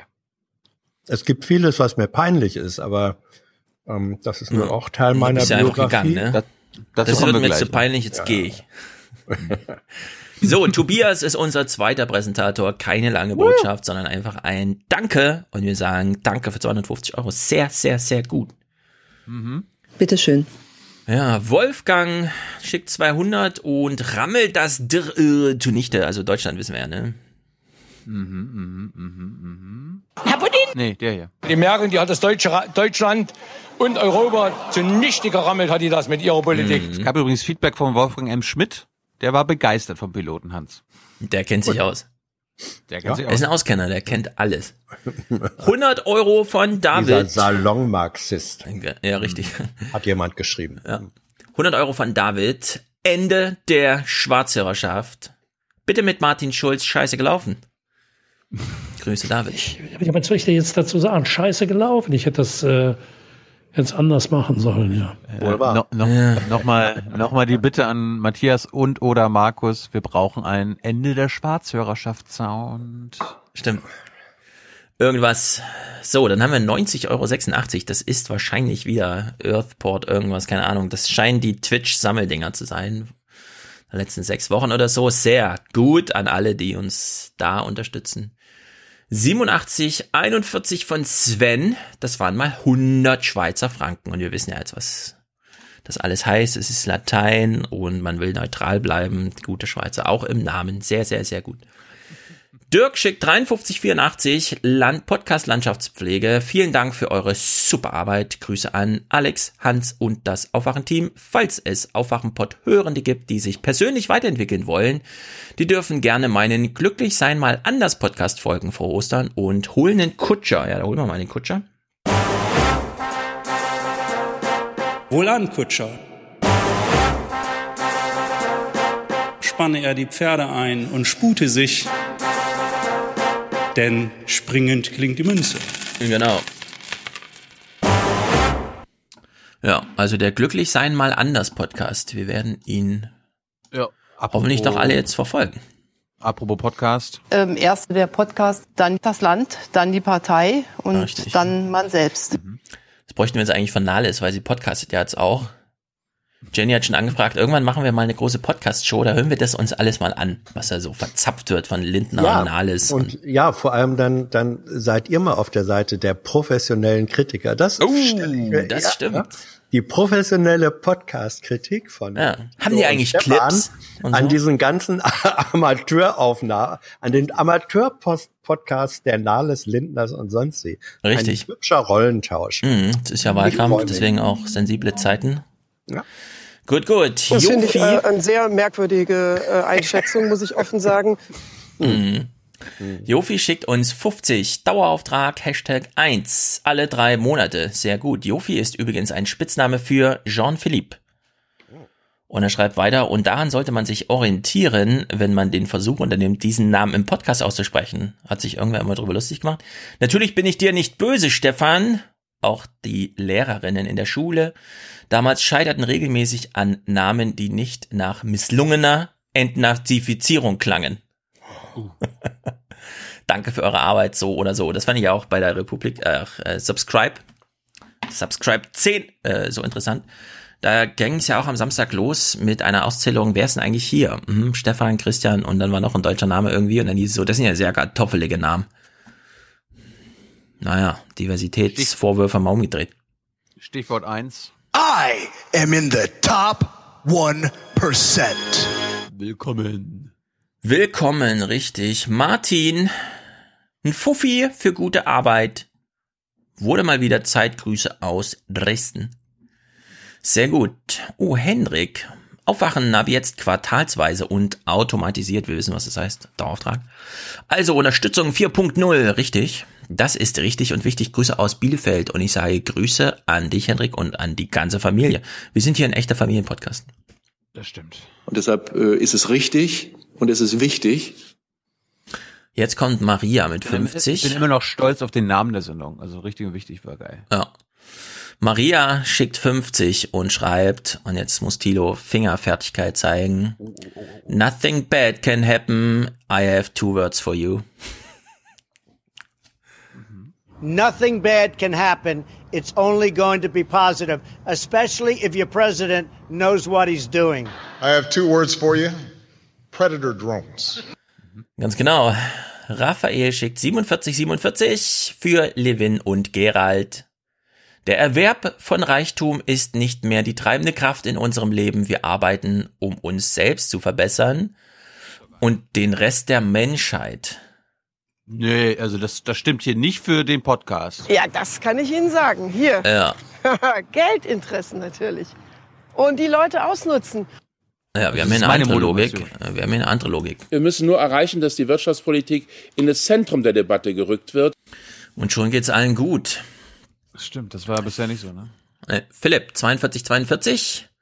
Aufgewacht und aufgestanden, sagt er, sich selbst wahrscheinlich und uns allen sehr gut. Stefan, mehr oder weniger regelmäßig, äh, regelmäßiger unterm Radarschirmbeitrag fürs unterm Radarschirm bleiben. Ja, das ist natürlich gut, weil 41,99 ist ein Cent unter Produzentenschaft. Wir versuchen, die Leute im Blick zu behalten. Diese Person haben wir auch auf dem Radarschirm, aber wir hoffen, dass wir alle diese Personen auf dem Radarschirm haben und keiner unter dem Radarschirm an uns vorbeigeht. Genau wie dich, Maßen. Ruwan unterstützt uns mit 40 und sehr regelmäßig. Sehr, sehr gut finden wir das. Annegret schickt 32. Oh, zum Geburtstags Liebesgrüße von Anne an Philipp. Schwarz hören und dabei einfach so schlauer werden. Schluss damit! Schlimm ist das und schade. Okay, erster Geburtstagsgruß. Herzlichen Glückwunsch und herzlichen Dank dafür, dass du immer wieder vielen Menschen Freude bereitest. Was wäre das deutsche Showgeschäft ohne dich? Bleib wie du bist. Alles Gute. Schlimm ist das, schade. Schade auch für Deutschland. Wer war das, Hans? Ähm, ich hab's eben Hans überlegt. Dietrich. Äh, Genscher. Das war Genschman. Das war doch vom Showgeschäft zu Showgeschäft, also. Ja. Wer ist das hier? Herzlichen Glückwunsch! Harald Schmidt ähm, als Adolf H. Mhm. Mhm. Adolf Wer ist- H. Hans, wer ist das hier? Für unser Deutschland! Harald Schmidt oder Adolf H? Das würde ich sagen, Adolf H. als Harald Schmidt. Ich schalte mal Nazi-TV ein. Äh, So, genug Witze, denn wir wollen es ja hier nicht übertreiben. Deutschland, Deutschland. Über. Annegret, achso, haben wir gerade vorgelesen, an Philipp, genau, sehr gut. Wir gratulieren dir auch herzlichst. Simon, uh, das ist auch lang. Eine Anmerkung zu 368. Ich halte es für eine Gewicht, äh, ein gewichtiges Argument, dass durch die Nichtlieferung der Patrouillenboote äh, nicht nur eventuell 5000 jemenitische Kinder weniger sterben könnten, sondern dass vielleicht auch in Deutschland die Kosten für 5000 Flüchtlinge nicht anfallen, die durch den Krieg aus dem Jemen fliehen müssen. Meiner Meinung nach sollte viel mehr über die volkswirtschaftlichen Folgen der deutschen Außen- und Wirtschaftspolitik, äh, das Außen- und Wirtschaftspolitik, ne, Außen-, Kriegs- und Wirtschaftspolitik, äh, der letzten 40 Jahre geredet werden. Nach den Paradise Papers, Panama Papers etc. liegt der Verdacht nahe, dass die Großinvestoren hinter den Rüstungskonzernen, also diejenigen, die wirklich profitieren, steuerlich gesehen nicht in Deutschland sitzen können, die Kosten für die Folgen ihres, äh, ihrer Profits aber trägt der deutsche Steuerzahler. Ja, stimmt. Abgesehen von der Destabilisierung des sozialen Friedens und der Erosion der Demokratie durch Rechtspopulisten als weitere Folge und des, äh, das natürlich nicht nur in Deutschland. Vielleicht könnt ihr mal was bringen. Das muss ich scrollen. Was bringen zu den Profiteuren von Rest Rüstungsexporten und EU-Außenhandelsabkommen mit Dritte Weltländern und wie fern es gerechtfertigt ist, äh, zu sagen, dass auch hier eine Privatisierung der Gewinne verbunden mit einer Übernahme der Kosten und Risiken durch die Allgemeinheit erfolgen, wäre mal eine interessante Rechnung. Das stimmt, lang und kompliziert, aber ich stimme den erstmal zu und die Kritik steht ja dann vielleicht im Raum, wenn man das so hört. Wollen wir jetzt überall ein Preisschild dranhängen oder was, ja? Und ich finde, warum nicht, ja? Also warum nicht mal äh, Waffenlieferungskriegsfolgenabschätzung mit einem Preisschild versehen und einfach sagen, klar können wir das Transportboot da für 100 Soldaten liefern, es kostet dann 13 Millionen, aber was kostet es eigentlich so insgesamt? Ja, aber mir Warum nicht? sind die Arbeits mir sind die Arbeitsplätze wichtiger. Man kann auch mit deutschen Waffenexporten zum Frieden beitragen. Man kann übrigens sich auch schuldig machen, indem man keine Waffen liefert. Ja. Durch Rüstung verhindere ich Krieg. Leider ist unsere Welt so, dass Waffen auch manchmal Frieden schaffen können. Das, das kapiert ihr immer noch nicht, liebe Hörer und Hörerinnen. Mhm. Ja, das kann sein. Es Chris. ist historisch dennoch wahr. Ja, das stimmt. Ohne die Waffen In Einzelfällen. Ohne die Waffenlieferungen der Amerikaner an die Rote Armee wäre Hitler nicht besiegt worden. Ja, aber das ist halt auch so ein Argument zu sagen, äh, ja, also ohne die Atomwaffen wäre der heiße Krieg, äh, der kalte Krieg heißer geworden, aber ohne Atomwaffen hätten wir vielleicht auch gar keinen heißen Krieg dann möglich. Das ist so ein bisschen, da weiß man nicht genau, wo sag- sich die Katze in den nur. Schwanz beißt. Ja, so Ist aber so, die, die, vielleicht waren die Ja. Waffen, Waffen für die Rote Armee die Ausnahme der Regel, Hans. Ja, dafür waren sie aber sehr massiv und diese Ausnahme konnte nur gemacht werden, weil diese Waffen und Lieferungen einfach da waren.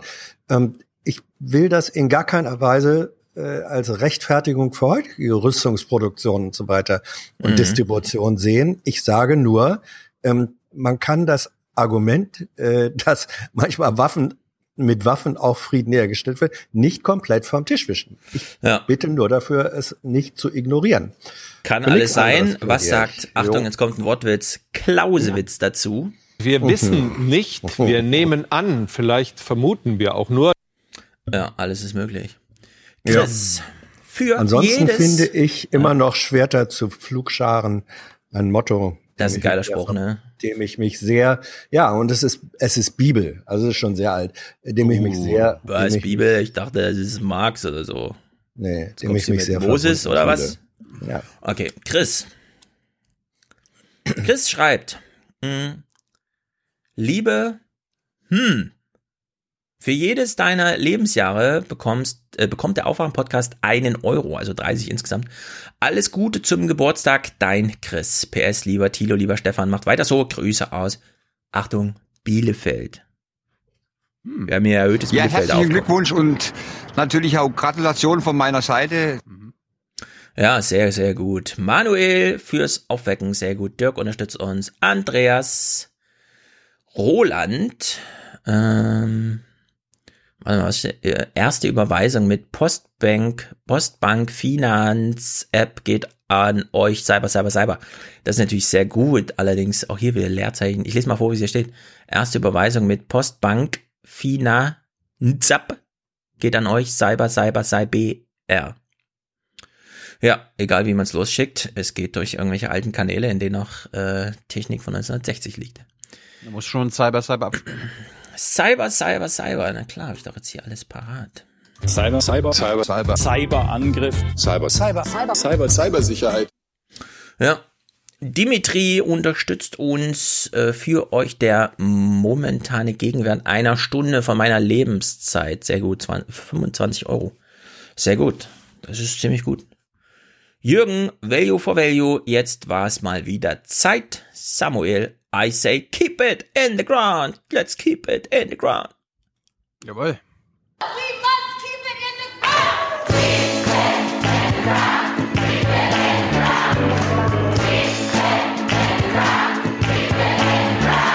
Gut. Ja. Svenja schreibt Happy Birthday, Isabel. Happy Birthday to you. Bitte alle. Bitte alle. Happy Birthday to you. Alles Gute zum Geburtstag. Und herzlichen Glückwunsch von mir. Ich weiß, was im Bundestag fehlt. Ein Warm-up. Bitte Das nicht. wär's doch mal hier. Bitte nicht. Wer hat denn diesen Warm-up bestellt? Ja, den hat die AfD ins Präsidium gewählt. Ich wollte gerade sagen, da hat dann jede Fraktion wieder Anspruch auf einen Warm-Upper. Ja.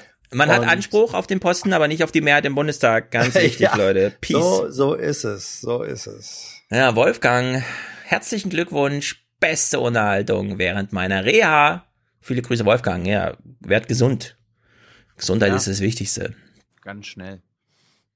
Denn wir wissen, was passiert, wenn nicht alles immer hinhaut. Den Kleber hat endgültig keiner mehr unter Kontrolle. Nein, wir wollten damit nichts sagen. Es ist alles okay. Wolfgang, alles Gute. Ingmar, Helge, YouTube-Tipp. Do it for Denmark. Tolle Arbeit, weiter so. Hm.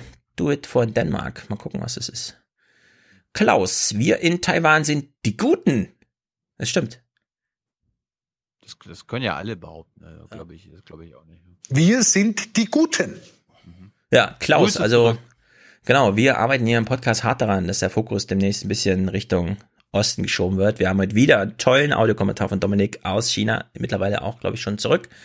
Aber wir interessieren uns hier für den fernen Osten. Ich habe die Tage, als ich äh, meiner Tochter mal wieder in die Welt zeigen wollte, ihr China von oben gezeigt und ich war überrascht. In China gibt's im Westteil so ein großes Gebiet, selbst wenn man da reinzoomt, man sieht einfach nur Sanddünen. Und das Ding hat aber eine Ausbreitung von 1000 mal 600 Kilometern oder so. Also passt Deutschland einmal rein. Und da gibt's nichts außer eine Straße, die einfach durchführt und mittendrin, und ich würde sagen, sind Gefangenenlager, keine Ahnung. Also da in, wo die Uiguren, Taichen oder wie das ist, also wo auch sehr viel Testgebiet für also chinesische Überwachungstechnologie und so weiter, da gibt's, das ist unglaublich da. China ist unglaublich riesig. Naja. Gibt aber sehr auch gut. viele Menschen. Flaschen. Ja, aber die wohnen ja alle an der Küste. Man kann ja so einen so einen Kreis um die Küste Chinas und dann Indonesiens und ein bisschen Indiens ziehen, ne? Also wirklich einen richtig runden Kreis, der gar nicht so groß ist. Da wohnt die Hälfte der Weltbevölkerung drin. Das ist wirklich erstaunlich. Dann, du meinst, dann ist, ist ja noch Platz für noch viel mehr? Also, ich kann euch empfehlen, ladet euch mal die Google Earth App runter. Da kann man ja so äh, Entfernungsmessung machen. Dann macht man den Ausgangspunkt in den Tokyota Kaiserpalast. Das einzig Grüne überhaupt in Tokio. Und dann guckt man mal, wie weit man den ähm, Maßstab ziehen muss, bis man zu dem nächsten Baum kommt, der in Tokio steht. Ich hab's nicht unter 50 Kilometer geschafft. Also ich habe doch, doch, ich habe schon Parks und Bäume. Ich war ja, Ja, da. wenn man das von oben sieht, das ist unglaublich. Die dicht an dicht. Manchmal denkt man, äh, wo ist denn da die Berlin, Tür in dem Haus? Also Tokio ist echt so krass, als ich das nochmal gesehen habe von oben. Das ist wirklich, da kriegt man ein Herzrasen, wenn man das sieht. Und da leben Menschen. Also, naja, das ist alles möglich. Mir hat Peking gereicht. Ja, Peking ist ja noch so schmutzig immer noch. Das kommt noch dazu. Naja, Paul, Aufwachen, Dauerauftrag, alle spenden schon, mach auch mit. Ausrufezeichen. Jawohl. Christian, ihr seid einfach gut. Grüße nach Wüssingen zu Rebecca und Jan. Für Jan bitte einen Jobsegen. Wer schafft für ihn die Arbeit?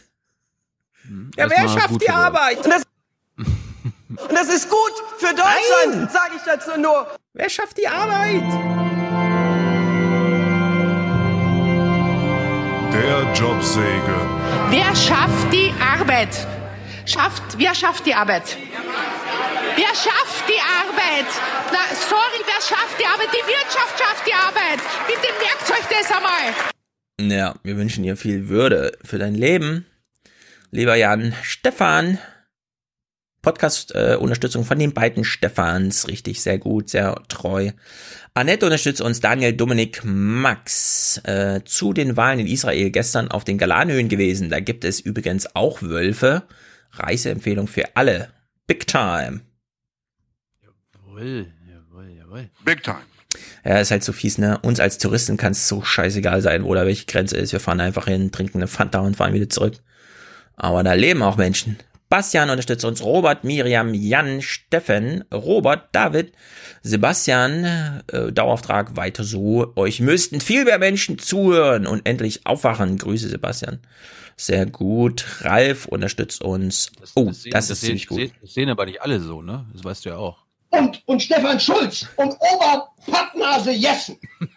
Ja, Pappnase. Oberpappnase. War, war das diese Sendung Meins, wie es singt und lacht? Ja, genau. Richtig. So heißt die. Ralf hat einen sehr schönen, guck mal, ich lese das hier mit Verwendungszweck, da bin ich wirklich sehr froh, ne? Also pass auf, Ralf unterstützt uns mit 9,11 Euro und schreibt, für alternative Medien gegen alternative Fakten. Leute, das hat schon lyrische Qualität. Das ist mitreißend, denn... Fakten, Geschmackssache. Mhm. Nee, warte mal, das war ja falsche. Das ist ja völlig, äh, hier, äh, warte mal. Was haben wir denn hier? Jeder hat das Grundrecht auf eine eigene Meinung, aber nicht auf eigene Fakten. Und außerdem gilt, Hans, falls du es nicht wusstest. Der Mond ist aus Käse. Ja. Lady Was ist Gaga und Angela Merkel sind in einem Satanistenclub. Was? Kerstin Ja. unterstützt uns. Nora Marcel, Dauer mit Month Support. Sehr gut. Leo, Zeit für einen D -D -D -D -D -D Dauerauftrag. Gut. Habe ich Ja. leider nicht zu. Ach so. Gut, und Annalena unterstützt uns hier sehr gut, denn steter Tropfen höhlt den Stein Monatsbeitrag und wir haben noch ein paar weitere Unterstützer, denen wir hier sehr, sehr dankbar sind. For the many, for the many, not, not the few, the few.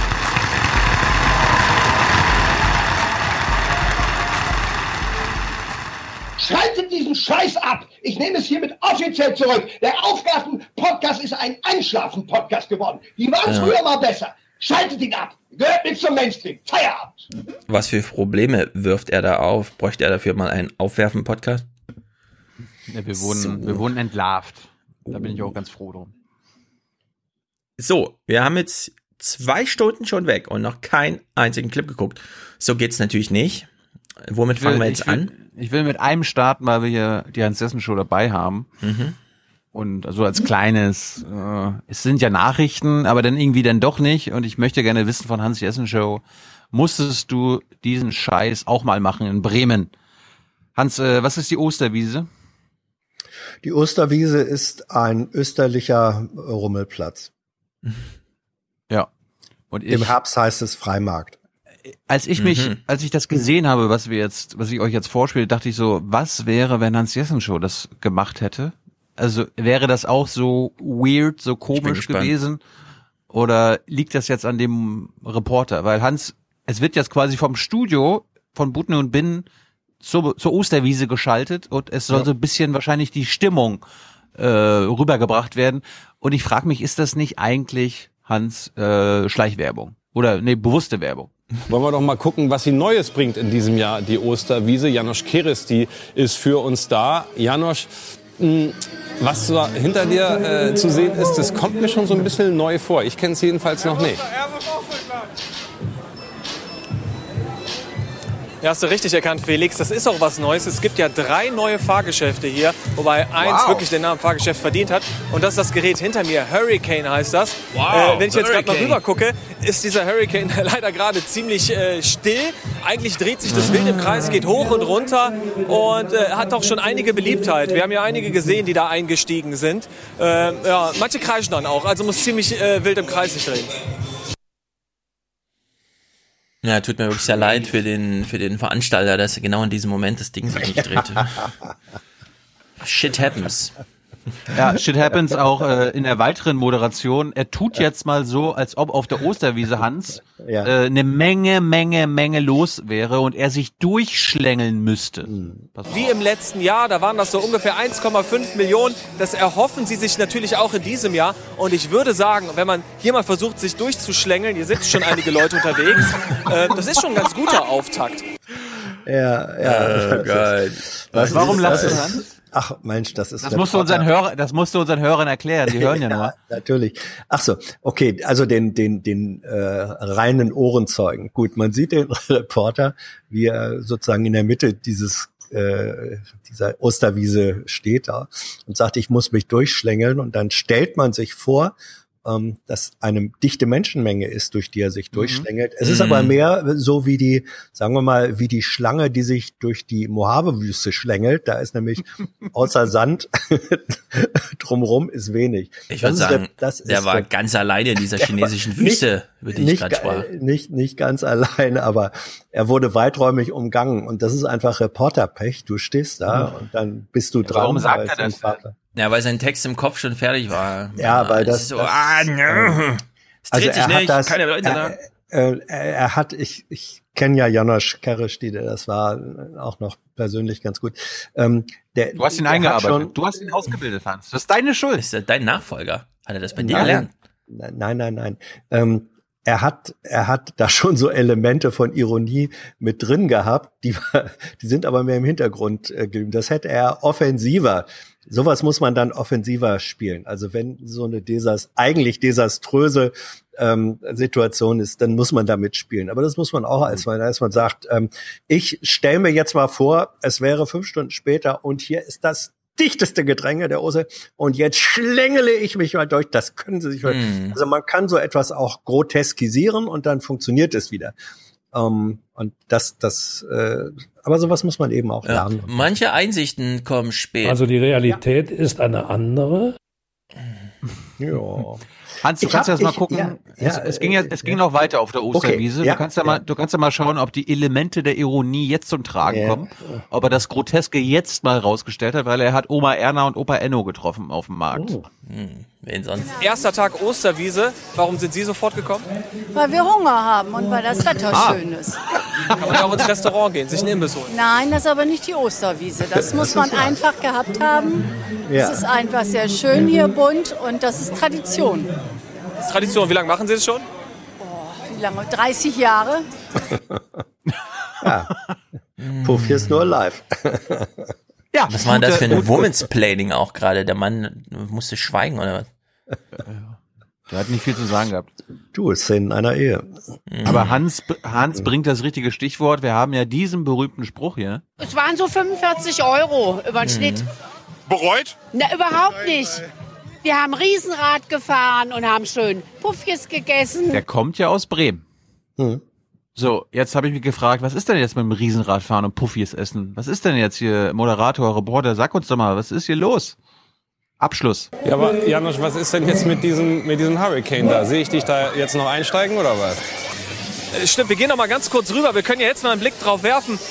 Und Felix, Oh. wenn ich mir das so anschaue, siehst du, hoch und runter und so im Kreis. Hoch und runter. Ich glaube, ich höre da lieber auf mein Bauchgefühl. Und das sagt, da drüben gibt's Kartoffelpuffer. Und die Puff sagen mir jetzt. dann doch eher zu, als mir jetzt irgendwie nochmal ein Schwindelgefühl im Bauch holen. Ja, das ist, wenn du keinen Aufwärm-Podcast hörst, ja, dann verspielst du jeden Gag. Ja.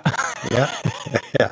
Vielleicht muss man ihn dann nochmal darauf hinweisen. Im Übrigen, äh, dieser Hurricane, ich meine, es ist wohl wahr, das ist, äh, das ist schon nah am Product Placement dran. Ähm, ist, mir kommt das so vor, als habe es dieses Fahrgeschäft schon mal unter dem Titel Krake gegeben und es habe mehr sozusagen ein ähm, Facelift es hat jetzt gegeben Dampf. und heißt jetzt jetzt anders. Ach so, hat jetzt Dampf. ja. Äh, darf ich übrigens weil du gerade fragst, musstest du auch schon mal sowas machen? Ich, ich finde hier gerade ein Foto. Ähm, ich keine Ahnung, ob man das, kann man das in irgendeiner Weise? Äh, Du bist in einer Badewanne mit Sachen ja? und Ja. um dich rum stehen lauter Menschen. Ja. Du bist Das ist deine erste Studentenparty, als man dir gesagt hat, das ist normal. Nein, das, das, da wurde ich, da wurde ich Opfer meines Spieltriebs. Das war ähm, beim NDR, beim NDR. Der hatte während der Hannover Messe hatten wir da so ein eigenes Messestudio. Da konnten wir Mhm. Sachen machen, wie wir wollten. Und dann hatte ich irgendwie so eine Sonntagsmoderationsschicht, zwei Stunden. Und dann habe ich irgendwie am Anfang der Schicht gesagt, ähm, also Leute, wenn es irgendjemand schafft, äh, innerhalb dieser Schicht hier eine Badewanne mit heißem Wasser vors Studiofenster zu stellen, dann moderiere ich die Sendung aus der Wanne fertig. Ich habe nicht gedacht, dass das Mhm. tatsächlich gelingt.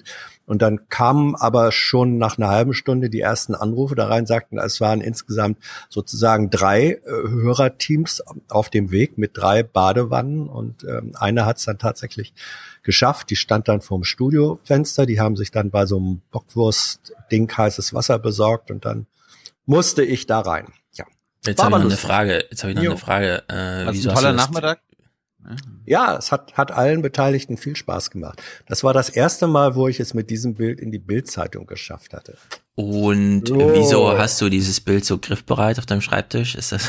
Weil, äh, weil ich eine, eine Intuition habe, welche Themen hier manchmal drankommen.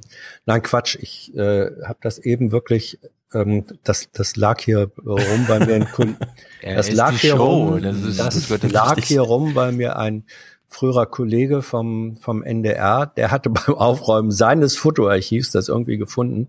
Dann hat er mir geschrieben und gesagt, willst du eigentlich Mhm. das Bild haben? Habe ich gesagt, ja, und deswegen lag das hier bei mir auf dem Schreibtisch.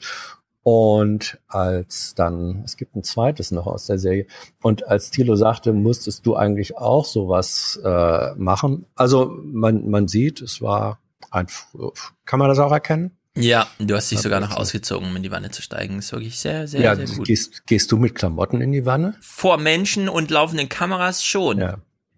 Du bist weird.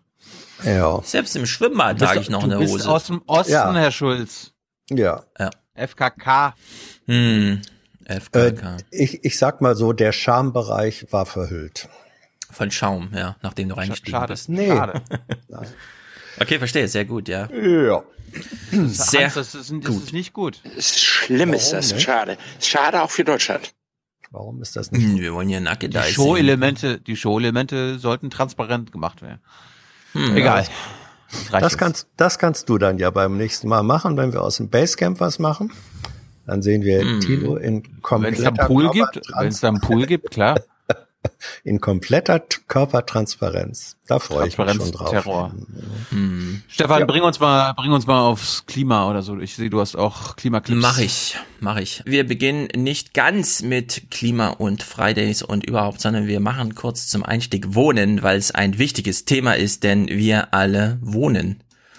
Oder, Hans, wohnst du auch? Bist du auch ein Wohner? Wie war der Satz? Wohnst du noch oder lebst du schon? Genau. Lebst du, lebst du noch oder wohnst du schon? Wohnen ist jetzt wichtiger als Leben. Ja, ich wohne in einer Lebung. Äh, das ist natürlich ziemlich gut. Was heißt das? Ah, nee. Gut. Marietta Slomka. Du lebst in einer Wohnung, ja, sehr gut. Nebel und Leben. Das ist das gleiche Wort, nur hin und rück, weißt du? So ähnlich wie Otto. Oder Anna. Oder Lagerregal. Ja, nennt, nennt man das ein Palindrom? Etwas, was von, Eventuell. von vorne wie hinten. Ich finde aber das Wort, wie man das nennt, sollte genauso gut von vorne und hinten lesbar sein. Also kann Ja. es nicht Palindrom sein. Na schön, aber der, der Satz, bei dem es funktioniert, ähm, ein Neger mit, der ist rassistisch, aber in dem Fall Oh. ein Neger mit Gazelle zagt im Regen nie. Ein Neger mit Gazelle zagt im Regen nie. Aufschreiben. Jetzt die Frage. Das kann nicht so. Wenn dieser Satz solchen grammatikalischen Gesetzmäßigkeiten genügt, wie du es eben gesagt hast, genau wie der Negerkönig bei Pippi Langstrumpf ästhetischen Gesichtspunkten genügt, Mhm. sollte man denn dabei bleiben, das im Sprachschatz zu behalten oder Ja. Bindestrich Unfug dran schreiben und sagen, fragen, was es soll. Gut. Also, Marietta Slomka wohnt Oder auch. Oder beides. Das ist natürlich immer gut. Marietta Slomka moderiert zum Thema Irgendwas ist hier mit Wohnen und so weiter. Wir hören uns das mal an. Guten Abend. Es war vor allem in den. Nullerjahren, als in Berlin massenweise städtische Wohnungen verkauft wurden. Mhm. Übrigens unter einem SPD-Finanzsenator Sarrazin, der dringend Geld brauchte. Im Zuge dieser Privatisierungswelle gingen zigtausende Wohnungen an private Investoren. Große Gesellschaften, die in der Lage waren, auf einen Schlag 50 oder 60.000 Wohnungen zu kaufen. Heute würde die Stadt das gerne ungeschehen machen. Das geht aber nicht so leicht. Und so ist in Berlin nun plötzlich von Enteignung die Rede, ein Reizwort, das prompt entsprechende Reaktionen auslöst. Ja, das ist ziemlich gut. Äh, das ist ziemlich gut moderiert, muss ich sagen. Denn äh, es darf heute, finde ich, nicht über die Finanznot der rot-roten Regierung gesprochen werden, ohne darauf hinzuweisen, dass die CDU Herrn Diebken durch einen Bankenskandal in Milliardenschwere und Höhe im Amt verloren hat, weshalb es eine Gegenbewegung gab. Und das müssen wir jetzt auch mal anders machen. Dann hat man leider historischen Pech gehabt mit Sarrazin, der meinte, ja, man kann auch äh, von einer Banane am Tag leben und übrigens brauchen wir deine Wohnung, denn wir verkaufen sie für 5000 Euro. Ja, das wird 9000. übrigens Sarazins neues Buch. Äh, Deutschland schafft sich Wohnungen ab. ja, wie ich Deutschlands Wohnung abschaffte, genau. Ja. Also das ist, äh, finde ich sehr gut. Das muss man dazu sagen heute, ja. Man kann nicht einfach, ja, Berlin hat verscherbelt und so, sondern da gab es einen Bankenskandal. Völlig Banane. Danke CDU an dieser Stelle. Und ja, jetzt gibt es Forderungen hinsichtlich äh, Enteignung und wir lernen ja dann auch, es ist ein Unterschied zur Vergesellschaftung und so weiter und so fort. Der Bericht, auch wenn der Anlass Fra Berlin war, war der Bericht äh, erstmal hat nach Frankfurt geschaut und hat, und das muss ich auch hier lobend erwähnen, die richtige Konnotation gesetzt, die richtige Perspektive gefunden, denn es geht ja gar nicht um Wohnungen, in denen schon jemand wohnt und einfach nur Angst hat, dass die Miete steigt, sondern Es ist schon etwas verwunderlich. Mitten in Frankfurt im Allerheiligenviertel stehen viele Wohnungen leer. Dieses Haus zum Beispiel ist nur noch zum Teil bewohnt, wie man an den verwaisten Fenstern sieht. Heinrich Große-Holthaus lebt seit Jahren in dem Viertel. Der Arzt hat hier beobachtet, dass der Leerstand in der Frankfurter Innenstadt zunimmt. Irgendwann ist mir aufgefallen, dass immer mehr äh, Gardinen an den Fenstern fehlen und dadurch eben halt wird man natürlich äh, so ein bisschen kritischer und guckt sich das ein bisschen genauer an und stellt dann fest, ja Mensch, es wird ja immer leerer hier, da zieht ja keiner mehr ein. Ja, man darf das nämlich heute nicht unterschätzen. Äh, Es stehen ja mehr als eine Million Wohnungen leer in Deutschland. Natürlich ein bisschen, ne? Die Verteilungsfrage ist dann so, ist es so viel in der Stadt und so wenig, also es ist vor allem auf dem Land. Aber als wir nach Frankfurt gezogen sind, 2011, hieß es hier auch noch, wenn Sie Bürofläche brauchen, kein Problem. Wir haben eine Million Quadratmeter frei. Ja, und dann konnte man sich das aussuchen. Das ist heute natürlich ganz anders. Da wird gebaut und gebaut, ein Büro ist nach dem anderen.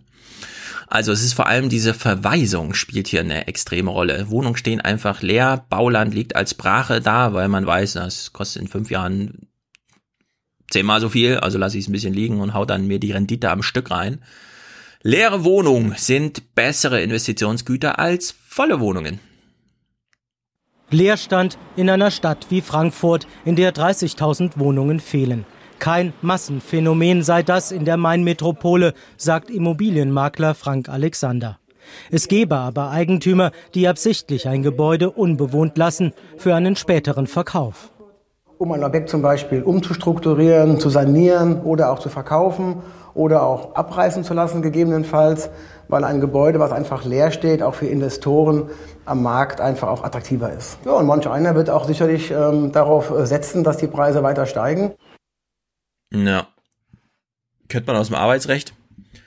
Also in anderen Ländern stellen die Leute irgendwie schneller ein. Ja, da gibt es ja auch keinen Kündigungsschutz. Ach so. Hm, hm, hm, so ist das ja auch, ja. Also investiert man in ein Wohnhaus, bei dem die jüngsten Bewohner 40 Jahre alt sind und dann noch 50 Jahre drin wohnen und man niemals in die Chance kommt, da eine ordentliche Mieterhöhung durch Neuvermietung zu machen, macht man natürlich nicht und kommt in das Kalkül mit rein. Wie heißt, heißt der Fachbegriff dafür Mieter, mieterfrei oder so?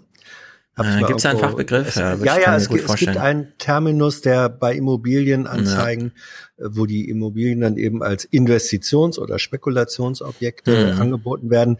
Da findet sich dann, ich weiß nicht, ob es mieterfrei ist oder so, der, der dezente Hinweis, ey, hier, da gibt's keine lästigen Menschen äh, drin, die, ja. die den, die den Spekulationswert drücken können. Ich, ja. Und das ist ein obszöner Begriff, egal wie er jetzt ist. Ja, durchsanieren oder neu bauen, das treibt die Preise. Das will man im Grunde. Bestandsmieten übernehmen, ah, das ist schwierig. Das war übrigens bei der Deutschen Wohnen auch, ne? Deswegen waren die Wohnungen so billig, 9000 Euro pro Stück. Heute natürlich ein viel, also ein zig vielfaches Wert, aber die Kalkulation war damals eine andere. Naja, jetzt jedenfalls große Bewegung auf der Straße. Zehntausende demonstrierten am Wochenende in Berlin gegen die Verdrängung von Normalverdienern aus den Großstädten. Zeitgleich startete in der Hauptstadt ein Volksbegehren zur Enteignung großer Wohnungskonzerne. Mhm. Enteignung. Habt ihr das mitgekriegt in Berlin? Ich war ja auch an dem Wochenende da. Ich habe natürlich nichts davon gesehen. Berlin ist viel zu groß. Ja. Solche kleinen Probleme. Aber eine Unterschriftenaktion läuft. Naja. Ja. Ja, das sollte ja auch mein, mein Intro ein bisschen aus Bremen zeigen. Da wird auch äh, für den öffentlichen Dienst demonstriert und mhm. Oma Erna merkt davon gar nichts und hat sogar noch ja. weniger ja, Zeit auf dem Amt verbracht als. Das, das ja. ist, ich meine, das ist semantisch auch relativ interessant. Es wird ja äh, der, der Begriff, der fast ausschließlich verwendet wird, ist Enteignung und der wird natürlich auch gerne als Angstkampfbegriff verwendet. Im Grundgesetz steht nicht das Wort Enteignung, sondern steht Überführung in Gemeineigentum. Genau. Also das ist, und das ist eine andere, bitte? Genau. Für, für mich suggeriert das auch Enteignung, dass ja. man dafür nichts mehr bekommt. Aber im, ja, ja, im Grunde, im Grunde wird ja es zurückgekauft. Ja, ja, ja, ja. Es gibt ja irgendwie zwei. Gegen ne? angemessene Entschädigung ist der. Nicht weggenommen. Also Enteignung hat für ja, mich in ja, der politischen Landschaft ja, wird es so verstanden, es wird dir weggenommen, ohne dass. Es wird dir einfach so weggenommen. Ich klau dir das. Aber ne? Seid ihr sicher, dass da nicht Enteignung drin steht? Weil es gibt doch irgendwie so zwei Paragraphen. Hören wir ähm, auch gleich. Einer der einer betrifft ja. Vergesellschaftung, wurde noch nie angewandt, der andere betrifft Enteignung und äh, bezieht sich dann mit Entschädigung aber auf Autobahnbau und so weiter. Also dafür braucht man den Enteignungs, also der ist schon so als der Enteignungsparagraph bekannt und ja, ja, aber aber auch also bemüht. Die, die Paragraphen, die die zitiert werden, ähm, immer als als die Enteignungsparagraphen, da steht drin Überführung in. Thilo googelt mal also 14, 15, Artikel 16. Artikel 14 Grund, Grundgesetz, äh, Absatz 3, eine Enteignung ist ah, ja. nur zum Aha. Wohle der Allgemeinheit zulässig. Okay, und, ja. natürlich und der andere Paragraph, 16, glaube ich, les mal, oder 15? 16? Was soll 15, da, was soll 14. Ja, in dem, in der, dem der eine betrifft Enteignung, der andere betrifft äh, Vergesellschaftung. Die, die das ist Artikel 15. 15, ja. Grund und Boden, Naturschätze und Ja. Produktionsmittel können zum Zwecke der Vergesellschaftung durch ein Ja, Gesetz genau, das das Art und Ausmaß der Entschädigung regelt, in. Gemeineigentum oder in Ja, andere da geht's Formen vor allem um die werden. genau. Okay. Da geht's vor allem um Gut, ich hatte nur den einen auf dem Schirm, bitte um Gnade. Genau, also es gibt richtig Enteignung. Der kommt auch zum Zuge, wenn hier für Autobahnbau und so weiter und so fort. Ja, ja. Wir, wir interessieren uns ja nicht so für die jurist- juristische Dimension, sondern für die politische und wie sie in den Medien dargestellt wird. Deswegen hören wir jetzt einen O-Ton von unserem Lieblingspolitiker, wie mein jedenfalls. Ich habe eine Lieblingspolitikerin und einen Lieblingspolitiker. Und in dem Fall hören wir jetzt Robert Habeck. Grünen-Chef Habeck hält das für denkbar, wenn andere Maßnahmen nicht greifen.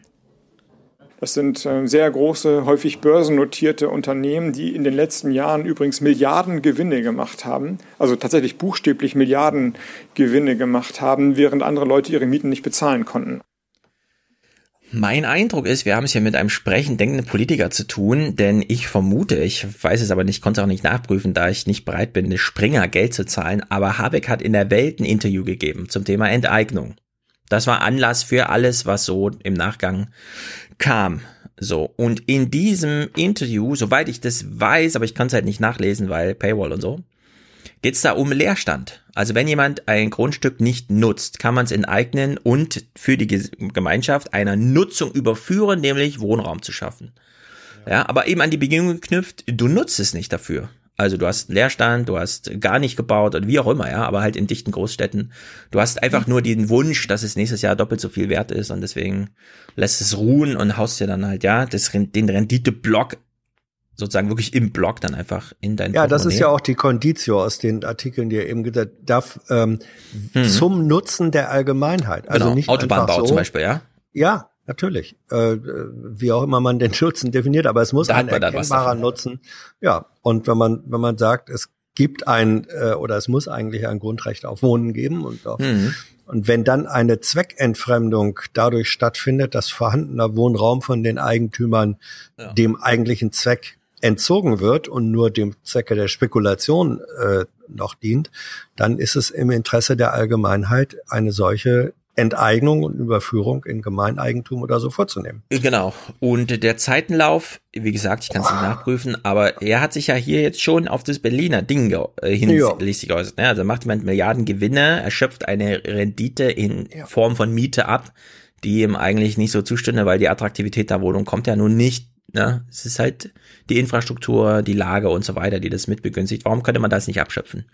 Naja, scheint er sich so ein bisschen, ach, da gibt's gerade eine Diskussion in Berlin und so, dann hat er sein Enteignungsargument mal von Leerstand umwandeln in Bauland, sondern dann auch, ja, hier ähm, Bestandswohnungsgesellschaften mit entsprechender Größe einfach mal ausgeweitet.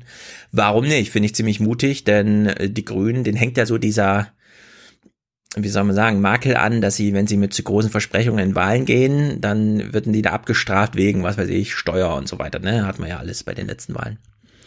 Naja, Fazit in Vorletzten. diesem Bericht, vorletzten, richtig.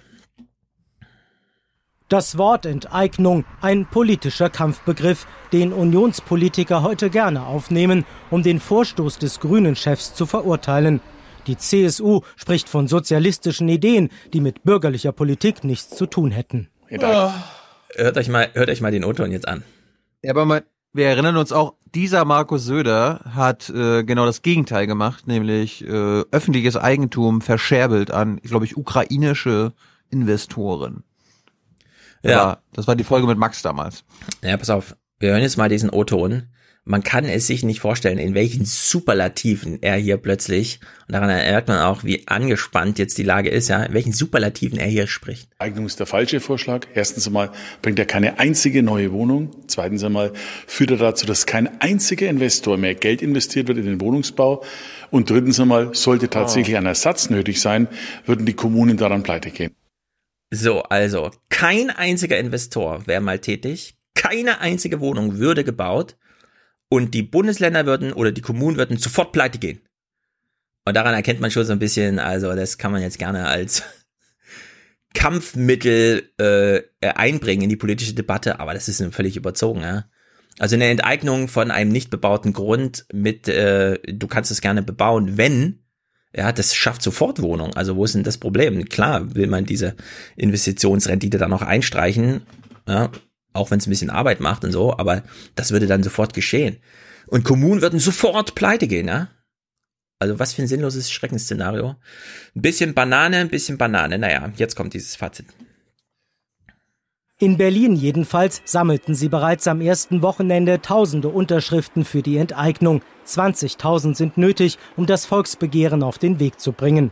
In Hessen planen sie die Umwandlung von Miet in Eigentumswohnungen zu untersagen. Das soll zumindest spekulativer Leerstand in Frankfurt aushebeln. So, Hans, spekulativen Leerstand aushebeln. Zum Thema Enteignung erlaube ich mir den historischen Hinweis, dass im Jahr 2010 ähm, die Bundesregierung, der damalige Bundesumweltminister Norbert Röttgen, CDU, vorhatte, ins Atomgesetz die Möglichkeit der Enteignung wieder aufzunehmen. Da ging es um Gorleben. Damals mhm. äh, wollte die Bundesregierung ja dort gerne noch das atomare Endlager bauen.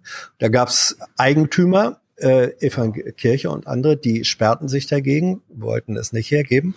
Und da hat Röttgen äh, vorgehabt, die Möglichkeit der Enteignung wieder in das Atomgesetz aufzunehmen. Ja, Herr Jessen, wenn es um ja, Enteignung ja, für Konzerne geht, dann ist das was anderes. Nicht von Konzernen. Ja. Ich sag's ja nochmal. Ja.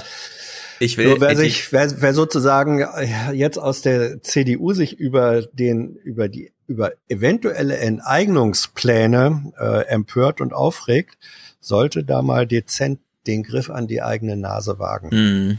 Weil du es gerade ansprachst, Atommüll. Äh, der Deutschlandfunk hat in, hin, im Hintergrundsegment die Tage mehrere, also so Themenblöcke hintereinander geschaltet, alle zum Thema Müll in Deutschland. Die größte, größte Giftmülldeponie der Welt ist in Deutschland, beziehungsweise unter Deutschland.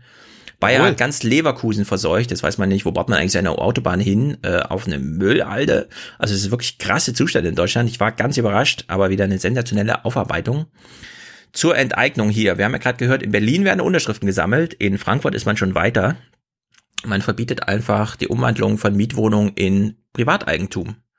Und das finde ich schon eine Sensation, weil Frankfurt ist ja auch dazu übergegangen zu sagen, äh, es gibt keine Grundstücke mehr zu kaufen. Man kann sie pachten. Es gibt dann diese langen Erbbaurechtsverträge, 99 Jahre und so. Aber es ist nicht deins. Und wenn du es verlässt, weil du nicht mehr drauf wohnst, kannst du gerne dein Haus verkaufen, aber nicht das Grundstück, sondern dann geht einfach der nächste Nutzer auf dieses Gebiet und mal ein bisschen von den Häusern weg und ein bisschen zum Boden hinzuschauen. Das ist ganz wichtig jetzt in diesen Tagen, wo auch die Grundsteuerreform ansteht und so weiter und so fort. Ich glaube, dass das chinesische Modell, was Frankfurt da macht, ne? in China ist es, äh, wenn ich mich nicht irre, so war oder ist es so, dass du, dass du kein ähm, Eigentumsrecht an Wohnraum oder auf, auf ewig und vererbbar hast, sondern dass das immer nur an lebende Personen sozusagen als Pachtrecht. Ja, das kann sein. Das ist sehr vernünftig. Ich habe Ja, im letzten absolut. Talkradio, nachdem Jenny in ihrem Podcast drüber sprach, in Hongkong zum Beispiel funktioniert der ganze Nahverkehr überhaupt nur in dieser super dichtesten Stadt der Welt, weil in den Gebieten um den Nahverkehr Erbbaurechte gelten, also da einfach Rente auf Boden bezahlt wird. Man kauft nicht den Boden ab, sondern man bezahlt eine monatliche Gebühr für den Boden, der deswegen so teuer und so attraktiv ist, weil dort eine U-Bahn fährt und genau mit diesem Geld wird die U-Bahn bezahlt und zwar zu 100 Prozent. Also es gibt hier sehr viele Ideen, über die man einfach mal sprechen könnte. Wird in Deutschland nicht gemacht, sondern wir haben hier, oh, Habeck hat was gesagt, keine Ahnung, da gehen ja jetzt alle Kommunen pleite und kein Investor baut keine Wohnung mehr, Herr Söder. Genau. Naja, Konzernfeindlich. Marietta- Genau, Marietta Slomka hat hier mal Günther Neufeld zu Gast. Das ist in der CDF-Redaktion der Mann, der sich auskennt mit dem Recht. Und der erklärt uns das nochmal, die relevanten Teile. Dann wollen wir mal die rechtliche Seite betrachten. Aus unserer Redaktion Recht und Justiz ist Günter Neufeld bei uns. Ganz nüchtern juristisch betrachtet, der Staat darf enteignen oder vergesellschaften. Ja, das darf. Artikel 15 Grundgesetz sagt, Grund und Boden dürfen vergesellschaftet werden gegen Entschädigung. Und welcher Artikel betrifft das? Das ist äh, Artikel 15, der sagt Grund und Boden und Produktions... gesagt. Ja, da hat Slomka auch mal wieder nicht zugehört. Hängte in ihrem Skript fest, aber gut, er ist ja Profi. Mittel dürfen halt in Gemeineigentum überführt werden. Nicht einfach wegnehmen und der Staat macht die Gewinne, sondern muss dann gemeinwirtschaftliche Zwecke, Gemeinnütziges verfolgen, also etwa billigen Wohnraum zur Verfügung stellen. Also da liegt dann auch ein Unterschied zu dem, wir enteignen, um eine Autobahn bauen ja, zu Ja, können. ja, das ist Artikel 14. Das ist was Mhm. anderes. Das ist ja gang und gäbe. Das äh, find- findet häufig statt, wenn man also meinetwegen die Autobahn baut und dann wird ein Stück Ackerland enteignet nach Artikel 14. Das ist auch immer wieder praktiziert worden in der Geschichte. Dieser Artikel 15, Vergesellschaftung von ganzen Firmen, noch nie. Den gab es noch überhaupt nicht, dass das angewendet wurde? Das ist äh, aus dem historischen Kontext zu verstehen. Anno 49, da kannte man noch nicht das Wirtschaftswunder, was da kommen sollte. Man ahnte noch nicht zum Siegeszug der sozialen Marktwirtschaft. Man hatte die Nazi-Zeit hinter sich. Da war die Wirtschaft streng reguliert. Die Nazi-Gegner dachten auch planwirtschaftlich. Die letzten Erfahrungen mit Marktwirtschaft stammten aus der Weimarer Republik und endeten in einer desaströsen Weltwirtschaftskrise. Das heißt, planwirtschaftliches Denken war im Jahre 49 völlig normal. Was ich ein bisschen witzig finde, ist, dieser Paragraph steht im Grundgesetz, weil man damals dachte, es war nicht alles schlecht unter den Nazis. Ich hoffe, das findet nicht Eingang in die derzeitige Argumentation von irgendeiner Seite. Jedenfalls, in den Gesetzen steht, äh, man darf handeln. Staat, Länder, Kommunen, keine Ahnung, man darf handeln. So wie man in Berlin ja auch schon ein Gutachten darüber Aber hat. man muss nicht. Man genau, muss man darf Mieten einfach deckeln. Ja, als Land kann man es entscheiden, was eine Miete, also wie maximal sie sein darf. Man muss aber nicht. Und deswegen finde ich, dass man in Berlin jetzt so dieses, ja, ja, macht's doch mal direkt demokratisch und so. Nee, also der Staat, das Land könnte einfach, ja. Stattdessen geht man hier und das ist halt, das müssen wir uns kurz anhören, wie kompliziert dieser Weg jetzt eigentlich ist in Berlin. Es gibt noch eine Riesenreihe von Hürden, die vor den Anhängern dieser Kampagne liegen. Im Moment sind wir ja erst im Antragsverfahren. Also ein Antrag auf Volksbegehren, 20.000 Unterschriften, wird man ganz schnell beisammen haben. Dann kommt das Volksbegehren, braucht 170.000 Unterschriften, wird man ja vielleicht auch schaffen. Dann kommt ein Volksentscheid. Da muss eine Mehrheit für diese Vergesellschaftung stimmen in Berlin. Aber einfach Mehrheit reicht nicht. Es braucht auch eine hohe Wahlbeteiligung. Es müssen dann 50 Prozent der Berliner zugestimmt haben. Dann stellt sich die Frage der Gesetzeskompetenz. Äh, Wenn der Bund zum Beispiel auf die Idee kommt, das Thema zu regeln, dann haben Berlin, hat Berlin da nichts mehr zu melden. Dann wird das vor Gericht verhandelt werden. Und dann stellt sich auch noch die Frage der Entschädigung. Also da werden einige Milliarden fällig sein, um die Eigentümer zu entschädigen. Und Berlin ist ja nun nicht so sonderlich reich. Ja, aber da ja, da wir ja einen SPD-Oberbürgermeister haben und eine SPD in der Bundesregierung ist, wird die Bundesregierung ja bestimmt dann nicht irgendwie Stöcker zwischen die Beine werfen, oder? Na, sicher nicht. Ja, Herr Scholz ist ja begeistert von diesen. Auf die SPD ist Verlass. Vorschlägen. Auf die SPD ist Verlass. Ja, ja. Übrigens äh, lustig, Günter Neufeld, ähm, der ZDF-Rechtsexperte, war zu der Zeit, als ich in der Badewanne saß, in Hannover, damals Kollege in der Redaktion. Mhm. So, aber wen interessiert das? Da Äh, Badewannengeschichten. Ja, ne, er war nicht mit in der Badewanne, sondern Mhm. damals schon für den seriösen äh, Rechtsjournalismus zu Ja. ohne Anfassung. Also ihr Fernsehleute haltet euch jedenfalls alle sehr Das gut. war Euch liebt die Hörfunk. Kamera Das war- einfach. das war Hörfunk. Ja, die Stimme ist natürlich unglaublich bei dem Neufeld. Da ist das Gekrächze von uns hier nichts dagegen. Und der Neufeld erstmal erklärt, was Sache ist mit dem Grundgesetz. Ganz genau. Gut. Ja, ja, ja, ja, ja, ja. Wir wollen auch an die Hörer denken, ein bisschen zumindest. Ja, meine Damen und Herren, ähm, von mir auch einen schönen guten Tag. Scher dich zum Teufel, du Hund. Der Krawattenträger, meine ich. Fridays for Future. Wir hatten ja Luisa hier zu Gast und mittlerweile wissen wir auch, unsere allererste Frage, wie viel haben an dem Papier eigentlich mitgearbeitet, war vielleicht gar nicht so ganz verkehrt, denn es gibt Ärger. Zu viele Stars, zu wenig Leute, die auf Instagram die allgemeine E-Mail-Adresse angeben, stattdessen nur das eigene Management, äh, keine Ahnung. Man kennt es, äh, wer, wer es genau interessiert, vor vielen, vielen Jahren, als die Piratenpartei noch bei 13 Prozent im Bund stand, habe ich im Merkur einen Text darüber geschrieben, wie solche Bewegungen scheitern, ist immer noch aktuell, gilt auch für Fridays for Future. Denn entweder man hat eine Hierarchie und stellt eine Machtfrage oder ja, man ärgert sich halt darüber, dass die Falschen den Fame bei Instagram kriegen, als ob das wichtig wäre. Aber so laufen die Dinge. Gut, hier in Berlin wurde jedenfalls letzte Woche die Forderung vorgestellt. Wir haben sie ja thematisiert. Ein ganz interessantes Setting, das man sich ausgesucht hat. Zu Füßen der riesigen Saurier-Skelette im Berliner Naturkundemuseum präsentieren die Fridays for Future Aktivisten ihren Forderungskatalog. Die jungen Protestler beherrschen also auch schon die Regeln des Mediengeschäfts. Griffige Bilder liefern und die Botschaft gut zuspitzen. Das Ergebnis des fünften großen Artensterbens sehen Sie direkt hinter mir. Wir haben durch unser Handeln das sechste große Artensterben in der Geschichte dieses Planeten ausgelöst. Ja, es ist handwerklich perfekt, weil sieht man daran, dass es super langweilig ist. Aber gut. So ist es halt. Äh, eine Schülerin erklärt nochmal, wo, wo sie jetzt das größte Problem sehen. Gilt, gilt Keep It in the Ground eigentlich auch für Saurierknochen? Nein.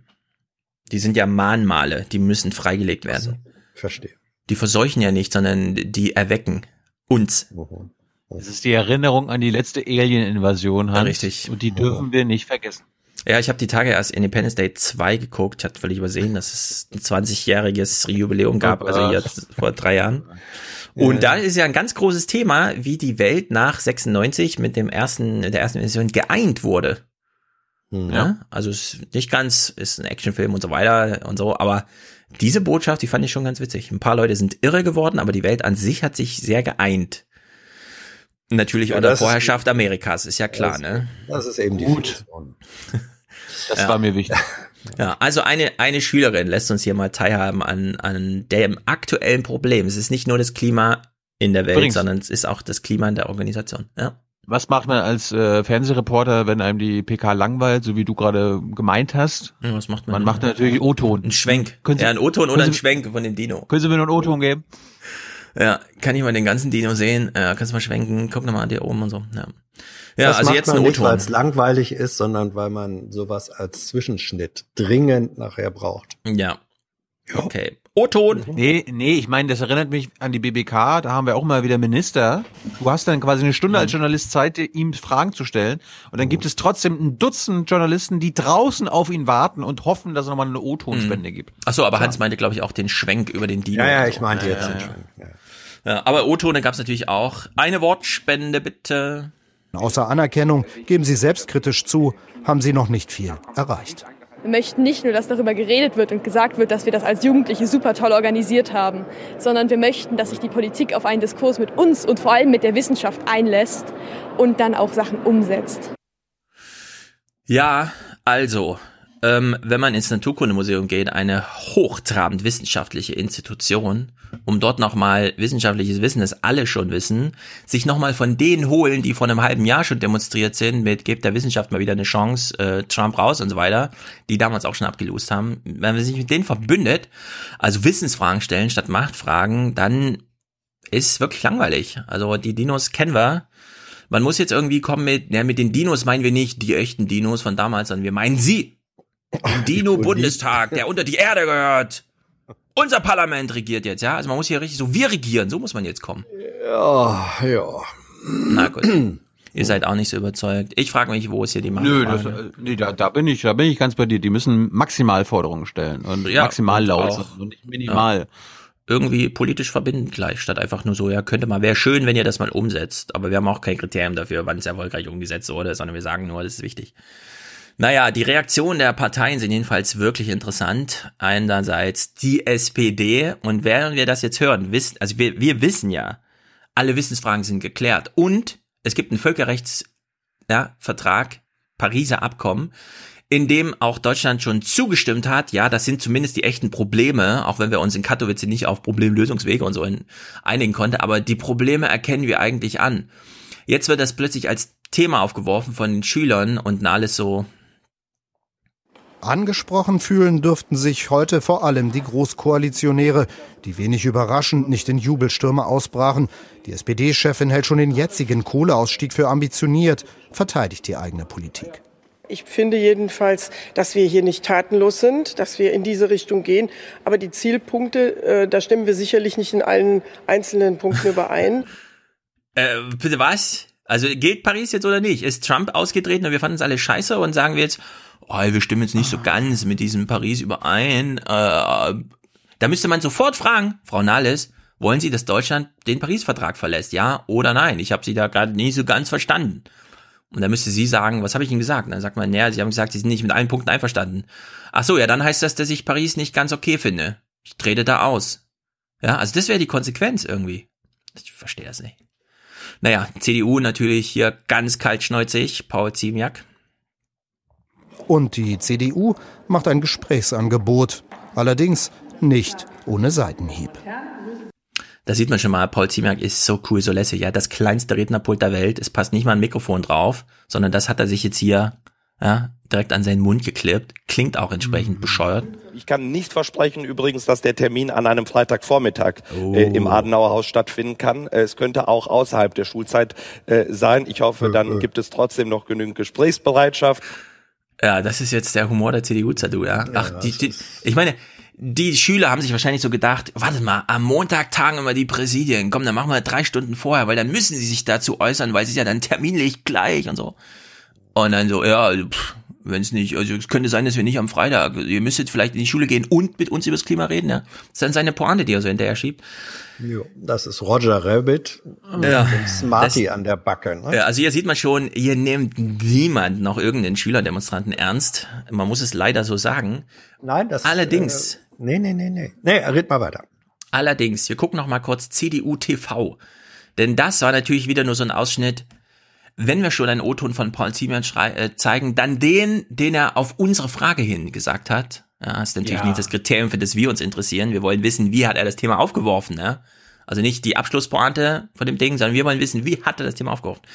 Deswegen hören wir noch mal kurz rein. Ziemiak äh, erklärt und er führt jeden Punkt an mit ferner hat das Präsidium darüber, ferner hat das Präsidium darüber, ja. Also alles ist ganz fern bei ihm. Punkt zwei war allerdings schon das Klima bei der Präsidiumssitzung. Wir hören mal, wie er das hier verkauft. Das Ferner spielten die Fragen des Klimaschutzes und der Klima- und Umweltpolitik eine Rolle. Wenn Sie sich anschauen, die Geschichte der CDU Deutschland, so war die Un Ja, also ich kann ihn leider ähm, nicht sehen ohne, also das, das ist einfach, ich habe es bei Christian Lindner gesehen, wie es geht, ja. So redet man jetzt. Man hält sich so ein Mikro ans Ohr, man hat einen ganz kleinen Tisch, der gar nicht auffällt, damit die Freiheit der, der Rede ja, zur Geltung kommt.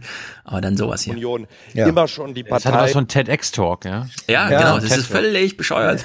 Ja, die Gürtelschnalle muss sichtbar sein. Und äh, Oh übrigens, das Wort ferner, Stefan, hat ja auch die Bedeutung von weiterhin, wie du weißt. Äh, nee, für ihn ist das einfach alles ganz fern, über das man da spricht. Klima, Ich, ich weiß, alte Menschen, du alter ferner. Demagoge. So Aber kommt das ich für mich rüber. Ja, ich stimme dir in, äh, in dem Punkt nicht zu. Das ist denen nicht scheißegal. In Wahrheit geht denen der Arsch auf Grundeis. Ja, Diese- wegen der Machtfrage, nicht wegen der Wissensfragen. Und deswegen muss man sich Ja, da jetzt kitzeln. Ja, natürlich, selbstverständlich. Aber der Arsch geht ihnen auf Grundeis, weil einfach dadurch, dass diese jungen Menschen da sind, dass die Wissenschaftler sich mit ihnen verbünden, dass wir einen öffentlichen Diskurs haben, wird, Ja. äh, wird diese Perspektive für welche Generation, für welche Verantwortung oder Ja. ja, für welche Generation wird im Moment eigentlich politisch entschieden? Ja, Aber Dass- es hören ja noch mal ein paar die- zu. Deswegen will ich es auch noch mal im Detail ja, sagen. Hans, du okay. hast recht. Hans, du hast Danke. recht. Sehr ja viele auch. Leute, sehr viele Leute, ja, sehen diese Debatte und äh, haben wirklich Angst davor, dass die Korallen sterben und der Wald. Ich meine, wenn man die Wälder sich hier anguckt in Deutschland, ja, wir haben auch nachher nochmal Clips zum Wald, es ist gruselig, wie viele tote Bäume hier einfach rausgeholt werden müssen und jetzt stapelweise hier rumliegen. So, Paul Ziemiak hat aber keine Angst davor, dass irgendwie der Ozean steigt oder sonst was. Der hat einfach nur Angst davor, dass das Wissen, das jetzt in der Welt ist, und das ist auch gut so, alle wissen jetzt Bescheid, dass irgendwann nochmal irgendwer sein Gehirn einschaltet, kurz vor der Bundestagswahl und denkt, warte mal, das ist mir vielleicht doch ein bisschen wichtiger, ich wähle jetzt grün. Davor hat er Angst, ja, vor diesem, Nee, ich wähle er hat, jetzt er, grün. hat, er hat Angst davor, dass er vielleicht mal doch nicht Minister wird. Äh, Oder das, genau. Weil wenn die Leute grün wählen, dann ist keine Mehrheit mehr für ihr sein Ministeramt da. So. Deswegen finde ich, muss man jetzt, ja, man muss jetzt die parlamentarische Anbindung, immer dieses, nee, wir wollen nicht so eng mit den Grünen und mit Greenpeace verbandelt sein, weil wir sind ja eigenständig. Nein, man muss jetzt die Reihen schließen und man muss jetzt hier Generationenfragen stellen und die Grünen, ja, und so. Man muss den, man muss jetzt Paul Ziemiak warnen davor, dass man es schafft, seine Eltern zu überreden, nicht die CDU zu wählen. Ja, ja. Und diese das Realität, die ist nämlich Es- wirklich ja und und die Angst bei ihm. erzeugt da, ja, das erzeugt eine Angst und zwar ähm, äh, deswegen sage ich, da ist Panik. Die sind mit dem Rücken an der Wand. Das ist im Übrigen ähm, eine etwas kühne historische Parallele. Äh, die berühmte Studentengeneration der 68er hat die Frage gestellt an die Generation, an, an deren Elterngeneration: Wo wart ihr während des deutschen Faschismus? Was habt ihr da gemacht? Diese Frage ist in Deutschland 20 Jahre lang nicht gestellt worden. Jetzt wurde sie gestellt und sie hat, sie hat einen enormen Druck und einen enormen Diskurs erzeugt. Und das ist in einer nicht direkt vergleichbaren und dennoch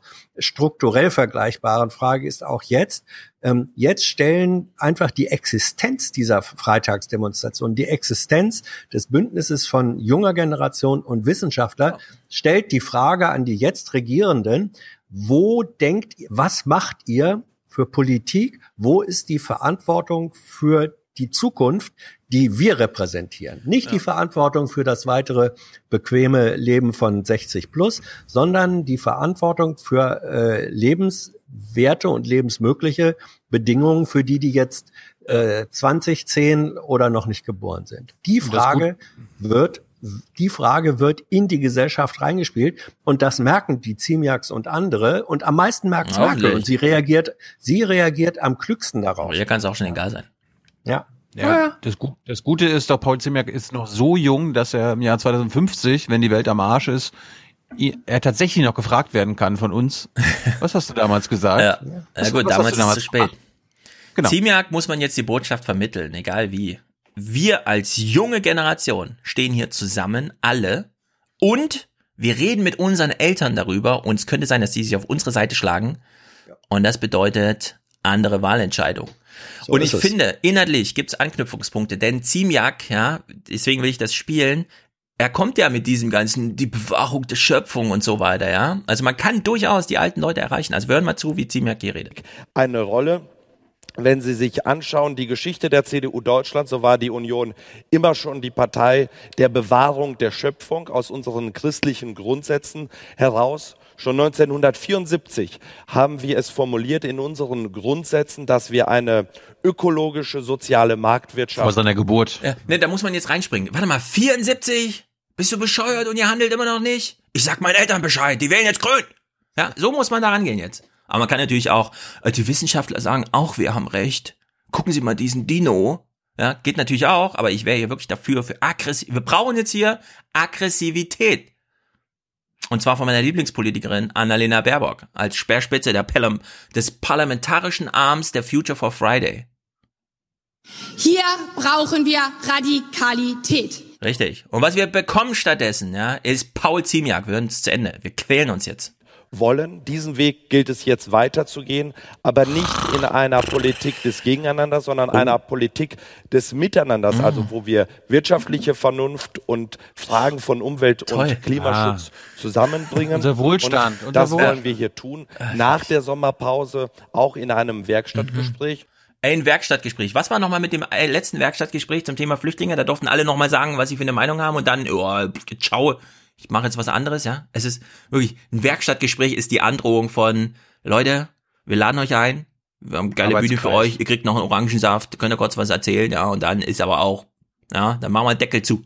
Und vorher ja. soll wie immer ja, die CDU ein Ort der Debatte sein. Und nachdem heute die engagierten Schülerinnen und Studenten von Fridays Wer hat sie engagiert? ihre Ideen vorgestellt haben, wollen wir natürlich junge Menschen hier einladen, so wie ich es bereits angekündigt ja. habe, in das Adenauer Haus, um gemeinsam miteinander zu diskutieren, was halt, halt, halt, junger Menschen hat er, wichtig ja, ist. gleich vorbei. Ja, ja, hat, ja, er, hat er eben tatsächlich gesagt, Fridays for Futures? Er muss erst überlegen. Es gibt mehrere Zukunften, was er. Ne? Ja, du weißt, was Futures sind. Das ist ein Begriff ähm, aus dem Banking. Ja, äh, stimmt. Das, sind, das, ja, das sind Spekulationspapiere. Das, das war ein freudscher Versprecher. ja, ja, ja, ja. Performancemäßig ja. muss er noch an seinen Schlaf auf. Das ist einfach schlimm. Das ist schlimm, schlimm, schlimm. Und ich fordere hier auf, klar kann man sich jetzt einladen lassen von der CDU zum Werkstattgespräch, aber die Fridays for Future, die sollten jetzt dahin gehen, wohin sie nicht eingeladen werden. Und einfach ja. da sein. Aber gut, Jawohl. ich, ich will nicht mansplainen, liebe Hörer, liebes Forum, Beruhigung, Beruhigung, Beruhigung. Die Dürre. Das ist doch wir auch mehr Schulz, Schulzplanning. Schulzplanning, genau. Wo, wo wir hier schon bei äh, Schulzplanning waren, wir kommen mal zu Nahles Planning, die äh, okay. Sagt euch, sagt euch nochmal was zur Klimapolitik. Die war bei Berlin, bei Berlin indirekt mhm. und kann eu eure Kritik jetzt auch nicht verstehen. Also, nee. Aber gemeinschaftlich müssen sie am Ende ja doch irgendetwas entscheiden. Und äh, da steht ihre Umweltministerin momentan nur da und sagt, ja, das, was bis jetzt soll ich dir was sagen? Ich sehe da neue Leute, die ich nicht kenne und ich fühle mich total fremd in meiner Lieblingssendung Berlin Indirekt, die ich immer indirekt über dich gucke. Ich fühle mich unwohl, liebes. Wo ist mein Thomas Walde? Okay, der Text. hat jetzt, äh, der ist jetzt Brandbeauftragter des ZDF. Mm, darüber haben wir noch gar nicht gesprochen. Wir kommen Dienstag drauf zurück. Ja. Es müssen auch erst Herzen heilen, bevor die Worte sprechen können. Äh, die Münder, wollte ich sagen. Sorry. Der Spruch ging daneben, aber gut. Ich bin halt noch durch den Wind. Passiert ist peinlich. Ist sie die Einzige in ihrer Partei, die das so sieht? Wir haben äh, bisher erstmal einen sehr großen Schritt in diesem Jahr gemacht. Ich bin richtig äh, begeistert. Deutschland ist das einzige Land, das sowohl aus Das hast du schon als Otto, ne? Ich bin richtig begeistert. begeistert. Ich wollte gerade sagen, das ist. Ich flippe hier aus. Ich Das bin hätte so einen begeistert. Platz auf dem Soundboard verdient. Ja, hier, ihr kennt mich doch. Wir haben äh, bisher erstmal einen sehr großen Schritt in diesem Jahr gemacht. Ich bin richtig äh, begeistert. Äh, was war ich nochmal? Ach ja, begeistert. dass der Atomkraft aussteigt, auch, so als auch richtig. das, was wir dieses Jahr auf den Weg bringen. Wir steigen auch aus der Braunkohle und Steinkohle raus. Mhm. Es ist also in diesem Jahr schon etwas sehr Wesentliches auf den Weg gebracht worden. Das muss jetzt umgesetzt werden. Das ist ein großer Schritt. Es reicht noch nicht, aber ich bin sehr stolz, dass Deutschland wirklich das einzige Land ist, das beides anpackt. Und das ist schon bemerkenswert. Also wir tun nicht nichts. Wir tun vielleicht noch zu wenig, aber wir sind, glaube ich, auf dem richtigen Weg. Äh, Das ist auch notwendig. Dieses Jahr muss es vorangehen. Also, sie ist begeistert davon, dass nicht nichts passiert und es eigentlich vorangeht. Ja, da ist Ach ja, Sprache, begeistert. Sprache ist doch so verräterisch. Wir haben etwas auf den Weg gebracht. Ja. Wenn ich das, was ich auf den Weg, wenn ich etwas auf den Weg bringen muss, dann ist Mhm. dieses etwas doch im Grunde nicht selber mobil und handlungsfähig. Mhm. Oder? Sonst könnte es sich ja selbst auf den Weg machen. Ja. Wenn ich etwas auf den Weg bringe, das ist doch eher tote Materie. Ah, ich habe eine Idee. Rein ich habe eine. Idee für Berliner. Ja. Du fährst auf dem Fahrradweg, plötzlich ist schon wieder ein Auto, das vor dir einfach stur steht. Dann fragst du, wer hat das auf den Weg gebracht? weggebracht.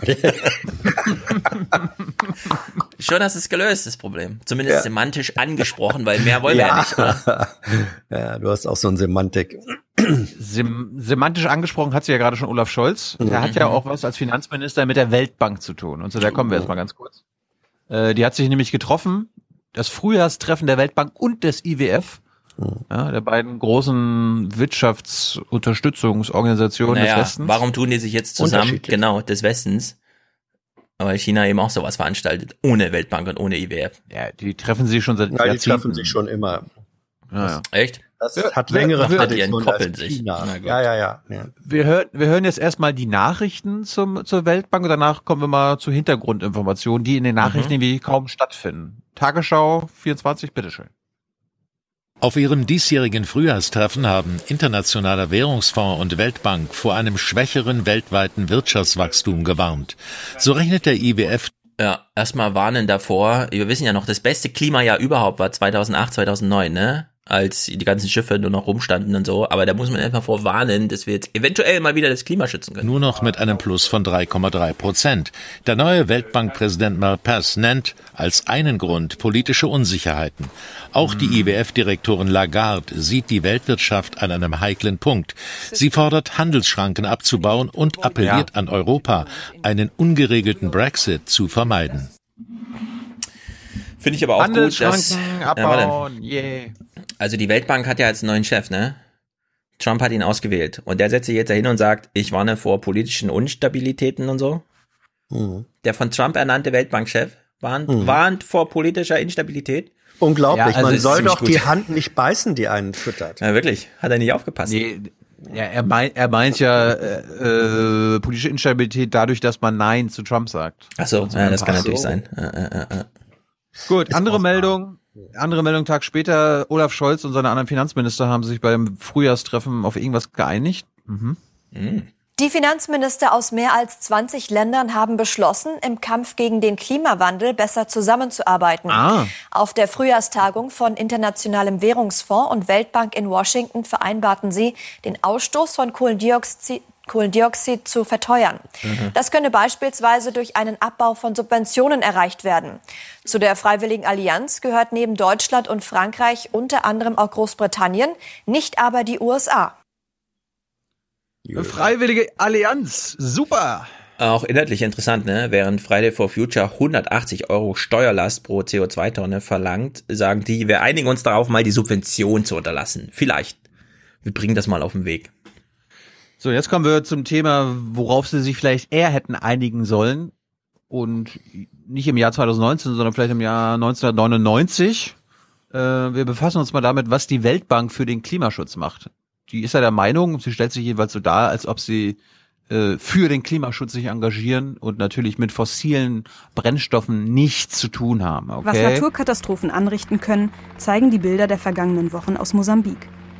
Ein Wirbelsturm hat mehr als das ist übrigens im Mittagsmagazin gesendet worden oder wie mhm. wir sagen, versendet worden. 600 Menschen getötet. Wie so oft hat es die Armen getroffen. Daher ist eine wichtige Mission der Weltbank, den Klimawandel zu begrenzen, wie in folgendem Video erklärt wird. Ah. Klimakatastrophen sind schon heute ein Hindernis, um Armut zu bekämpfen. Naturkatastrophen wie Überflutung zerstören die Existenzgrundlagen und die Armen sind besonders betroffen. Doch nach Recherchen des NDR, Deutscher Welle und Süddeutscher Zeitung fördert ausgerechnet die Weltbank durch Investitionen und Kredite Erdölprojekte, wie das im südamerikanischen Guyana. Hier berät sie die Regierung bei der Erschließung eines riesigen Ölfelds. Das werbliche Firmenvideo von ExxonMobil zeigt, vor der Küste wurde eines der größten Erdölfelder der vergangenen Jahre entdeckt. Obwohl zur Einhaltung internationaler Klimaverträge die Förderung neuer Erdölreserven unterbleiben sollte, unterstützt die Weltbank das Projekt. Es ist eine versteckte Operation der Weltbank. Sie ist bereit, viele Mittel in fossile Energien zu stecken, aber nach außen sagt sie, wir schützen das Klima, aber in Wirklichkeit finden Vorhaben statt, die das Ganze konterkarieren. Ja. Ähm. Da, dazu muss man sagen, äh, Weltbank und IMF, also internationaler äh, Monetary Fonds, die ja, ja, haben eigentlich unterschiedliche Aufgabenansätze. Und historisch gesehen war die Weltbank sozusagen, waren die Guten ähm, deren Aufgabe bestand, ja, das guck, guck, guck in die Geschichte rein. Ich rede nicht von dem, was sie heute machen. Flashback und so, ja? Wir sind die Guten. Mhm. Ähm, die, die Weltbank hatte im Gegensatz zum IMF, hatte die Weltbank die Aufgabe, die Aufgabe, ähm, arme Länder zu unterstützen. Und diese äh, Aufgabe nimmt sie zunehmend weniger wahr, indem sie eben, und da hat Kochi völlig recht, immer noch unter dem Siegel, wir sind die Guten, wir unterstützen die Schwachen, die Entwicklungsländer, wir helfen denen, wird jetzt eine Politik gemacht, die eigentlich ihrer ursprünglichen Aufgabe widerspricht. Das hat ja. etwas zu tun mit, mit natürlich Einflüssen vor allem der USA und Druck auf die Weltbank. Die werden aus ihrer historischen Aufgabe und Rolle rausgedrängt. Eigentlich müssen wir jetzt die Weltbank in eine Klimabank umwandeln, die die ja. Länder dafür bezahlt, das Zeug im Boden ja. zu lassen. Ja. Das ist ja Rademachers Vorschlag. Sehr gut, sehr gut. Aber Männer, das war einfach nur ein bedauerlicher Einzelfall. Das macht die Weltbank sonst nicht. In Brasilien, mhm. das ist halt passiert. In Nigeria sieht das schon ganz anders aus. Ein Kredit der Weltbank in Höhe von 150 Millionen Dollar ging nach Nigeria und führt zu dieser Baustelle. Die größte Ölraffinerie der Welt wird hier gebaut. Der Kredit sei für die Weiterverarbeitungsanlage bestimmt, heißt es von der Weltbank. Eine Analyse zufolge fördert die Weltbank fossile Energieprojekte wie dieses weltweit sogar mit 21 Milliarden Dollar direkt und indirekt. Öl ist einfach nicht nachhaltig. Es bringt uns für die Zukunft nichts. Dieses Projekt sieht beeindruckend aus. Aber ich hoffe, dass Sie auch in andere Projekte investieren. Ja, passend dazu, die Antwort wäre ja irgendwas Kluges, aber ich lese auf Twitter seit gestern den gleichen Witz in 50.000 Variationen. Ich lese mal eine vor, in dem Fall die heute Show. Greta Thunberg trifft heute den Papst. Und man kann sich schon denken, was jetzt kommt. Auf der einen Seite Gottes Stellvertretung auf Erden und auf der anderen Seite ein Typ aus Argentinien. ja. Gut, letzter, letzter Joke die Weltbank, damit haben wir ja nichts zu tun. Ja, die Bundesregierung nee. kann da gar nichts machen, dass sich da die Politik in Sachen, also die Weltbankpolitik in Sachen Klimaschutz ändert. Gar nichts. Die deutsche Regierung hat eine wichtige Stimme innerhalb der Weltbank. Oh. Deutschland hat auch oh, das nigerianische Projekt unterstützt. Die Bundesrepublik könnte, wenn sie es tatsächlich wollen würde, äh, durchaus mit anderen Ländern kooperieren und dann auch äh, dazu beitragen, dass die Politik der Weltbank eine andere wird. Sie machen das aber nicht. In Mosambik hat der Wirbelsturm vielen Bauern die Ernte zerstört. Die Weltbank hat auch Mosambik einen Kredit gewährt zur Armutsbekämpfung. Auch hier fördert sie damit indirekt klimaschädliche Kohleprojekte. Die Weltbank weist den Vorwurf zurück, fossile Energieträger weltweit überproportional zu fördern. Nicht überproportional. Können wir nochmal BBK thematisieren, Hans, äh, ob die Bundesregierung ja. die Weltbankpolitik. Ja, also das kann man, das kann man auch mal als ein Thema ähm, äh, hier oder wo wir auch gehen, immer machen. Wir gehen ja gleich hin. Wir gehen ja gleich hin. Ja, ja, naja, heute ist ein bisschen, bisschen schwierig. Das, äh, wo war es ja Kabinettsthema. Ja, eher nicht. Aber äh, Keckeritz ist, ist jemand, der sehr seriös und sehr intensiv seit Jahren dieses Thema äh, bearbeitet. Also ja, heute ist deutsch-französische Freundschaft. Glaubt nicht, mhm. dass ihr heute mit irgendeinem Klimathema da kommt. Wohl wahr. Wir können doch ja. nicht mal fragen, ob die, nein, also CO2-Belastung durch Brände von alten Eichendeckenbalken, das gehört sich ja. nicht. Ich würde sagen, wir kommen zurück zu uns und unseren Sorgen. Oder? Ja. Ja, unsere Sorgen sind ja auch, äh, auch das Klima. Und wir kommen mhm. mal nach Berlin zu einer Aktivistin, die ihren Job aufgegeben hat, um Aktivistin zu sein für den Klimaschutz. Und wir hatten ja sonst immer hier das Thema, ja, äh, kann man als äh, Papa es gut finden, dass die Tochter zu Fridays for Future geht freitags. Jetzt ist es mal andersrum. Jetzt muss man die Tochter äh, bewerten, wie sie denn den Aktivismus der Mutter so findet. Und das fand ich sehr lustig.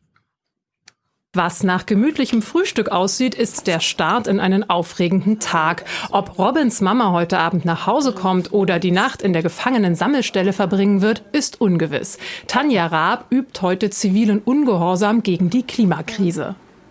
Das heißt, wir werden dann Straßenfluten, Brückenfluten, um auf dieses Problem aufmerksam zu machen. Ähm, damit einhergehend kann das natürlich auch durchaus sein, dass äh, die Polizei uns räumen muss. Das ist ja ihre Aufgabe. Ähm, und dass es natürlich auch durchaus möglich sein kann, dass ich dann verhaftet werde. Die zwölfjährige Robin ist bei den Schulstreiks von Fridays for Future aktiv. Dass ihre Mutter vielleicht im Gefängnis landet, findet sie okay. Also das ist ja schon mal passiert, dass, es, dass sie nicht zurückkam. Aber es war auch nur eine Nacht. Ähm, ich weiß nicht, das ist halt nicht toll, aber wenn es halt so sein muss, dann muss es halt natürlich so sein. Finde ich ja. gut. Ja. Muss man da so ein Happening draus machen? Kann man nicht einfach mal.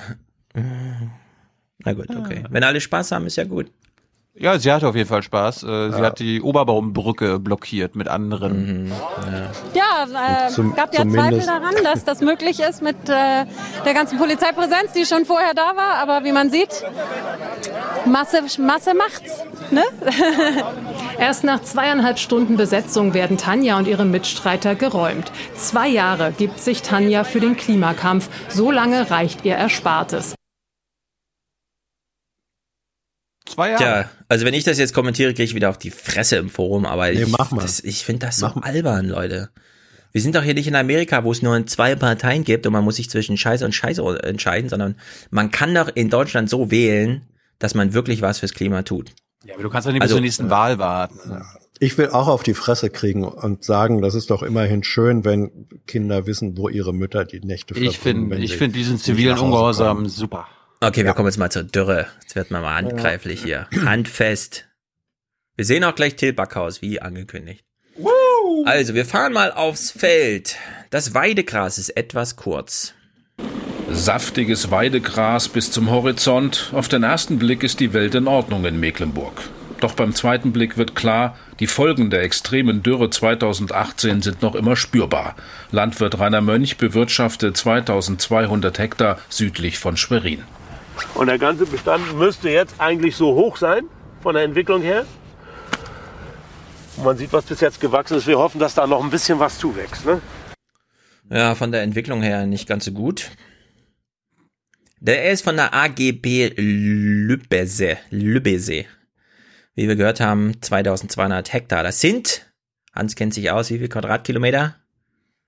22, ähm, richtig? 22, ja. 22 ja. Quadratkilometer. Ist das eigentlich viel? Naja, da braucht man schon ein Auto, ne? Um da drüber zu laufen, braucht man ein bisschen.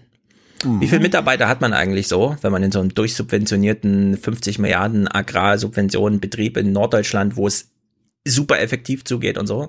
Sieben. Wie viele Mitarbeiter hat man für 22 Hektar Land, wenn man noch 1000 Kühe im Stall zwischen hat? Sieben, äh, zwischen 7 und 15. Na, 100.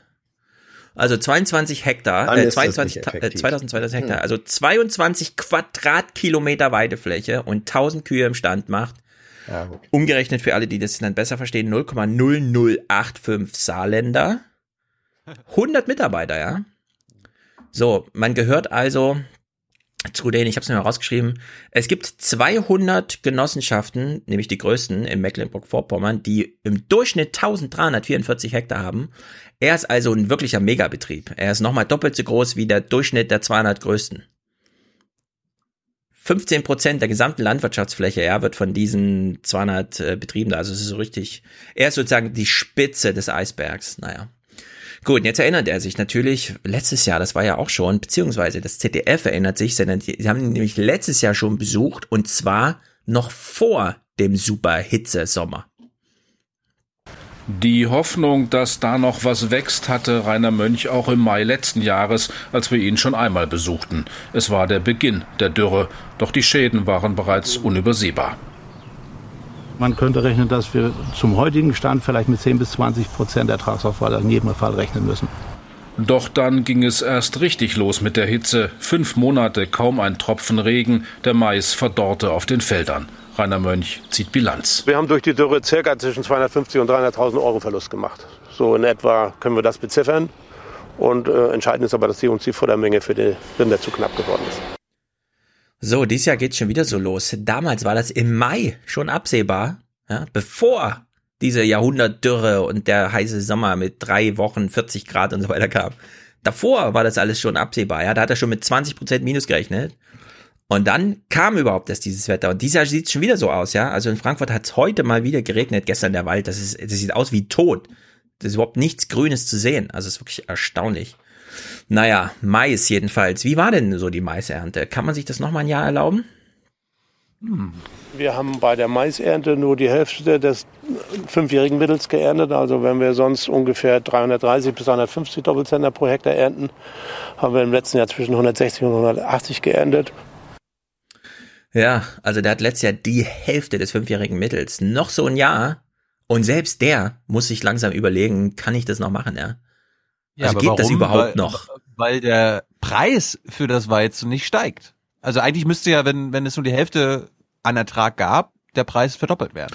Genau, es gibt Spekulationszyklen, die drücken den Preis noch, aber irgendwann ist aufgebraucht. Ja? Also letztes Jahr waren es schon 30 Millionen Tonnen, die gefehlt haben.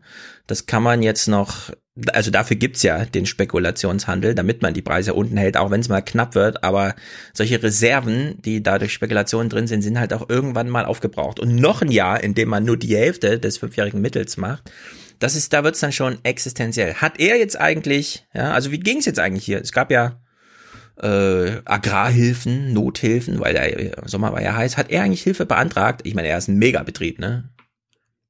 50 Millionen Euro an staatlicher Dürrehilfe stehen im Land zur Verfügung. Wie Mönch haben aber viele Landwirte erst gar keinen Antrag gestellt, zu bürokratisch sei das Verfahren. Ja, also wenn du quasi den größten Betrieb in Mecklenburg-Vorpommern hast oder was weiß ich, Top Ten, und dir das selbst da zu kompliziert ist, die Dürrehilfen zu beantragen, dann muss man echt sagen, das ist aus vielen Richtungen funktioniert hier sehr vieles nicht mehr, weil das ist einfach, wer hat denn bitte Dürrehilfemittel da irgendwie beantragt, ja, wenn nicht mal er. Also da ist einiges am Kochen und wir haben ja schon gelernt, die Gewalt aus Brüssel schlägt jetzt zu, jetzt werden auch noch die Subventionen da irgendwie rausgenommen. Wenn diese Betriebe jetzt mit Gewalt aus Brüssel oder Berlin ja. kaputt gemacht werden, dann gibt's hier richtig Widerstand. Ja, also hören wir doch mal Till Backhaus. Er war hier tatsächlich im Heute-Journal kurz zu hören.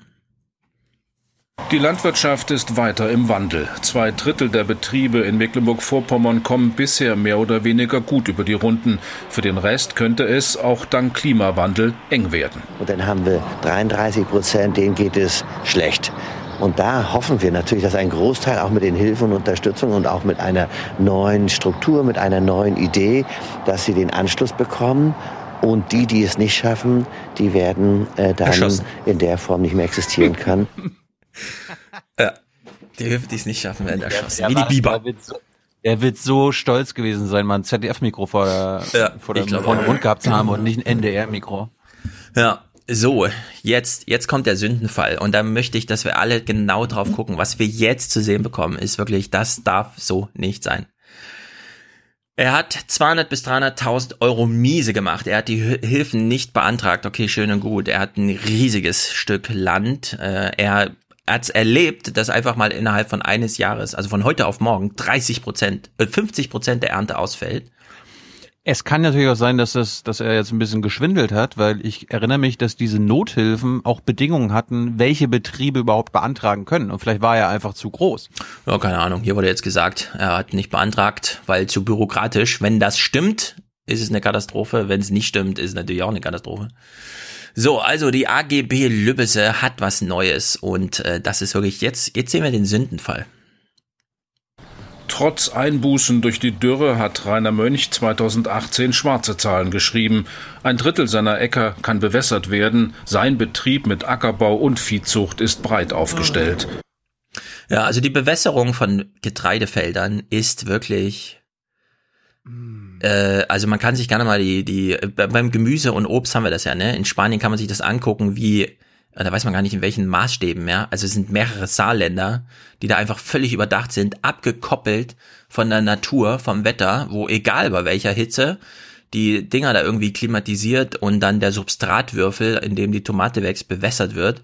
Wenn wir das in Deutschland jetzt auch machen, ja, also Felder bewässern, und wir wissen alle, Grundspiegel und so, ja, Wasser, das, damit kann man auch so umgehen, aber das darf echt nicht sein, ja. Also da muss irgendwie eine Notbremse gezogen werden. Wir brauchen eine andere Lösung als Bewässerung von Feldern. Das geht überhaupt gar nicht, finde ich. Das ist doch ein super Übergang. Ich habe doch meine genau. Agrarwende-Doku geguckt. Genau. Ah, ja. Baut, baut mehr Trockenfrüchte an. Also irgendwas muss, äh, und sei es Mehlwürmer, ja, aber das kann nicht, das kann nicht sein so. Jawohl. Das kann nicht sein so. Hans, ich möchte dir das aber ersparen. Ja. Ich möchte nicht, dass du erfährst, was die Zukunft der Landwirtschaft sein könnte. Warum du nicht? Ich komme doch, äh, bitte. Ich, äh, ja, du willst doch direkt BK gleich, oder? Ja, du nicht. Ja. Tilo fährt schneller Fahrrad ja, als du. Ich, ich habe einen kürzeren Weg als du. Aber gut, du kannst so lange bleiben, wie du willst. Wir gucken uns jetzt nämlich äh, Teile der spannenden, soll, sollte man sich ganz angucken, Agrarwende-Doku von Arte an. Wie mhm. schaffen wir die Agrarwende? Habe jetzt nur mal die interessanten Sachen rausgebracht. Unter anderem fand ich interessant, äh, es gab einen Neubiobauer, der sich entschieden hat, okay, ich will nicht mehr normaler Bauer sein, der mein, sein Obst anbaut, sondern ich will nur noch biomäßig das anbauen, ohne Chemie, ne, den ganzen Kram und so weiter. Erste Sache, was ich interessant fand, äh, der darf erst nach zwei Jahren überhaupt äh, seine Preise erhöhen. Das gute Gefühl ist das eine, aber der Landwirt muss von seiner Arbeit auch leben können. Zurück vom Großmarkt hat Sven schlechte Nachrichten. Während die Produktionskosten steigen, muss er seine Ware billiger verkaufen als geplant. Der Preis hat jetzt innerhalb von drei Tagen um 200 Prozent ähm, verloren. Wir sind jetzt anstatt bei 3 Euro, sind wir jetzt beim Euro circa aufs Kilo für den Erzeuger. Die Erdbeeren müssen mit der Billigware aus Spanien genauso konkurrieren wie mit billigen, konventionellen Erdbeeren aus Deutschland. Erst nach zwei Jahren als Biolandwirt darf Sven Wilhelm den teureren Biopreis beanspruchen. Was er nicht als Bioware verkauft, muss er für den niedrigen Preis konventioneller Ware verramschen. Und mittlerweile sind wir halt bei 80 Prozent Verlust unserer Einnahme. Wir kriegen 20 Prozent von dem, was, uns, äh, was wir brauchen, was uns zusteht ist viel Geld, was für uns verloren geht. Also wir haben momentan dieses Jahr mit 40 Erntehelfern gearbeitet. Ähm, meist sieht es so aus, der Erntehelfer geht mit mehr Geld nach Hause, wie Alex und ich haben. Also wir haben weniger. Hm. Ja. Also die Umstellung auf Bio ist ein Höchstrisikogeschäft für die Landwirte. Das ja. kann nicht sein so. Doch. Das muss ein Hochrisikogeschäft sein für den konventionellen Bauern mittlerweile. Ja, das, das, das auch, aber es hat natürlich einen, ähm, auch einen rationalen Hintergrundanteil zumindest. Äh, hm. Bio ist ja nicht ähm, von dem Tag an, wo du sagst, jetzt mache ich Bio, ändert sich nicht der Boden, ja. die, die Produkte. Das heißt, ja. es braucht schon mal einfach eine Zeit. Ähm, das ist wie bei Medikamenten. Also wenn man etwas absetzt, und sei es in dem Fall die, die chemische äh, Düngung oder sonst was, bis das raus ist aus dem Boden, bis die Produkte tatsächlich bio sind, äh, braucht es einfach eine Zeit. Und wenn das der Hintergrund dafür ist, dass man sagt, ähm, mhm. du darfst erst nach zwei Jahren es tatsächlich bio nennen. Es gibt, wenn es gibt gute Gründe, weiß, klar. Wenn das der Grund ist, ist der berechtigt, aber es muss dann auch Formen von existenzsichernder ja. Überbrückung geben, damit, ja, ja. Ihn, damit das Risiko eben nicht bei den, bei denen, die vernünftigerweise auf Bioproduktion umsteigen, alleine liegt. Das wäre auch mein Vorschlag gewesen. Danke, Mr. Show. Äh, dann, jetzt kommen wir dann gehe ich nämlich jetzt doch. Aha, ah, ja. Naja, gut, es ist, es ist halb. Ich muss, äh, Du kannst es dir heute Abend auf YouTube angucken. Richtig. Also, oh ja. Kannst ja vorspulen, Minute, ja. Stunde drei, zwanzig. Ja, ja, ja, Du, ich gucke nur Sendungen, die ich selbst gemacht habe. Alles klar. Ja. Also ehrlich gesagt, darf ich Sie mal was fragen? Wieso sind Sie so mega negativ? Mann, Mann. Danke, Mr. Show. Ciao. Me negativ. Alles klar, ciao. Für Deutschland, für die Zukunft unseres Landes. Das war Hans. Wir beschäftigen uns noch weiter mit der Arte Doku. Tobias Bandel hörst du jetzt, Hans? Äh, Stefan. Ja ein Agrarwissenschaftler und der erklärt uns nochmal hier, was für verzerrte Preise. Ich meine, das ist für uns wahrscheinlich nichts Neues, aber nochmal aus einem wissenschaftlichen Mund zu hören, äh, doch ganz gut über die verzerrten Preise im Supermarkt. Konventionelle Lebensmittel erscheinen uns im Supermarkt billig, weil ein Teil der Kosten versteckt sind, die eigentlich eingepreist werden müssten. Mhm. Zum Beispiel das Wasser. Wasser wird verschmutzt durch die Auswaschungen von Chemikalien und es wurde ausgerechnet, dass allein durch die Aufbereitung des Wassers Lebensmittel eigentlich schon doppelt so teuer wären. Zum Beispiel diese Erdbeeren hier. Die Bio-Erdbeeren kosten 5,50 Euro. Die konventionellen Erdbeeren nur rund 3 Euro. Die konventionellen wurden mit chemisch-synthetischen Mitteln bearbeitet, um schnell und billig zu produzieren. Aber der Einsatz von chemischem Dünger belastet das Grundwasser. Dadurch entstehen europaweit Umweltschäden in der Höhe von bis zu 320 Milliarden Euro. Wissenschaftler der Uni Augsburg haben berechnet, dass konventionelle Lebensmittel teurer wären, wenn man für Umweltschäden an der Supermarktkasse zahlen würde. Hm. Gemüse würde 6% mehr kosten. Milch wäre ein Drittel teurer. Für Fleisch müssten die Kunden 43 Prozent mehr zahlen. Ja, wie gesagt, das ist am Ende der Supermarktpreis. Ja. Das andere Problem ist natürlich auch unsere Wegschmeißkultur, also was wir im Supermarkt kaufen. Ein wertschätzender Umgang mit Lebensmitteln ist ein wichtiger Bestandteil für die Agrarwende. Aber können wir uns wirklich alle biologisch ernähren? Das hat auch zu tun, dass wir uns beklagen, dass Lebensmittel zu teuer sind und dann aber trotzdem 40 Prozent wegschmeißen. Das ist ja nominal gerechnet Quatsch. Ja, also wir könnten ohne mehr zu zahlen uns alle von Bio ernähren. Wir müssten nur weniger wegschmeißen. Wir müssen gar nicht mehr zahlen. Hm. hm. Gruselig. Yep. Dann fand ich interessant, was macht eigentlich ein Biobauer, wenn er äh, Schädlingsbefall hat? Weil er kann ja nicht mit Chemie äh, da rangehen und das wegspritzen, ja? Also was passiert bei einem Schädling? Es muss ein Nützling eingesetzt werden. Mit dem bloßen Auge kaum zu erkennen, haben sich die Larven der Tripse auf den Gurken breit gemacht. Um einen Ernteausfall zu verhindern, muss schnell gehandelt werden.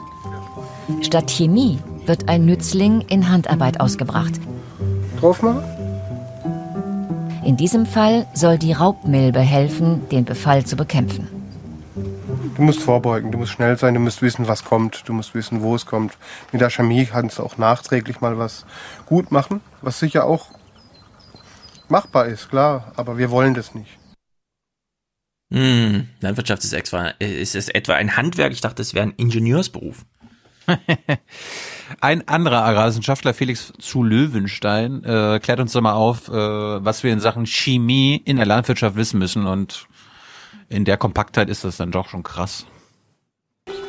Nach Jahrzehnten konventioneller Landwirtschaft, wo alles bekämpft worden ist, was Pilze sind, was ähm, Schadinsekten sind, was Unkräuter sind, sollte man ja denken, jetzt ist es mal langsam Ruhe, jetzt brauchen wir nicht so viel Chemie einsetzen. Das Gegenteil ist der Fall. Seit Jahren steigt der Einsatz von Pestiziden. Immer noch, bis heute. Und warum ist das so? Das ist deswegen so, weil wir diese Ökosysteme einfach destabilisieren. Und je mehr wir sie destabilisieren, desto mehr müssen wir uns mit den Krücken aus der Chemiekiste helfen. Und das ist der falsche Weg, weil wir einfach viel zu viel Nebenschäden verursachen. Für viele Landwirte heißt das, setzt man einmal Chemie ein, braucht man immer mehr davon. Weltweit sind es jährlich zwei Millionen Tonnen, Tendenz steigend. Ja, aber wurde in dieser äh, sehr wissenschaftlich angereicherten, verdichteten Dokumentation auch nochmal ein bisschen die Machtfrage geklärt? Also was könnte zum Beispiel das Wählen der Grünen Partei in Deutschland bewirken oder so? Ja, Grüne waren, also es ging um das Europaparlament, ja. aber, das, okay. aber das Politische habe ich sein gelassen. Das war mhm. jetzt, es war so, okay, was kann man jetzt in der nächsten Agrarrunde, Subventionsrunde machen? War jetzt nicht so, sonderlich interessant für uns. Aber jetzt haben wir gerade den Wissenschaftler gehört, das glauben wir dem ja nie einfach, ist ja ein Wissenschaftler, da ist ja kein Mann der Praxis. Was sagt denn ein Mann der Praxis? Bauer Reber, sag uns mal was zur Chemie in deinen Böen. Nachdem der Boden lange industriell bewirtschaftet wurde, stellte Michael Reber eine bedrohliche Entwicklung fest. Und meine Feststellung war, dass, dass der Aufwand an Chemie jedes Jahr angestiegen ist, nur damit ich denselben Ertrag halten kann. Also von, von Ertragssteigerung wollte ich ja schon gar nicht mehr reden. Ja. Also entweder Chemie steigern, um gleichen Ertrag zu haben, oder bei selben chemischem Aufwand rückgängige Erträge. Ja. Aber, aber, aber es gibt doch die. Die wirklichen Bedürfnisse und Interessen der Menschen. Wo ist denn mein Wachstum auf dem Acker? Stimmt. Ja, aber Wenn Wachstum auf dem Acker bedeutet dann, noch mehr Wachstum von Chemie. Ja. Um das mal ein bisschen plastisch zu erklären und auch für dich grafisch aufzubereiten, äh, was macht denn die Chemie im Boden? Was macht die mit dem Boden? Aber die Pflanze bildet mit den Mikroorganismen im Boden eine Einheit.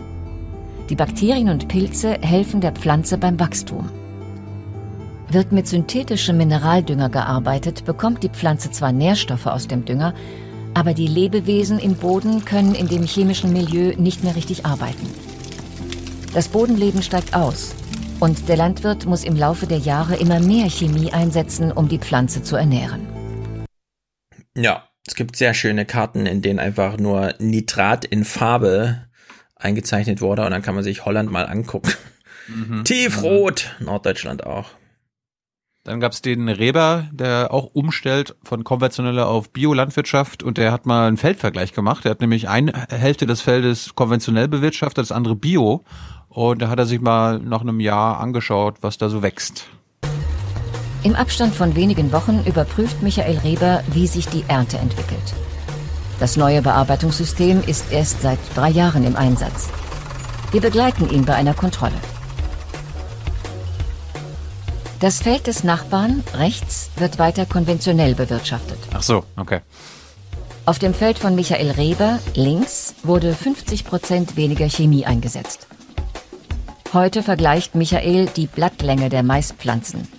Dazu nimmt er eine Probe aus beiden Feldern. Dritte Reihe, das sechste Blatt von unten. Je länger das Blatt, umso größer wird später der Kolben.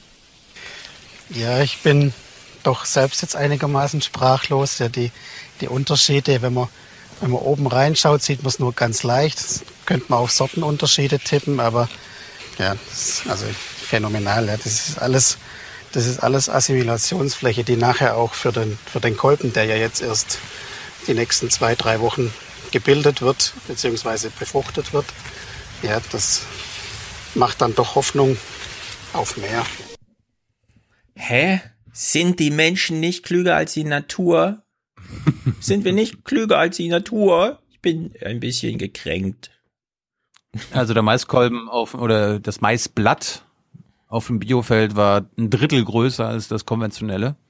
Hm. Dann anderer anderer Faktor beim Bioanbau, äh, der, Humu, der humusreiche Boden, weil der führt dazu, dass äh, sich mehr Wasser im Boden hält. Und auch da gibt es einen Feldvergleich.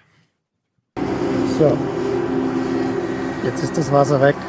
100 mm Regen in zweieinhalb Minuten. Ja. Schon erstaunlich. Hat mich jetzt selber verwundert. Tatsächlich. Schon nach drei Jahren ist ein Unterschied messbar. Und nicht nur der Bauer profitiert, auch das Klima. Denn humusreiche Böden speichern nicht nur Wasser. In dem organischen Material ist auch viel Kohlenstoff gespeichert, der sonst als Kohlendioxid in die Atmosphäre gelangen würde. Davon profitiert nicht nur der Landwirt. Ja, wenn man das Potenzial mal sich vor Augen führt, dann haben wir Bauern eigentlich das Potenzial für Klimaschutz in der Hand, ja, im wahrsten Sinne des Wortes. Mhm. Und jetzt hörst, jetzt hörst du nochmal, jetzt hörst du noch mal Zahlen vom Wissenschaftler beziehungsweise von der französischen Regierung. Die französische Regierung hat für den Pariser Klimagipfel vorgerechnet, dass wenn man weltweit auf allen Ackerböden den Humusgehalt nur um vier Promille jedes Jahr anheben würde, dass das genauso viel Kohlenstoff bindet, nämlich in organischen Substanz, die man da in den Boden bringt, wie jedes Jahr an Treibhausgas ausgestoßen wird. Das fand ich krass. Ja. 4 Promille, 0,4 Prozent. Ja. Ein Löffel also, statt einer Schaufel. Also wie können wir da überhaupt noch überhaupt konventionell anbauen jetzt hier? Sofort umstellen innerhalb von fünf Jahren. Biobauern, beziehungsweise die alten, alten Bauern bei der Umstellung unterstützen, kann doch nicht so schwer sein. Gut, letztes Thema, also uns in einem Stück angucken. Ich glaube, Nico Pech wäre da sehr stolz drauf. Das ist nämlich das Projekt Alles alleine machen. Projekt Permakultur, was im Grunde so aussieht wie ein riesiger Schrebergarten, wo normale konventionelle Bauern sagen würden, hä, das kann doch nicht sein so, das kann man doch nicht mhm. machen. Doch. Was aussieht wie ein großer Schrebergarten, hat Wissenschaftler weltweit in Erstaunen versetzt. Denn die Landwirte verzichten nicht nur auf chemische Zusatzstoffe, sondern auch auf Maschinen. Stattdessen pflegen sie in Handarbeit die Pflanzen viel intensiver, als es in der industriellen Produktion der Fall ist. Der Boden wird nur aufgelockert, nie gepflügt. So werden Mikroorganismen im Boden nicht gestört. Und Schädlinge können keine großen Mengen Gemüse vernichten, weil viele verschiedene Pflanzen durcheinander wachsen und sich gegenseitig schützen. In diesem Beet haben wir zum Beispiel im Lauf des Jahres verschiedene Pflanzenkulturen miteinander kombiniert. Im Frühjahr haben wir Salate gesetzt, Stangensellerie und Knollensellerie und in der Mitte ein Spalier mit Bohnen, die daran hochklettern. Die Pflanzen stehen dicht an dicht. Konventionelle Gemüsegärtner kriegen da die Krise. Sie würden ihre Pflanzen viel weiter auseinandersetzen. Aber es funktioniert. Auf einer Fläche halb so groß wie ein Fußballfeld bauen Perrin und Charles Hervé Gruyère hunderte verschiedener Pflanzenarten an. Es sind immer ungefähr die gleichen Bausteine, die entscheidend sind. Was sind die Bedürfnisse der Pflanze? An Sonne, Nährstoffen und Wasser. Diese drei Säulen entscheiden darüber, was wir wo setzen. Und als viertes, wer steht direkt nebendran. Was aussieht wie zufällig, ist ein ausgeklügeltes System. In dieser Anbauweise bleiben die natürlichen Kreisläufe erhalten. Statt chemischem Dünger wird nur organisches Material verwendet. Hier verteilt Perrine Hervé Gruyère vertrocknete Bohnenstängel auf dem Beet. Ihre Art, Landwirtschaft zu betreiben, erinnert an die Zeit vor der Industrialisierung. Aber ist es bei so viel Handarbeit heute realistisch, davon leben zu wollen? Im Gegensatz zu dem, was ein Jahrhundert lang gelehrt wurde, kann man sehr wohl ohne industrielle Landwirtschaft große Mengen effizient produzieren. Eine Person kann mit der Permakultur ein gutes Jahreseinkommen erwirtschaften, auf einer Fläche nicht größer als vier Tennisplätze. Das funktioniert, weil viele Pflanzen auf engem Raum stehen und bis zu achtmal im Jahr geerntet werden kann. Der Vorteil? Hohe Ausgaben für Traktoren, Dünger und Pflanzenschutz fallen weg. Auch größere Betriebe könnten sich von diesem Modell etwas abschauen.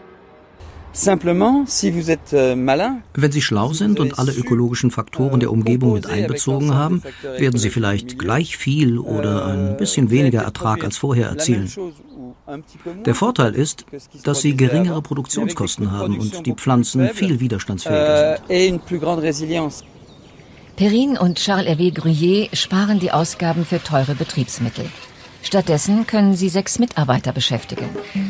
Und sie versorgen hunderte Menschen in der Region mit frischem Obst und Gemüse.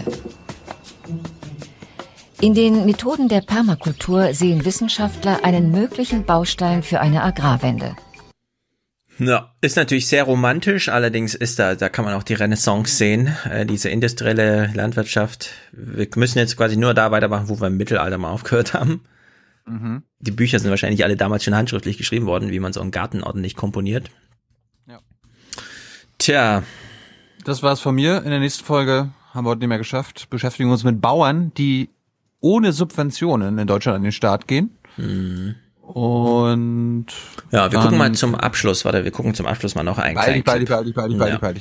Wir haben ein schwarzes Loch fotografiert, nicht einfach nur der Computer hat's errechnet, bei Interstellar sah super geil aus, sondern wir haben jetzt das fotografiert.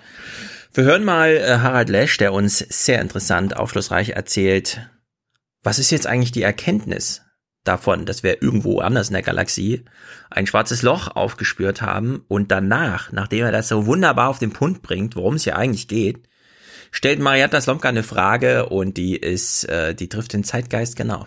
Normalerweise haben wir ja im alltäglichen Sprachgebrauch den Begriff des schwarzen Loches nur für irgendwelche Kassen, wo irgendwelches Geld verschwindet. Also insofern sind sie nicht von, die astronomischen schwarzen Löcher sind vor allen Dingen deswegen von Interesse, weil sie ein wichtiger Testfall für die allgemeine Relativitätstheorie sind, eine unserer Fundamentaltheorien über den Aufbau der Welt. Und da wir ja letztlich alle auch technologisch sehr stark davon profitieren, wie wir Grundlagenforschung in Technik, in technologische Lösungen überführen, ist diese Überprüfung der physikalischen Grundlagen äh, gewissermaßen von fundamentaler Bedeutung für unser hier sein und so sein auf der Welt. Wenn wir mit Materie hantieren, wenn wir mit der Natur hantieren, dann ist es wichtig zu wissen, was man tut. Und unter anderem gehören die schwarzen Löcher zu dem Extremsten, was das Universum anzubieten hat. Und dass wir das sogar verstehen können und sogar sagen können, wie so eine solche merkwürdige Masse funktioniert, aus der noch nicht mal Licht rauskommt, das verrät, wie weit wir in den Wissenschaften sind und sollte unser Vertrauen in wissenschaftliche Aussagen auch in anderen Bereichen unbedingt stärken. Und jenseits dieser fundamentalen Erkenntnisse, ganz banal gefragt, könnten solche schwarzen Löcher theoretisch auch die Erde verschlucken, also auch irgendwie gefährlich werden? Also ich kann erst mal sagen, Ruhe, also keine Bange, äh, stabile Seitenlage, Puls 60, kein Blutverlust, da passiert gar nichts. Er hätte natürlich sagen sollen, äh, das ist scheißegal, da wir eine Klimakrise haben, das ist ungefähr genau das gleiche wie von einem schwarzen Loch verschluckt werden. Aber gut, Chance verpasst. Aber geile Frage, Marietta, wirklich ganz, ganz ja. groß. Kann uns dieses schwarze Loch verschlucken, das 50 Milliarden tausend Fantastillionen Lichtjahre weit weg ist? Hm.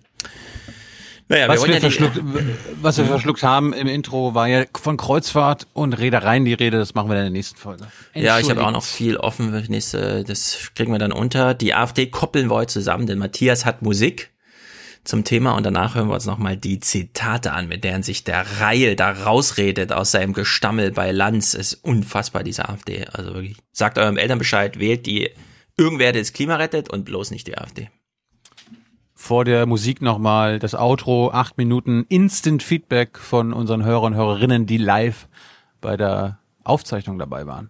Und das ist, dann vergleicht, dann geht danach mal ins Forum und auf YouTube vergleicht mal das Feedback dazu. Oder geht raus an die frische Luft. Oder beides. Ihr könnt das ja als online machen. Mhm. Auf dem Handy. Ja. Gut. Dann brauchen wir für Folge 373 nächste Woche noch Unterstützung. Produzenten und Produzentinnen und Präsentatoren und Präsentatorinnen. Darüber wären wir sehr, sehr froh. Letzte Worte von dir? Ciao, macht's gut, Leute. Habt frohe Ostern. Trauert ein bisschen auch um unsere guten Kulturschätze in Europa. Sorgt euch, macht euch Gedanken um die Zukunft und nächste Woche sehen wir uns wieder. Und ihr habt äh, euch erwartet am Wochenende, Ostersonntag, eine neue Jung Naiv Folge. Es geht um die Naturpolitik. Wir beschäftigen uns mit Natur, mit dem Jagen in Deutschland, was die Jagdkultur in Deutschland mhm. von der anderen, von anderen europäischen Jagdkulturen unterscheidet und natürlich, was ist mit dem Wolf? Eckart Fuhr klärt uns auf. Ein tolles Gespräch. Und ja, viel Spaß damit. Bis nächste Woche. Ciao, ciao. Herzlichen Dank und Ihnen und Ihren Zuschauerinnen und Zuschauern einen schönen Abend. Herzlichen Dank und äh, Deutschland alles Gute. So viel heute von uns. Ihnen noch einen schönen Abend bei uns im Ersten. Selbstverständlich werden Sie die Tagesschau und die Tagesthemen auf dem Laufenden halten. Machen Sie es gut. Wenn diese Betriebe jetzt mit Gewalt aus Brüssel oder Berlin kaputt gemacht werden, dann gibt es hier richtig Widerstand. Ich, was soll ich dir jetzt dazu sagen? Scheiße gelaufen. Ich hätte das äh, jetzt anders machen sollen, ja. Und ich sage jetzt an dieser Stelle Tschüss. Tschüss. Tschüss zusammen. Tschüss. Wiedersehen. Schönen Abend. Ciao, vielen Dank. Ja, okay. Also wir nutzen jetzt mal die Chance und geben nochmal Feedback. Ähm, es war sehr cool, den Prozess mitzubekommen, dass äh, ihr so ultra am Aufsteigen wart und jetzt hier letztendlich sogar es ins öffentlich-rechtliche Fernsehen geschafft habt, was natürlich eine super coole Geschichte ist. Wenn es dann ein Aufstieg ist. Äh, genau, ja, das ist natürlich, muss man dazu sagen. Also danke. Ähm, ja, aber grundsätzlich einfach äh, zeigt sich ja daran, wie, wie die Aufmerksamkeit irgendwie immer mehr auf euch sich richtet und ähm, wie ihr ja auch es trotzdem geschafft habt, was ja so ein bisschen vielleicht auch die Bedenken jetzt jedenfalls von uns, glaube ich, vorher ein bisschen waren, ähm, wie gut schafft ihr oder wie gut schafft Thilo seine oder eure junge Naivhaltung oder so halt auch irgendwie hier durchzudrücken oder wie krass muss man sich halt auch dann ähm, ein bisschen dem Ganzen unterwerfen und halt einfach äh, dann auch mal sagen, okay, ja, dann mh, beschneiden wir halt unser Thema ein bisschen, damit es halt irgendwie hier angenommen wird oder so. Das sind jetzt alles Hintergrundsachen, die wir ja gar nicht wissen, aber grundsätzlich einfach eine coole Sache und das Thema auch mega spannend. Ähm, es war für uns jetzt vielleicht oder für mich erstmal so ein bisschen unintuitiv, einfach weil man es ja eher gewohnt ist, dass alles so ein bisschen die gedankenfreien Lauf haben und äh, nichts jetzt so gescriptet ist. Und hier war es natürlich nochmal das ganz krasse Gegenteil, einfach dadurch, dass alles vorher geplant war und so. Hat auf der anderen Seite dann halt auch zu der ein oder anderen überlegteren Aussage geführt, als es vielleicht dann in so einem freien Gespräch äh, dann mal entsteht. Ähm, genau. Der Gast? Der Gast, genau. Der Gast war ähm, sicherlich nicht schlecht. Allerdings äh, hätten wir uns, glaube ich, ein bisschen was irgendwie tiefergehenderes vielleicht gewünscht. Also die Sache ist halt, ähm, dass ich die ganze Zeit so das Gefühl hatte, dass er durch, also dass sozusagen die Polizei eigentlich mit dieser ganzen Snowden-Affäre und so ähm, gar nicht wirklich aufgewirbelt wurde oder so, sondern dass es halt mehr was ist, was dann an die Geheimdienste gerichtet wäre und deswegen es vielleicht auch interessanter gewesen wäre, dann deren Haltung oder so dazu zu bekommen, was natürlich eben ultra schwer ist und so und wahrscheinlich eigentlich gar nicht möglich. Deswegen muss man halt irgendwie mit auch, also Kompromisse auch eingehen und so. Aber ähm, ja, wären vielleicht die eine oder andere Frage gewesen, die, ähm, die ich mich mit der ganzen, bei der ganzen Thematik äh, frage, die er dann überhaupt nicht hätte beantworten können. Einfach weil er ja auch so diese, diese Aussage so ein bisschen halt gefahren ist, von wegen, das ist halt dann auch nicht mein Gebiet und deswegen keine Ahnung, was da abläuft. Ähm, ja, genau. Also die, Ant die Antwort auf welche Frage hat dir gefehlt? Naja, also zum Beispiel hätte mich halt interessiert, wie äh, wird denn die demokratische Handlungsfreiheit von den Menschen eingeschränkt, einfach dadurch, dass diese Daten überhaupt mal da sind und dieses Wissen, was aus den Daten dann wiederum über die einzelnen Menschen oder Milieus oder so entsteht.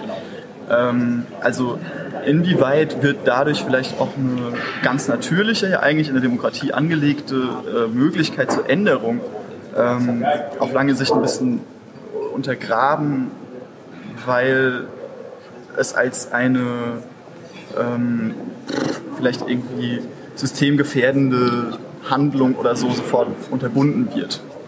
Ähm, allein aus der Logik des Systems heraus sozusagen und weil eben das Wissen da ist, besteht die Möglichkeit, also wird sie genutzt und so ein bisschen. Ähm, sowas in die Richtung.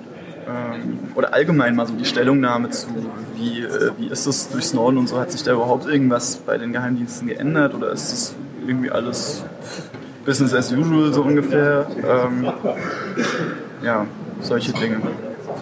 Okay, danke. Gerne, gerne.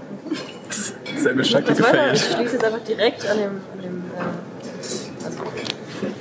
äh, also, also mir hätte zum Beispiel noch oder ich fand es ein bisschen zentriert zu sehr auf äh, wirklich der Videoüberwachung. Und es ging ja eigentlich, sozusagen, wir haben uns ja vorgearbeitet, oder Tilo hat sich vorgearbeitet von, ja, wir kennen ja schon Video, das ist eigentlich schon eine alte Geschichte. Äh, jetzt kommt die Biometrieerfassung, jetzt kommt sozusagen die Zusammenführung und die Zentrierung aller möglicher Daten, die aus allen möglichen Kanälen im öffentlichen und auch im privaten Leben sozusagen gesammelt werden können die eben auch unter Umständen gesammelt werden. Ähm, das, das, ist halt, glaube ich, auch durch einen Kriminalbeamten schlechter abdeckbar, weil er sich eben mit Kriminalfällen beschäftigt.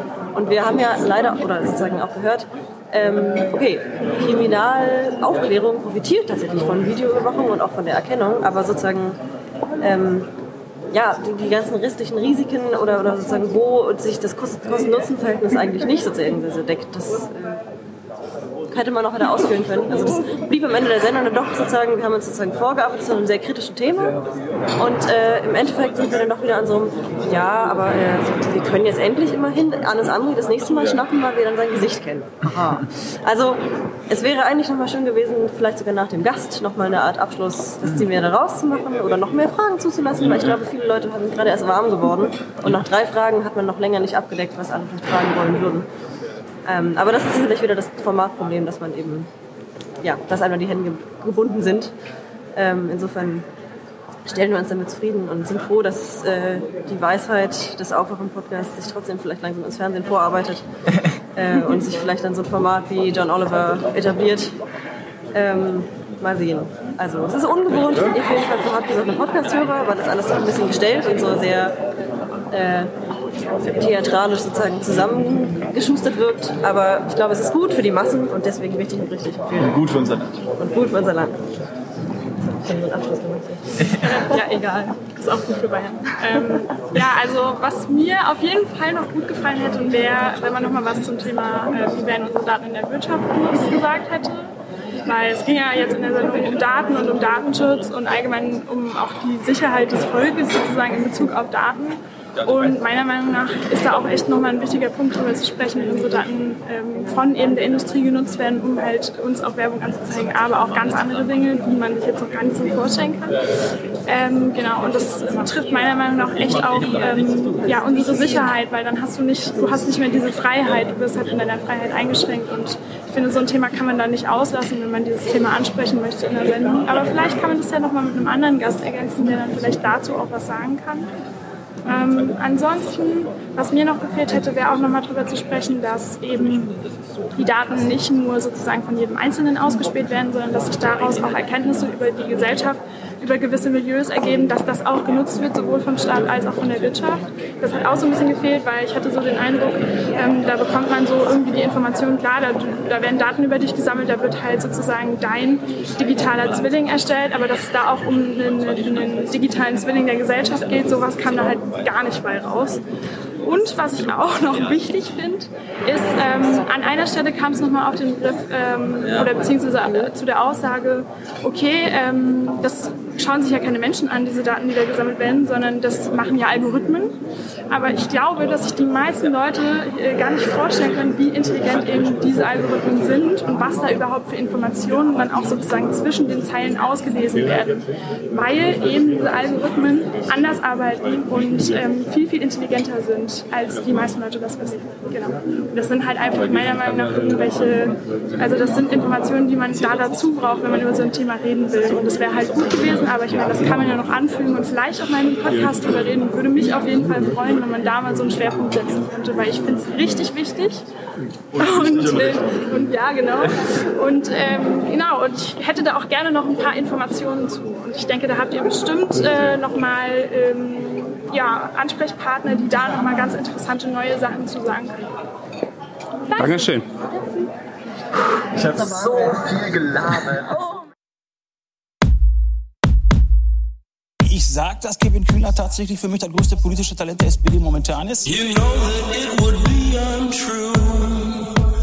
CO2, aber was, das habe ich schon verstanden, selbst in der Grundschule. CO2 ist gut für Pflanzen. You know die Atmosphäre steht aus CO2, ja, der menschgemachte Anteil ist 4%, also gelesen habe ich das. Sie haben es gelesen, aber, es, aber es ist Ihnen offenbar... Ich bin kein Physiker, Entschuldigung.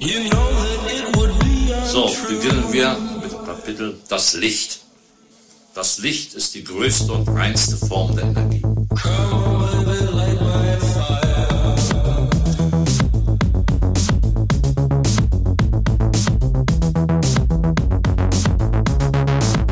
Natürlich ist Licht viel mehr als nur Energie. Licht ist kein Element unseres Universums.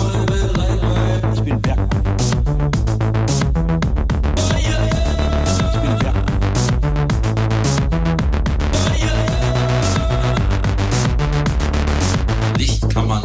Und dahinter merken Sie sich das gut, machen Sie zehn Ausrufezeichen. You know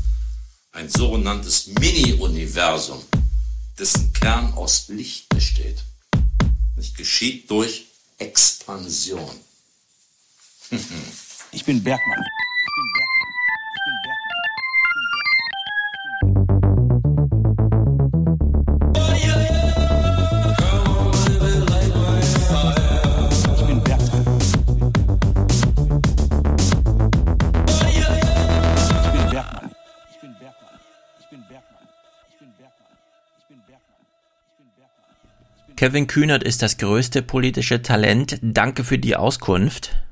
Jetzt brauchen wir aber noch eine politische Kompetenzeinschätzung über dich, AfD-Reil. Dankenswerterweise hast du sie selbst geliefert. Die Zitate, die uns Mandy jetzt vorliest, kommen aus der Watz. Wir überspringen mal die zwei Eingangsabsätze und informieren uns direkt darüber, was AfD-Reil gelernt hat bei Markus Lanz. Über das Fernsehen zum Beispiel. Dem ZDF und der Redaktion von Markus Lanz macht er nun Vorwürfe. Zitat Ich werde nie wieder Vorgespräche führen, meinte Reil über ein nach seiner Auskunft einstündiges Telefonat mit der Redaktion im Vorfeld der Sendung, das bei Fernsehsendern durchaus üblich ist. Zitat Die haben mich in dem Gespräch analysiert, wo ich meine Schwächen habe. Und mit Kühnert haben sie sich vorher abgesprochen. Alle seine Antworten kamen wie aus der Pistole geschossen. Das war eine ganz miese Tour, sagte Reil. Zudem sei die Atmosphäre der Zuschauer im Studio unvorteilhaft für ihn gewesen. Zitat Hinter mir wurde gelacht, gekreischt und gestört. Ich durfte drei Freunde mitbringen.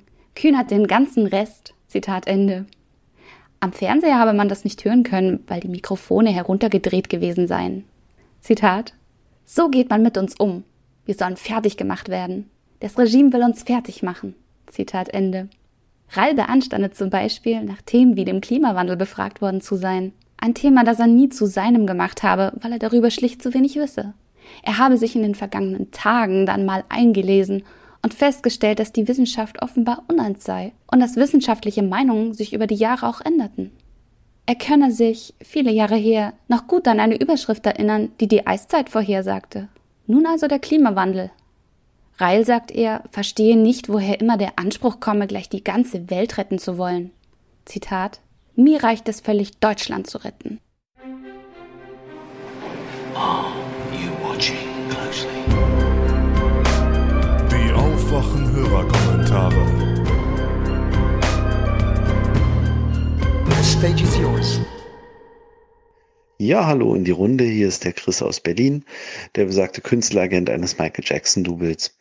Ja, ich möchte gerne auf Cosmo antworten, der gefragt hat, wie wir jetzt in Zukunft äh, mit unseren Auftrittsanfragen umgehen oder überhaupt mit der gesamten Thematik Leaving Neverland. Ähm, ja, also erst einmal, wir haben zwei Sparten, die wir bedienen und äh, die eine ist die ganz normale kommerzielle Schiene, wie Hochzeiten, Firmen-Events, äh, Straßenfeste und so weiter und wie sich das hier entwickelt, ob es da überhaupt Einbußen geben wird, das äh, wird sich zeigen. Das ist noch ein bisschen früh zu bewerten. Die Doku ist ja jetzt erst letztes Wochenende ausgestrahlt worden. Noch ähm, sehen wir da keine Veränderung. Äh, wir können aber sagen, damals, als die Anfang der 2000er, als die Missbrauchsvorwürfe vor dem im Rahmen des Gerichtsprozesses da waren, da hatten wir auf jeden Fall große Einbrüche in der Nachfrage, äh, dann durch den Freispruch in allen Anklagepunkten allerdings wieder ein belebtes Geschäft. Ähm, Tragisch ist das Ganze allerdings für unsere Charity-Sparte. Also wir eifern dem King of Pop ja nicht nur künstlerisch nach, sondern auch in seinem Bestreben, Gutes zu tun. Und Michael Jackson steht ja bis heute, glaube ich, im Guinness-Buch der Rekorde mit über 300 Millionen Dollar für Kinder in Not ähm, als der Künstler, der die meisten wohltätigen äh, Ausgaben hatte. Ich ähm, will betonen, dass wir hier eine Charity-School-Tour haben und da steckt schon das Problem äh, im, im Titel, die School-Tour. Hier geht's ja bei Leaving Neverland um den angeblichen Missbrauch von Kindern. Und insofern haben wir hier natürlich eine heikle Brisanz im Spiel, so dass ähm, wir hier schon Veränderungen haben. Also das heißt, wir treten in, normalerweise kostenlos in Schulen auf für die, für die Schüler, für die Eltern, fürs Kollegium, machen eine Benefits-Show und ähm, spenden alle Einnahmen in voller Höhe dem Förderverein der jeweiligen Schule und äh, das ist immer eine sehr schöne Sache. Da kommen bis zu 1000 Euro an einem Abend für äh, den Verein zusammen und äh, da, in, da sehen wir jetzt natürlich, dass es sowohl Schulleitungen gibt, die ähm, abspringen, auch für Veranstaltungen, die schon geplant waren, für die schon Werbeposter gedruckt waren. Und das ist natürlich schade, man will was Gutes tun und das geht kaputt.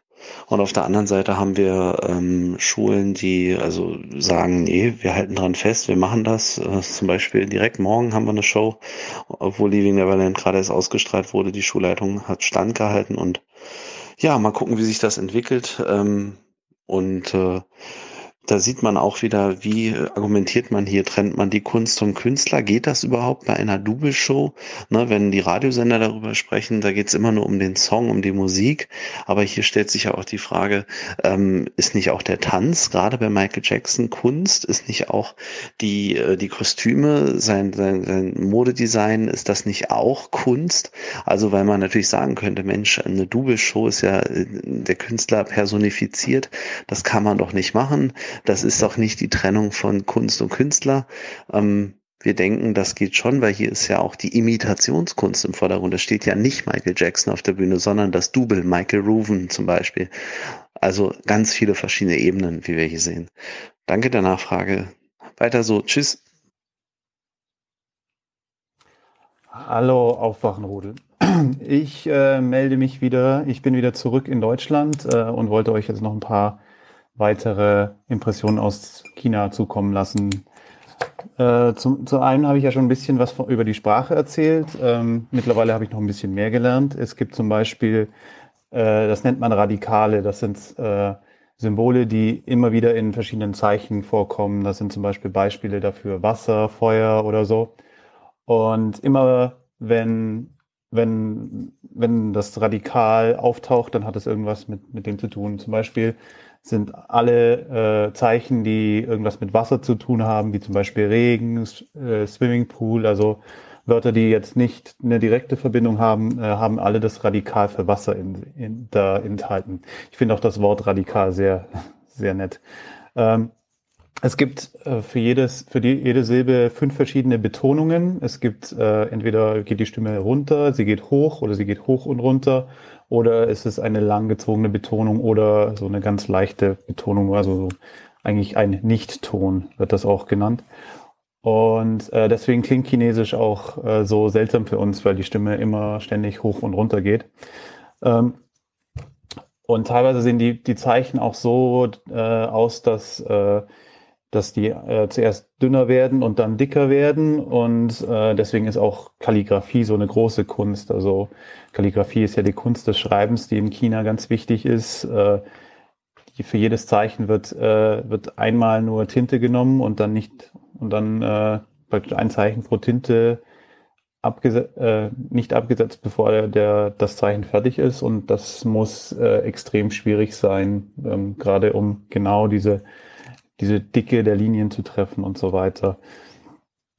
Ähm, was mir auch aufgefallen ist, dass Chinesen sehr, sehr früh essen. Ähm, jetzt vielleicht nicht im Vergleich mit Deutschland, aber im Vergleich mit äh, vielen westlichen Ländern. Also uns wurde teilweise, als wir um zwölf in die Kantine ge gekommen sind, äh, war gerade noch was da und äh, wir mussten uns echt beeilen. Dem Kollegen wurde zum Beispiel das Tablett äh, direkt vom Tisch genommen, weil sie Feierabend machen wollten und auch wenn man abends hier essen geht äh, oder in China essen ging, dann war um um acht oder neun waren die Restaurants fast leer und viele haben dann schon äh, geschlossen und äh, um zehn waren dann wirklich alle Restaurants dicht. Also es ist, äh, man, man fängt sehr, sehr früh mit den Mahlzeiten an selbst im Vergleich mit Deutschland. Ähm, dann äh, war ich ja am Wochenende in Shanghai und äh, wollte da noch ein paar Impressionen, äh, zu, was zum bisschen was sagen.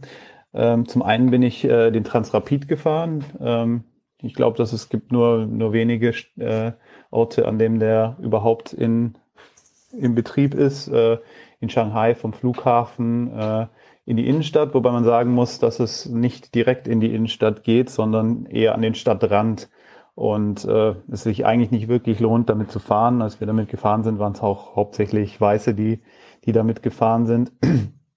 ähm, der braucht für die 30 Kilometer vom Shanghaier Flughafen zur, in die Innenstadt nur sieben Minuten, aber dann, um zum Beispiel zum Bahnhof zu kommen, muss man noch mit der Metro fahren und zweimal umsteigen und es gibt da keine direkte Verbindung. Das äh, war für mich sehr, sehr seltsam. Das macht nicht wirklich Sinn. Und äh, aus zeitlicher Sicht lohnt es sich wahrscheinlich auch nicht, den Transrapid zu nehmen, aber ich wollte mal damit fahren. Äh, der fährt 430 km/h in der Spitze äh, zu der Zeit, zu, zu, der ich gefahren bin. Das war eher später am Abend. Da äh, fährt er aber dann nur 300 km/h und ja, also man, es, es ist schon sehr seltsam, äh, wie die Schienen aussehen, weil das eigentlich nur Betonklötze sind, aber es ist jetzt kein, äh, kein, kein Unterschied zum Fahren im ICE zu merken. Ähm, dann bin ich auf den äh, höchsten Turm äh, Chinas äh, gestiegen, das zweithöchste Ge Gebäude der Welt und das ist Interessant, da stehen drei so Riesentürme nebeneinander, die sich äh, immer gegenseitig als das höchste Gebäude Chinas abgelöst haben. Und äh, das ist schon sehr ein komisches Gefühl, wenn man im zweithöchsten Gebäude der Welt steht und aufs neunthöchste so von oben runter schaut. Ähm, dann bin ich äh, überall in Shanghai auch mit der Metro gefahren. Das äh, äh, damit findet man sich eigentlich gut zurecht. Alle Stationen werden auch auf Englisch durchgesetzt. Es wird auch alles äh, in Englisch angesagt und äh, angeschrieben. Und man findet sich da eigentlich auch genauso gut zurecht wie in europäischen Metros. Ähm, 2010 gab es nur acht Linien in Shanghai. Mittlerweile sind es 16 und äh, anscheinend wurde für die erste noch äh, irgendwie sechs, sechs oder sieben Jahre gebraucht. Aber jetzt wurden halt seit 2010, als die, als die Expo in, in Shanghai war, bis äh, 2019 acht neue Linien gebaut und die nächsten sind schon wieder geplant. Also das geht rasant schnell. Ähm, das habe ich im Urban Plan, in der Urban Planning Exhibition ge gelernt. Das ist so ein äh, Städteplanungsmuseum, wo man auch ganz Shanghai als in Miniaturmodell sieht und von oben dann drauf schauen kann. Und da war gerade eine, eine Führung, eine englischsprachige, wo ich dann auch so ein bisschen mitgehört habe. Äh, und die haben dann auch erzählt, dass äh, es immer wieder mehrjährige äh, Pläne gibt. Also äh, der letzte wurde 2017 vorgestellt und äh, soll bis 2035 gelten. Und da waren so ein paar Keypunkte, die, mich, die ich gemerkt, mir gemerkt habe, war zum Beispiel, dass Ökologie ganz wichtig ist, dass Shanghai immer grüner werden soll, dass es nicht mehr als 25 Millionen Menschen in der Stadt geben soll, dass auch die bebaute Fläche begrenzt wurde, dass auch ein bestimmter Teil für Agrar genutzt werden soll. Und um das zu erreichen, wird zum Beispiel die äh, Anbindung an mit den Schnellzügen immer weiter ausgebaut, damit man halt auch außerhalb der Stadt wohnen kann und trotzdem in einer äh, normalen Zeit zur Arbeit kommen kann. In diesem äh, Urban Planning Exhibition ist mir auch aufgefallen, da lief ein Film, der relativ kritisch sich mit der Zeit unter Mao äh, auseinandergesetzt hat oder kritisch kritischer, als ich das erwartet hätte. Da wurde halt auch gesagt, dass man zwar in 30 Jahren industrialisiert wurde, aber jetzt man die äh, dafür praktisch äh, die, die Konsequenzen tragen muss, äh, was vor allem auf die äh, Umweltverschmutzung an, anspielte. Und ich fand, für China war das schon sehr, sehr kritisch und das hätte ich jetzt nicht, nicht so erwartet. Ähm, und wie gesagt, also in Shanghai bin ich überall sehr gut hingekommen. Die äh, Metro kostet auch für ein Tagesticket, ich glaube, 2,40 Euro. Eine ein einfache Fahrt kostet nur 50 Cent. Äh, in Changzhou, aber wo ich die meiste Zeit verbracht habe, war es mit den öffentlichen Verkehrsmitteln eher schwierig. Das ist zwar auch eine Stadt mit fast vier Millionen, aber da konnte ich mich eigentlich nur mit Taxi fortbewegen. Und äh, eine Metrolinie habe ich jetzt gar nicht gesehen. Also das ist dann schon ein Riesenunterschied zwischen den Riesenstädten und den Großstädten aus unserer Sicht, aber die für Kinder eher kleiner sind. Äh, das Internet war auch äh, interessant, also so, diese Webseiten wie Facebook, Google, äh, YouTube, Twitter ähm, und auch WhatsApp sind alle blockiert und es gibt dann halt für alles lokale Alternativen. Allerdings äh, ist, ist es eher für westliche sehr, sehr schwierig äh, mit Baidu zu suchen, weil das halt komplett auf chinesische Schriftzeichen ausgelegt ist. Äh, was da allerdings funktioniert, ist Bing, das ich dann meistens genutzt habe, also die Suchmaschine von Microsoft. Genau, das waren jetzt so äh, die, was mir noch äh, zusätzlich eingefallen ist. Ähm, ich habe auch für den Baba FM Podcast vom Andreas, der ja auch schon beim Aufwachen zu Gast war, äh, zwei Leute gefunden, die ich vorgeschlagen habe, äh, die sich äh, interviewen lassen wollten. Ich hoffe, das Gespräch kommt zustande. Die können dann sicher auch fundierter über China sprechen, als ich jetzt mit äh, meinen drei Wochen Erfahrungen. Äh, ich hoffe, dass ich äh, viele von euch dann wieder beim Taron-Tag in Brühl sehe. Bis dann. Ja, hallo, hier ist der André aus Basel. Ich würde gern etwas zur chinesischen Sprache sagen, und zwar ganz konkret zu dem Sachverhalt, der letzte oder vorletzte Folge, glaube ich, angesprochen wurde, nämlich dass äh, 521 auf Chinesisch genauso klingt wie ich liebe dich. Ähm, ganz kurz zu mir, ich spreche ungefähr seit acht Jahren Chinesisch und in meinen Ohren klingt das doch etwas unterschiedlich und ich versuche die Unterschiede im Hochchinesisch äh, gut rauszuarbeiten und dann äh, bin ich gern dankbar für jedes Feedback. Ähm, 521 auf Hochchinesisch, auf Mandarin äh, lautet Wu, R, I und ich liebe dich auf Hochchinesisch ist Wo, I, Ni. Wir haben also Wu, R, I und Wo, I, Ni. Ähm, es klingt doch etwas unterschiedlich, aber ich äh, kann durchaus verstehen und habe auch schon gelesen, dass 521 äh, als Abkürzung für Ich liebe dich äh, verwendet wird. Äh, die Unterschiede sind dennoch da. Ciao, tschüss. Hallo Leute, hier ist Robert. Ich höre gerade die 371 und ähm, es geht, geht gerade um Gastarbeiter in Japan und um das Wort Gastarbeiter. Und das wird tatsächlich in Japan benutzt. Also das klingt so ähnlich wie Gastarbeiter, das ist aus dem Deutschen. Ähm, ich habe einfach mal eine ähm, Google-Suche Gastarbeiter auf Japanisch übersetzen angeworfen und einen Screenshot angehängt. Sieht man dann in der Lautschrift. Moin, ich höre gerade die aktuelle Folge und wollte nur einen ganz kurzen Einwurf machen zu diesem äh, Martin Schulz äh, Zitat äh, bezüglich Brüssel und äh, Brüssel, die, die Welt der Politiker und Räte, wie er das nennt, sei nicht die wirkliche Welt. Die wirkliche Welt, das sei ja die äh, Welt der Alltagsprobleme.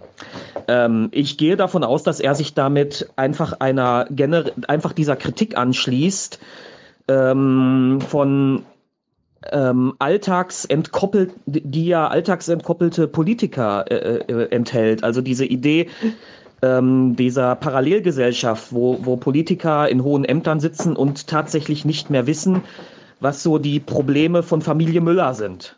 Ja, ich glaube, ich meine, ich, ich, ich interpretiere das so, dass er sich da dieser Kritik ein, anschließt und äh, gleichzeitig sagen will, dass er sich davor immer hüten wollte. Ob er das jetzt geschafft hat, möchte ich an dieser Stelle nicht beurteilen, aber dass zumindest sein Ziel war, äh, sich nicht ähm, sich nicht von dieser von den Alltagsdingen äh, der Menschen entkoppeln zu lassen, ähm, weil man über äh, und sich da dieser äh, vermeintlichen Parallelgesellschaft anzuschließen. So, nur ganz kurz. Heute sogar unter drei Minuten. Wow. Ja, hallo Stefan und Thilo. Ich schaue gerade die 371 und äh, sehe auch gerade diesen Bericht dann über die Hannover Messe. Und äh, da ist natürlich viel technischer Blödsinn erzählt worden. Ähm, äh, was mir jetzt aber so auffällt, ist dieser Begriff mit der Echtzeit, der wird irgendwie immer ständig falsch verwendet und so. Man hat immer so das Gefühl, ähm, mit Echtzeit äh, verstehen die äh, technisch nicht so versierten Leute immer äh, darunter, dass das äh, schnell geht. Also dass es quasi äh, latenzfrei ist, aber das ist eben nicht der Fall. Echtzeit bedeutet einfach nur, dass eine bestimmte Sache in einer bestimmten Zeitabfolge passiert. Also das heißt, wenn ich äh, bei Gerät A äh, ähm, etwas starte, dass es bei Gerät B dann auch gleichzeitig anläuft. Ja, und dass dieselbe, beide Geräte dieselbe Zeit verwenden. Das heißt nicht, dass die Latenz dann schwach ist. Also es kann auch, es gibt auch Geräte, die haben eine Latenz von fünf Sekunden und laufen trotzdem in Echtzeit.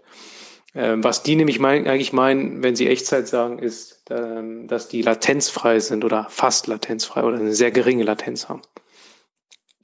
Ja, hallo, hier ist der Tristan. Ich ähm, wollte mich äußern zu eurem äh, Gespräch über Insektenessen und ähm, darüber hattet ihr euch ja unterhalten.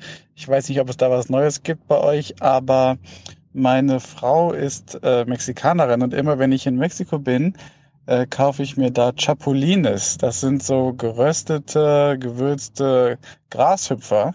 Und das, ich weiß nicht, ob man die auch in Deutschland kaufen kann, aber das finde ich einen ziemlich guten Einstieg, weil die nämlich nicht noch gewürzt werden müssen oder so. Die schmecken so ein bisschen wie, ja, als ob das irgendwie Chips wären oder sowas. Und man muss die auch nicht kochen und äh, all diese Dinge. Und das ist immer irgendwie für mich so ein kleines Event. Ich äh, habe vielleicht auch noch eine Empfehlung für Tilo. In Berlin gibt es ähm, in der einen Streetfood-Stand. Ich habe das mal in der Markthalle 9 gesehen, glaube ich. Ähm, das ist auch so mexikanisch angehaucht und da gibt es Tacos mit verschiedenen Insekten zur Auswahl. Und ich werde da nicht gesponsert oder so. Ich ähm, habe das nur mal gesehen und auch mal probiert und fand es ganz lecker und vielleicht auch interessant, ähm, um in das Thema reinzukommen. Viele Grüße und äh, vielen Dank für den tollen Podcast. Liebes Aufwachenrudel, zum Thema äh, ja, Parteigeld äh, und äh, Listenplätze kann ich auch noch mal einen kleinen Insight beitragen. Und zwar geht's äh, da mehr um sozusagen ja Finanzierung von Wahlkämpfen und sagen wir mal Spitzenkandidaten und so.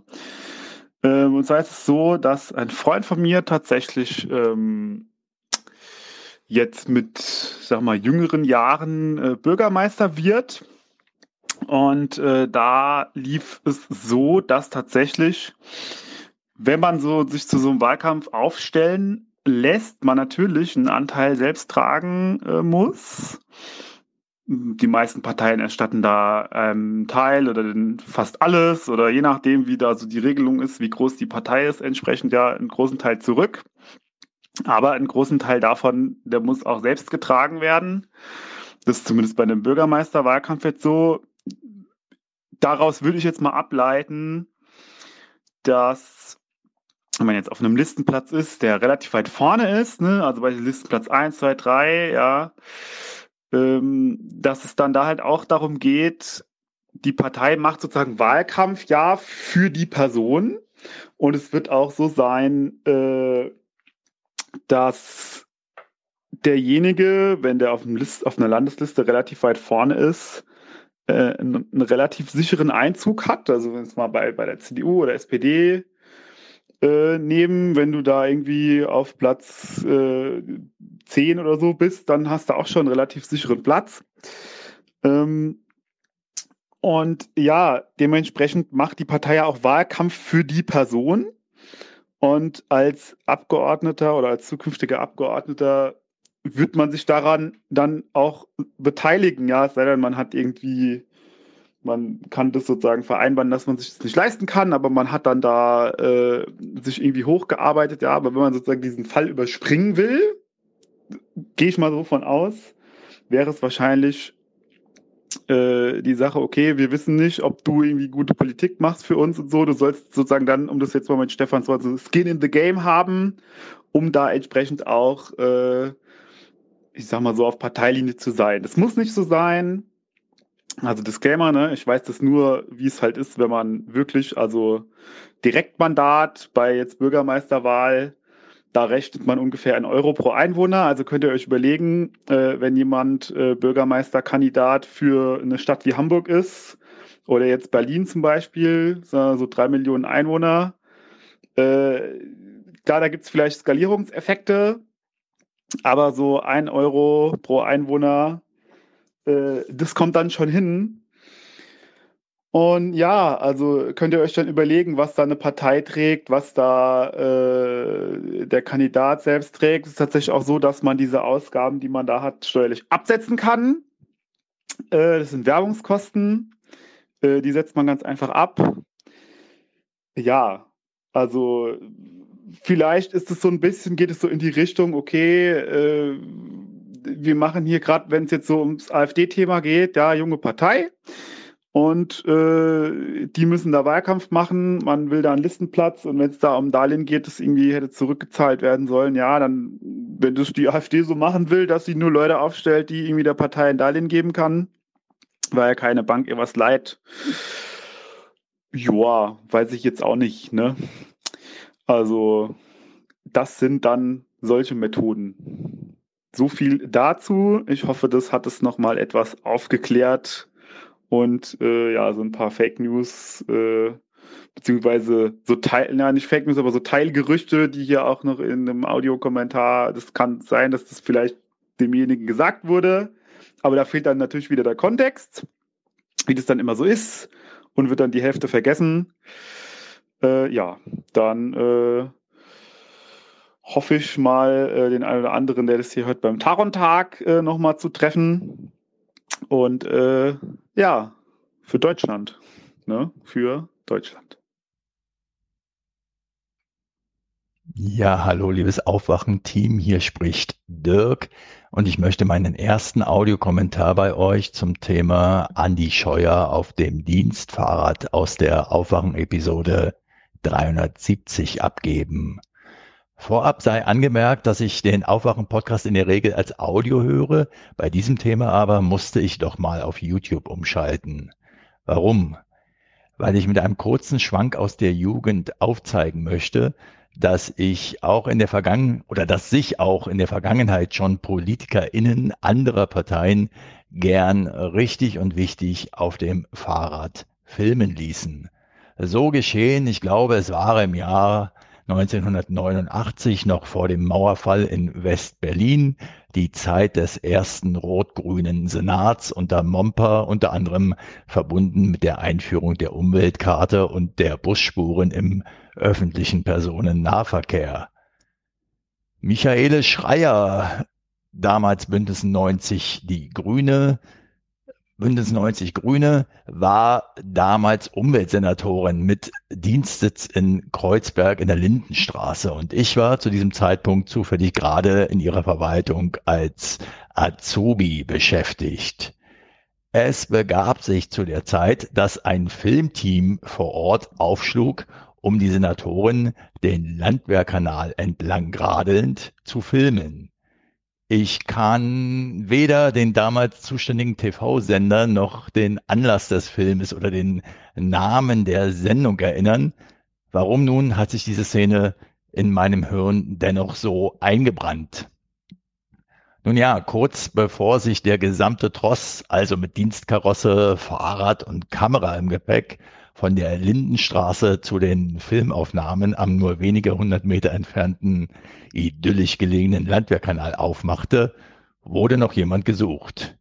Denn es brauchte natürlich noch einen Menschen, der das Fahrrad nach Ende der Aufzeichnungen zurück zur Dienststelle fahren sollte. Ich war grad abkömmlich, so wurde mir diese zweifelhafte Ehre zuteil und ich durfte während der Dienstzeit erst das Filmteam begleiten und dann das Fahrrad zurückfahren.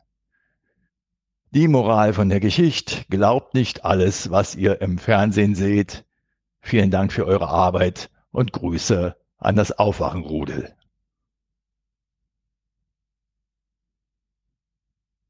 Hallo, ähm, hier ist Jakob. Ich wollte auf den Audiokommentar aus Folge 369 zur Ayahuasca-Pflanze antworten. Ähm, und zwar wollte ich dann nur anfügen, dass es keine wissenschaftlichen Erkenntnisse dazu gibt bis jetzt, ähm, ob Ayahuasca beim Sterben oder auch bei äh, Schwangeren bei der Geburt oder bei äh, Babys bei der Geburt ausgestoßen wird. Das ähm, sind eher so spirituelle Annahmen, ähm, die da gemacht werden, da ähm, extreme DMT-Erfahrungen auch sehr viel Ähnlichkeit mit Nahtoderfahrungen haben. Ähm, und insofern gibt es da sozusagen so aus spirituellen äh, drogenaffinen Kreisen die Annahme, dass sozusagen DMT irgendwie der Stoff ist, der ähm, ja praktisch die, die, die Verbindung zwischen irgendwie Körper und Seele herstellt oder kappen kann und so weiter. Ähm, allerdings ist es wirklich so, dass DMT in sehr, sehr vielen Tieren und sehr, sehr vielen Pflanzen wissenschaftlich nachgewiesen worden wurde. Ähm, und insofern ist es also dass es auch bei Menschen vorkommt, ist keine allzu weit gestreckte Annahme, ähm, wobei man für Drogenforschung jetzt noch kein Menschengehirn zieren durfte. Ähm, da sind, reichen die Mittel einfach nicht aus. Ähm, genau, und dann ist Ayahuasca auch nicht unbedingt eine Pflanze, sondern wie gesagt in ganz vielen Pflanzen enthalten.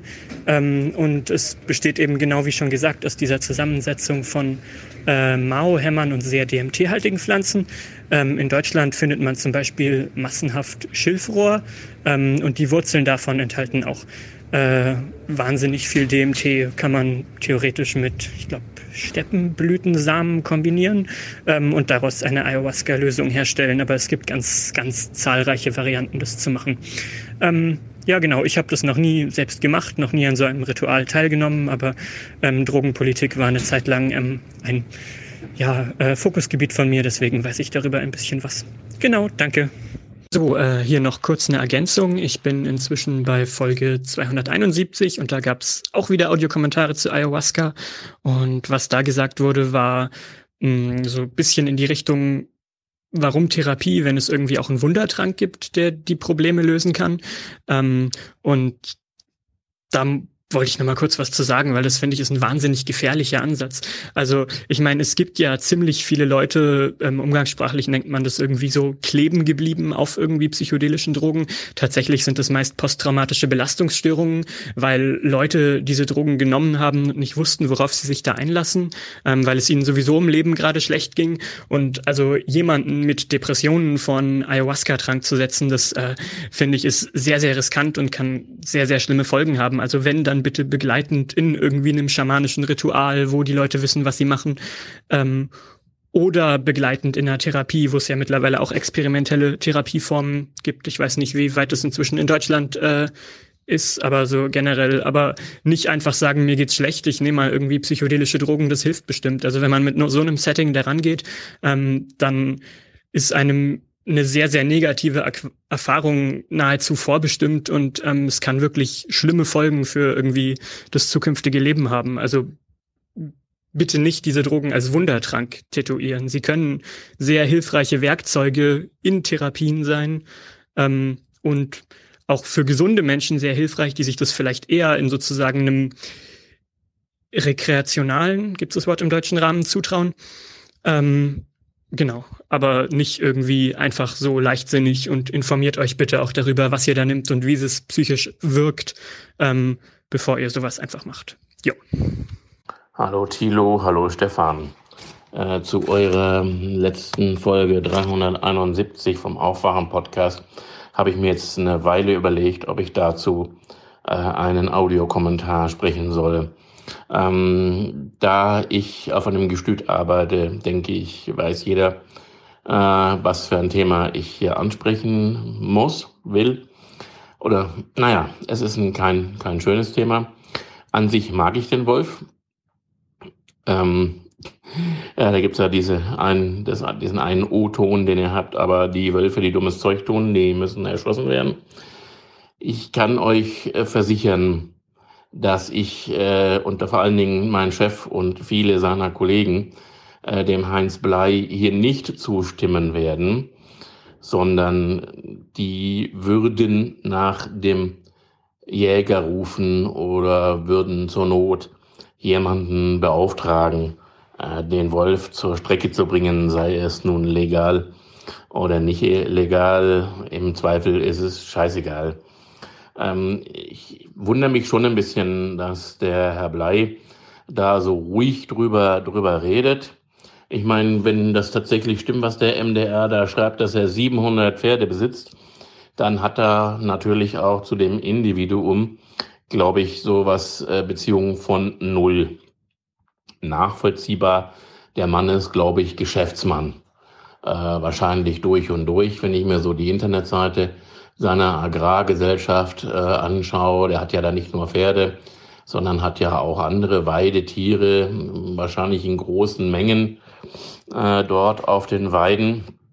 Wenn ich das richtig gesehen habe, haben die dort wohl auch auf der Koppel abgefohlt. Ähm, und die Decksprünge sind ähm, wahrscheinlich in einem niedrigeren Preissegment, als es jetzt zum Beispiel bei uns mit den äh, englischen Vollblut äh, sich verhält, wo Decktaxen äh, durchaus im fünfstelligen bis manchmal sogar sechsstelligen Bereich liegen. Das deckt dann auch keinen Staat mehr ab, wenn da dann tatsächlich was passiert. Ähm, dass tote Fohlen gefressen werden, das, da brauchst du keinen Wolf für. Das würde ich sagen, wenn eine Stute ihr Fohlen verliert zu einem frühen Zeitpunkt der Trächtigkeit, also wenn es noch nicht lebensfähig geboren werden kann, das ist bis zu circa vier Wochen vor dem äh, geplanten Termin, dann holt das auch mal der Fuchs. Da musste, äh, da, da siehst du dann wahrscheinlich nur noch Überreste weniger als jetzt da zu sehen waren von dem Wolf ähm, oder von mehreren Wölfen. Er sagt ja, glaubt nicht, dass das ein Wolf äh, in einer Nacht gefressen haben kann. Wobei ich mich auch ein bisschen gewundert habe. Also seine Fohlen, sagt er, wiegen im Schnitt so zwischen 30 und 40 Kilo. Äh, wir wiegen unsere Fohlen morgens nach der Geburt. Und da sind ein Fohlen, das 40 Kilo wiegt, das ist schon eher ein Leichtgewicht. Also bei uns wiegen die im Schnitt 45 bis 55 Kilo.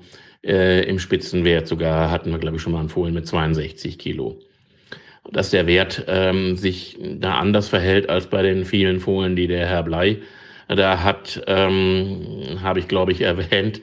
Schadet aber nicht, das noch ein zweites Mal zu erwähnen, denn natürlich ist es auch bei uns nicht Hobby und Liebhaberei, sondern es ist ein knallhartes Geschäft und von diesem Geschäft müssen auch die Löhne der Mitarbeiter bezahlt werden. Da wird der Tierarzt bezahlt, der Hufschmied bezahlt, ähm, der Heulieferant, der Strohlieferant, äh, die Reparaturwerkstatt, die den Schlepper repariert, etc., etc. Da hängt also doch ganz schön was dran. Und äh, letztlich, ja, Stefan, du hast völlig recht.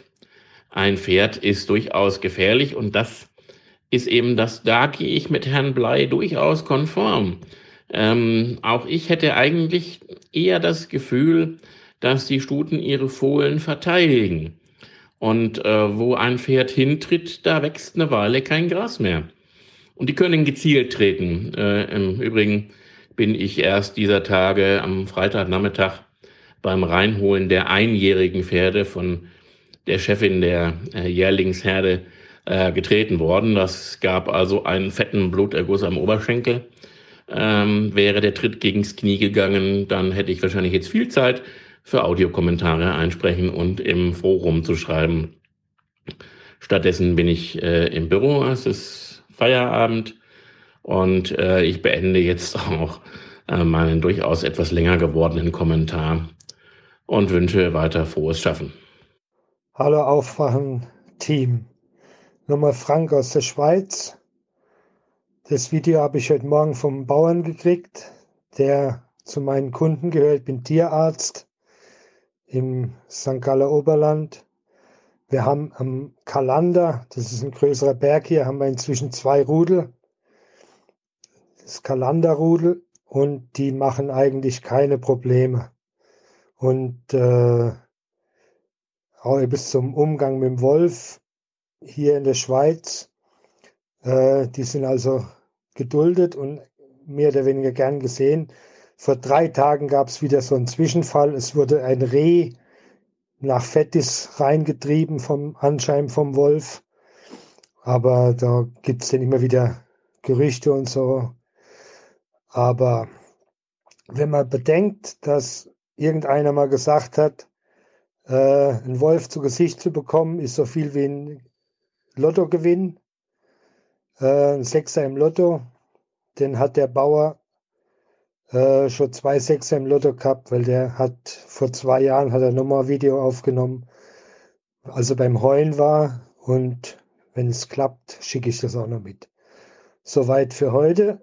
Alles Gute, weitermachen. Tschüss. Naja, nochmal was. Also apropos äh, Schweiz und Deutschland, Vergleich. Wir haben seit sechs Jahren, ich bin sicher seit sechs Jahren, haben wir in der Schweiz die Vorschrift, dass Ferkel nimmer ohne Betäubung kastriert werden dürfen. Und da war das relativ einfach, das wurde da verordnet. Und die, es hat zwei Möglichkeiten gegeben. Äh, entweder die Betäubung mit Isofluran in so einem Narkosegerät, da kriegen die eine Maske auf. Und werden betäubt und sind in so einem Gestell drin, werden anschließend kastriert. Da ist der einzige Stress, den die haben, dass sie auf der Rücke gedreht werden und in, das, in die Maske aufgesetzt kriegen. Äh, ja. Und das zweite ist eine Vollnarkose durch einen Tierarzt äh, mit Spritze. Da werden zwei Medikamente kombiniert oder so habe ich das gemacht. Ist halt zeitaufwendig und wenn einer so ein Bauer 25 Ferkel zu kastrieren hat, mehr war das bei uns in der Praxis nie aufs Mal, dann kostet es halt 25 mal drei Franken zum Beispiel. Und das war den Teilbauern auch zu viel. Teil haben aufgehört mit Ferkelaufzucht. Äh, Teil haben das geduldet. Ein paar haben sich nach einem neuen Tierarzt umgesehen, der es für 2 Franken 85 macht. Aber kein Problem. Also, dass du die Klöckner ein Moratorium macht für zwei Jahre und die Bauern das selber machen wollen in Deutschland, das ist ja sowas von Hanebüchen, da kriege ich also so einen Hals. Weil die Bauern können das gar nicht. Also das, was die wollen, eine örtliche Betäubung in den Samenstrang oder in den Hoden. Beim Schwein, das rumzappelt und schreit, ist das also ein Ding der Unmöglichkeit. Das ist also so etwas von jenseits von Gut und Böse und jenseits aller Realität, dass sie sowas machen wollen und dass das überhaupt in Betracht gezogen wird. Da kann ich mich nur noch aufregen. Das einzig Richtige wäre, was billig ist, für alle praktikabel, wäre die Impfung gegen Ebergeruch.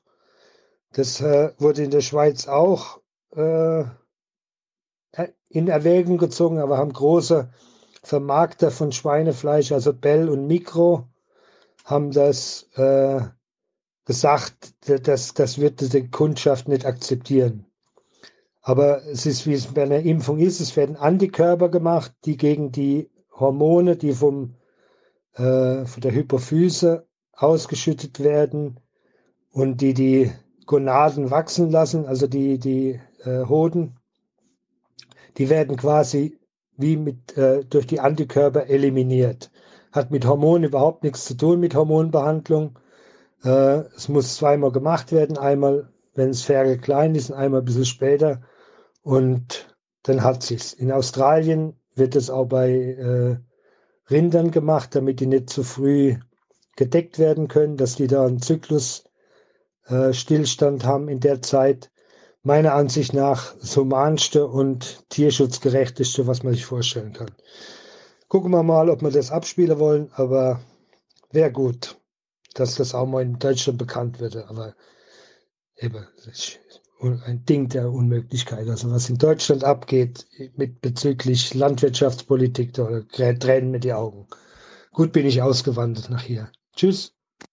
Hallo zusammen. Nur eine spontane Idee. Jetzt, wo die letzte Staffel Game of Thrones anfängt, wie wäre es denn mit einer Rettungskampagne für die Wölfe? So nach Motto, rette die Starks, rette die Wölfe. Und jedes Mal, wenn im Fernsehen jemand den Abschuss von Wölfen fordert, das Gesicht von Bruce Bolton über die Person schneien oder sowas in der Richtung. Fänd ich ziemlich witzig.